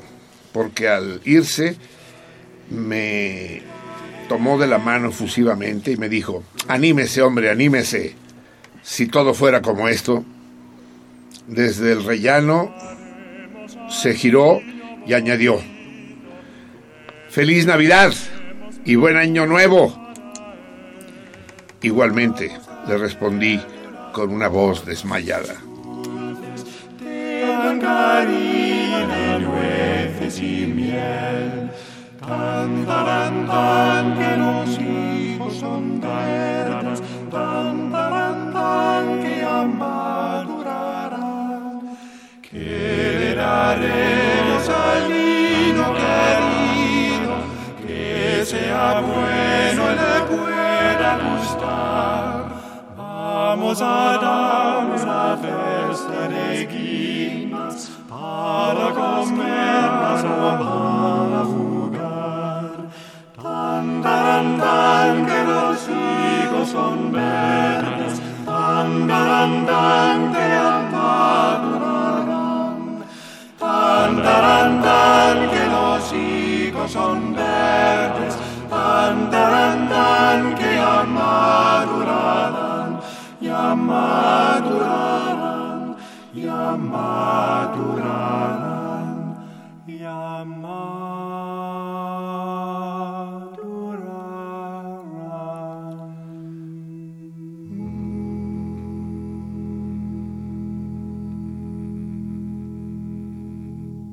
Pere Calders, el gran Pere Calders. Seguro que este cuento está inspirado en México, ¿no? En la burocracia mexicana. Eh, las complicaciones para instalar un nacimiento de acuerdo a la ley, o no. Eh, porque puso una cara eh, el, el Perry como diciendo, a lo mejor no, a lo mejor hay burocracias peores, ¿no? No, es que más bien me recordaba eh, a una obra de teatro de Ionesco. De Ionesco. Así Sí, es. algo hay, sí, sí, sí, sí. Entonces, eh, la estaba tratando de recordar para ver Sí, si algo había hay del orden algo, de algo Ionesco, de Kafka, Sí. de- sí. Pero efectivamente, aquí Sí, que ya, ya no puede poner en así, decide, no, dice, a la verga el espíritu navideño, dice, ¿no? Se acabó de golpe. Muy bien, amigos míos. Yo no sé cuánto tiempo nos va a regalar esta noche Miguel Ángel. A ver, eh, si puede averiguarlo la producción. Eh, eh, y me lo- y si me lo pueden decir, entonces sabremos si continuamos con el programa o ya pasamos directamente al sorteo de los toritos. 10. 10 solo, pinche Miguel Ángel. Noche de Navidad, cabrón. Bueno, vamos a pasar al, al- al sorteo de los toritos. Vayan juntando, por favor, eh, to- primero todas las respuestas. Quiero saber todos los que respondieron los toritos. ¿Me lo pueden decir? ¿O, se les, o les estoy complicando la existencia? Bueno, en Twitter solamente cuatro personas respondieron del torito. Todos los toritos. No, eh, solamente el primer torito. Eh, el primer torito lo respondieron cuatro personas. Así es. ¿Y los otros toritos? Nada, no, no hubo respuestas en los otros toritos. Ok. Hay alguna... re- Bueno, la respuesta correcta al primer torito es ¿cuándo se celebró por primera vez el nacimiento de Jesús? El 25 de diciembre. Aquí ya tenemos a- al tiburón enfrente de mí. Entre los cinco, entre Vika, ah, Laberíntica, el tiburón ah, Terry y yo, decidiremos si este primer torito lo asignamos solo al que haya dado la respuesta exacta o al que se acerque más. O, o los que estén relativamente cerca, entre ellos sorteamos el ganador. Que haya un margen. Que haya un margen. Que, ¿Un margen de cuánto? ¿De 100 años, por ejemplo? La respuesta correcta que conozca allá el 3 protesta. A ver, acércate 3. Ven, ven, participa tú también en la discusión, porque eh, para tom- 100 años es mucho. Sí, más, más corto, 50 años, digamos. Sí, sí. Sí. No, menos. Bueno, eh, no perdamos más tiempo discutiéndolo. La respuesta correcta que da Isaac Asimov es del año 440 antes de Cristo. Ya la venían celebrando. Y por eso lo obligaron, obligaron a María a retener el alumbramiento hasta que fuera el 25 de diciembre. No, el año 440 después de Cristo. Esto hay que verificarlo en internet, efectivamente, pero no es sencillo. Eh, ¿Qué respuestas tenemos ahí? Diga usted el nombre y la respuesta. Caspo 7, año 400. Esa es buena entonces. Ajá, de hecho fue el que se acercó más. Francisco Castilla, mm, data del 379. También. ¿No? Sí. ah, Brenda Odette Pérez, año 321. Está un poco más lejos, pero yo la daría por buena también, sí. Y ya. ¿Y, de y otra respuesta es de quién? De ese es, mm, pues es que ahorita ¿De que estaba checando no sé si es respuesta de César Berlán. ¿No? Pero es respuesta al, al segundo Al torito. segundo. Sí, y es correcta además, sí. Ajá. Entonces aquí hay tres que consideramos correctas. Ahí, Yo tengo Carlos Sánchez, año 325. pues lo consideramos correcto, pues sí. pues. Mario Leija, el 344. Y hay, sí, un- menos de un siglo. Lucía Villarreal, el año 354. Bien, están cerca todos, sí. Eh, eh, Juan Carlos eh, Calzada, en el año 354. También lo consideramos bueno. Eva Márquez, año 380. Bien, todo el mundo anda en el siglo cuarto, de hecho fue en el siglo quinto. Y, y Fernando Arriaga, en el año 380. Bien, todos andan por ahí. Y en, por el lado de Facebook, que tenemos? La Beníntica. Ah, tenemos Henry Neri Bell, dice el año 321. Sí, ya es el segundo que lo dice, lo tenemos que considerar como bueno. Gabriel Merced García Tlacomulco dice que el 386. Bien, Mi clan Alberto Flores Nahua dice 400. más cerca todavía. Lucía Villarreal. Sí, ¿qué dice? También, pero ya tenemos acá. Sería repetida. Ah, pero ¿qué, qué, qué- 354. qué- Lo mismo que aquí, supongo. Sí, ¿y ya? Ah, eh, Spanish Bombs dice, eh, creo que es el otro torito. ¿Cómo? Leonoto, no, no pierdas tiempo, mujer. Eh, no, no sé cuál torito es el de Spanish Bomb, porque dice, Da nació igual, lo considera ya- el año cero porque tenía 30 años en el decimoquinto Ah. año del emperador. No, no se entiende nada de lo que estás diciendo, no lo hagas. Lo leo todo completo. o bien? no lo leas, pero Jesús caso no, no, nació, murmures al aire. Jesús no nació en lo que se considera el año cero. No, no, no, este es otro torito. Sí, Eso- este es Es el segundo torito, sí. Estamos con el primer torito, entonces tenemos todas estas respuestas correctas. Te ruego que las abras en abanico. Y ya saben ustedes, todas las dijimos al aire, todas las que se consideran correctas, con un margen que va del siglo IV al siglo V. Aunque nadie dijo exactamente la cifra que da Asimov, que es el 440. Pero sí se acercaron, pues. saben más o De hecho, en la baja edad media, abren abanico y que tome, túrnense, somos tres, que la mano, que la mano inocente de, Bueno, del tiburón. Es la primera vez que me dicen eso. y tú lee el nombre del ganador. Brenda Odette Pérez. Y con ella contestó por Twitter. Así contestó es. en el año 321. Bueno. Felicidades, Brenda. Está bien. Brenda, ganaste la comida para cuatro personas en el Orfeo Catalá. Ay, si no tienen con quién ir. Muy bien. Vamos con el... Yo soy materia dispuesta. Vamos. Pues dile con Ya le dije, es Brenda. el teléfono de Brenda Odette. ¿Dónde? Vamos ¿Cuál- con cuál el es su- segundo torito. No. El segundo torito se preguntaba eh, cuál es la prueba histórica fehaciente de que Jesús no nació eh, inmediatamente antes del año 1, según el actual conteo, sino en otra fecha. Aquí hay una respuesta. La respuesta correcta es de que está registrado de manera oficial por, por las crónicas latinas que el rey Herodes murió en el año que hoy sería llamado el año 4 antes de Cristo.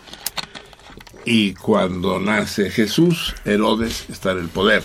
De manera que su fecha de nacimiento está entre el año 8 antes de Cristo y el año 4 antes de Cristo. La respuesta correcta pues es la de que es la muerte de Herodes la que eh, eh, certifica que nació por lo menos cuatro años antes. ¿Qué tenemos en Twitter? Eh, César Berlanga responde, el reinado y muerte del rey Herodes el Grande. Exactamente, es correcta la respuesta. Ahí. Mario Leija, eh, en que Herodes murió cuatro años antes de nuestra era. Perfecto, bien. Según Mateo, eh, perdón, Luis Octavio, según Mateo, Cristo nació en tiempos de Herodes, pero esto es un error, ya que Herodes murió en el 750 y Cristo nació en el 754. ¿En qué, en qué, en qué cuenta es eso? Sí, pero Sí, supongo, pero- no sé en qué calendario lo está haciendo. Los pues, cuatro, años, no- los cuatro años de diferencia. Sí, pero no es el calendario juliano, pues sí, pero lo consideramos buena, pues. Además tiene nombre latín, Luis Octavio, puta, es de nombre de emperador, sí. Tribuno. Brenda Fuentes, por la matanza que ordenó Herodes a todos los niños menores de tres años. Creo que- Sí, suponemos que lo que quiere decir es que Herodes eh, todavía vivía, sí. Lucía Villaluz, en el año 354, el Papa Oliverio declara el nacimiento de Cristo. No, eso no se entiende. En el año 354, el Papa Oliverio declara el nacimiento de Cristo, pero yo creo que este es más bien era Torito, era respuesta al primer Torito, ¿no? A la fecha de cuando se celebró la primera Navidad. Y, y, y Lucía Villaluz debía haber sido considerada buena, pues. Entonces la ponemos Que aquí. participe- Bueno, que en la este. segunda. Participe en ¿no? este, sí. Sí. Eh, Jorge René González, porque Herodes murió tres o cuatro años antes del año uno. Así es. Lo consideramos mal porque no son tres o cuatro, son cuatro, Cuatro. años. Sí, mala, mala. Es más que Y- no participe. Y acá dice Spanish Bombs, Jesús no nació en lo que se considera el año cero porque tenía unos 30 años en el decimoquinto año del emperador Tiberio, o sea, el año 27 o 28 de la era común. Por lo tanto, habría nacido en el año 6 o 4 antes de la presente era o antes de Cristo. Bien. Y- O sea, ajá. Cristo nació antes de Cristo, sí. Dice, dice, bueno, Qué guau. Dice que otro dato que ratifica este hecho es que Poncio Pilato fue, des- fue designado como prefecto romano en esas tierras del 26 al 37 después de Cristo. Eso, eso no sé qué certifica, pero... Sí, ah, bueno, porque tenía 33 años según esto cuando lo crucifican, ¿no? Sí. Dice que está el cura dando sermón y dice, bien, hijos míos, hoy os hablaré, os hablaré de la epístola de nuestro Señor cuando llegó al aeropuerto de Jerusalén y se dirigió a los pasajeros que esperaban. Y el sacristán se acerca y golpea el El pulpito. Señor cura, señor cura, ¿qué pasa, Timoteo? No, no, aviones, no, no había. Calla, calla, buen hombre. El Timoteo, que me va a enseñar la historia bíblica. Entonces, les decía, por el español, les decía que una vez abordó el avión, que lo iba a trasladar directamente a, a Belén, eh, se dirigió a las azafatas y les dijo, hijas mías, estaréis más cerca del cielo. Y Timoteo vuelve a tocar el púlpito. No, no, señor cura, no, azafatas, no, no había... Calla, Timoteo, déjame dar el, el- el sermón como Dios manda.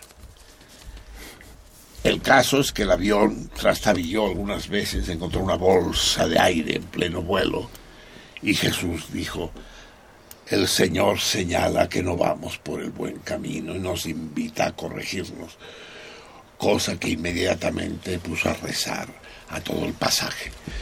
Y Timoteo, no, Señor, todavía hay un escándalo en la iglesia, ¿no? Dice, "Espe- esperad un momento, es- esperar un momento, ovejas mías. A ver qué quieres, digo. ¿Qué quieres, Timoteo? Señor, que no había aviones en tiempo de Cristo. No, no podía haber eh, ni aeropuertos. Ni... ¿Pero qué me dices? Vuelve a subir al pulpito y dice, el Timoteo, que viene a decirme, como aquel como aquel que, que, que nada, que, que, no había aviones en tiempo de Jesucristo, que dice eso y todo, todo, toda la congregación, los fieles. No, no había, señor cura, no había aviones. ¿Qué me decís ahora que no había aviones? Y entonces, ¿qué quiere decir eso? ¿Que Poncio no era piloto?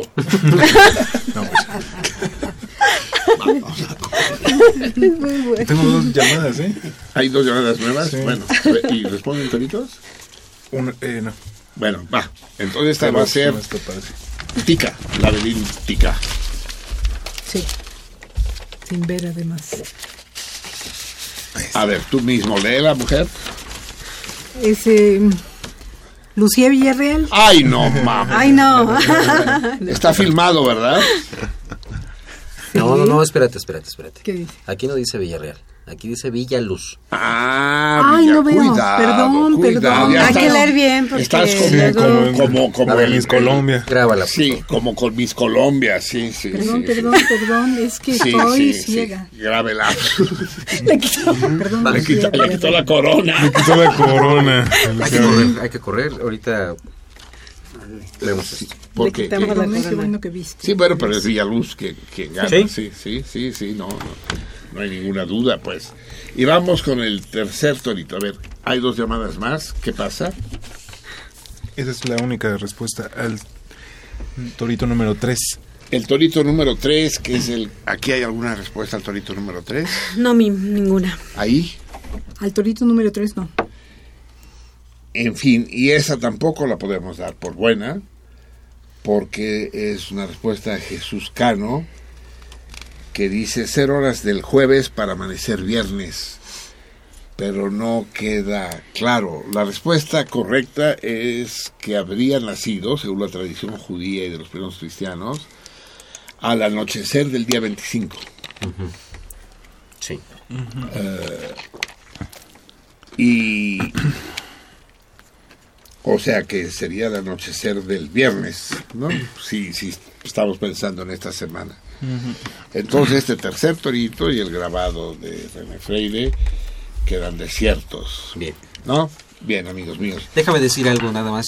Por favor. Una disculpa para Lucía Villarreal porque si estaba escuchando y se y, es- y- y oyó su nombre como ganador y de repente yo creo que dio un salto y dijo Sí, que sí. bien. Una disculpa, pero fue Sí, un sí, error eh, atendido a tiempo. Así es. Eh, considérate mis Filipinas, Lucía. Comparte su dolor. ¿Puedo, puedo leer estas dos llamadas? Sí, tenemos dos llamadas más. Esther Fernández, felicitar a todos los miembros de este maravilloso programa del maestro Pereyó, quien para mí significa algo muy bello en mi vida. No sabe lo feliz que me hace, vivo sola y me hace sentir acompañada. Marcelino es un ser tierno y maravilloso. Los quiero mucho, es como si, tu- eh, como si tuvieran parte de, como si fueran parte de mi familia. Solo les pido encarecidamente que pasen el programa más temprano. Uy, eso no depende de nosotros. ¿Cómo se llama nuestra Esther? Esther Fernández. Esther, querida. Pues no, no está en nuestras manos. Eh, pero de todos modos es un programa muy nocturno, ¿eh? Somos bien noctífagos, ya lo dijimos, ¿no? Y Sonia López, tengo años escuchando Sonia el programa. López, ¿se acuerdan de Sonia López? Sí, la de- Y mira. sí te acuerdas, ¿verdad? Es Sí, ella. claro, es ella misma. Yo, yo tomé, yo, tomé el- yo tomé la llamada y... Y dices que sí, ¿qué? Que sí, Sonia López, la, la de... Voy a la plática. Ah, ¿no, en serio? La, la ¿En vera serio? cantante. ¿En serio? Sí, güey, sí. No, no, y- y- y- y- y- le toca precisamente al gran René, es el único que lo pudo Sí. identificar. Hay que invitar a Sí, Sonia que- López a que, venga aquí. al programa. Sí. hombre. Muchas gracias. A mí me encantaba. No, sí, claro que sí. Sí, qué, qué, Bueno. bueno, qué gran fin de fiesta. Sí, Sonia López. Pero ya a ver qué dice, pinche hueva. Tengo años escuchando el programa Mira qué salmona. Y, y adoro, bueno, y lo adoro. No es Harry Belafonte el que canta Downtown, sino Petula Clark. Y es Bueno, su éxito. eh, Yo estoy de acuerdo con ella. querida y admirada Sonia, Sí, no. que culminamos las que, que eso me lo digas a mí en la cara. y venga a decirlo. Nos despedimos, amigos. Recuerden que este programa fue dedicado, tal como nos lo recuerda Esther, en primer lugar, a todos los que están solos, a los que están enfermos, a los que están presos, a los que están lejos, a los que están tristes. En primer lugar va para ellos y irá para ellos también la noche vieja de dentro de una semana exacta. Pero también para todos los que están contentos, alegres, acompañados y optimistas. Que todos hayan sido presas de este enaltecedor sentimiento de cordialidad, indulgencia, belleza, optimismo y ánimo para emprender el camino que sigue y enfrentar con la perspicacia y la entereza necesarias las dificultades que sin duda se presentarán. Amigos, besos y abrazos mal repartidos. Feliz Navidad. Nos despedimos escuchando a este gran Kep Moe cantando esta versión tan especial del Jingle Bell, Jingle Bell Jamboree. Con, con, con, esta, con esta perla musical los abandonamos por unos días. Nos vemos aquí el próximo martes, once y media. Felicidad y fuerza, amigos.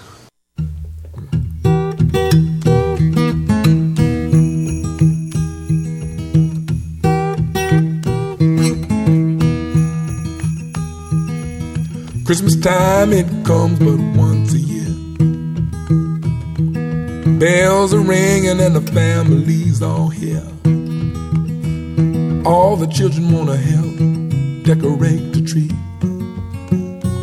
And there's lots of nice presents under there for you and me. Oh, Santa Claus is coming, it's a jingle bell jamboree. Yeah, it's a jingle bell jamboree.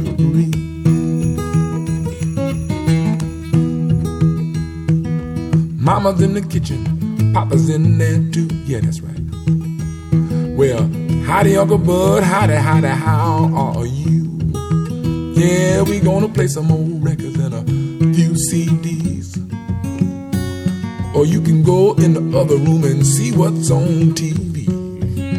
Oh, Santa Claus is coming. Yeah, Santa Claus is coming. It's a jingle bell jamboree.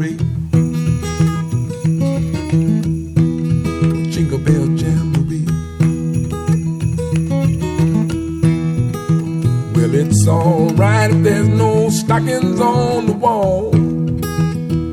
Cause what matters most is peace on earth and goodwill to all. Well, everybody's got something that uh, they believe. They say the more you give, the more you will receive. Well, don't worry if you can't give nothing at all. Well, it's the state of mind that matters most of all. Yeah, we'll all get together. I said, let's all get together for a jingle bell jam jamboree. Yeah, it's a jingle bell jam jamboree. Oh, it's a jingle bell jam jamboree.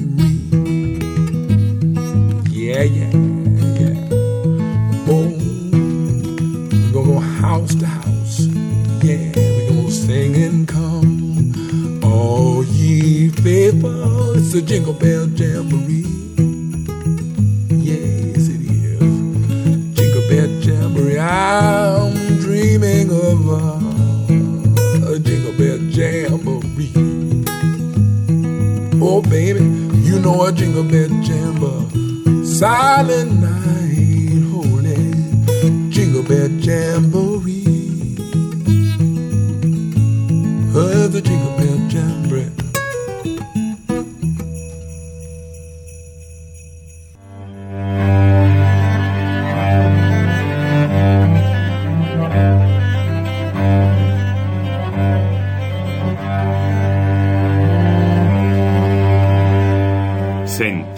Sentido contrario.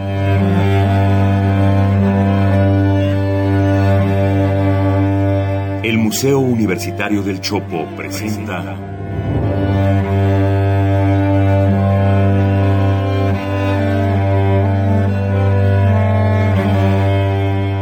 Sentido contrario.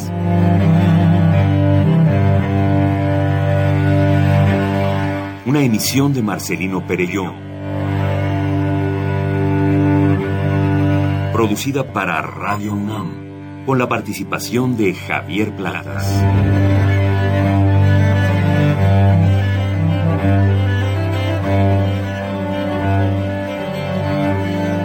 A veces es la manera de llegar más rápido. A veces, a veces es la única manera de llegar. A menudo es la manera de no llegar. Y pese a todo, casi siempre es lo único que tiene sentido.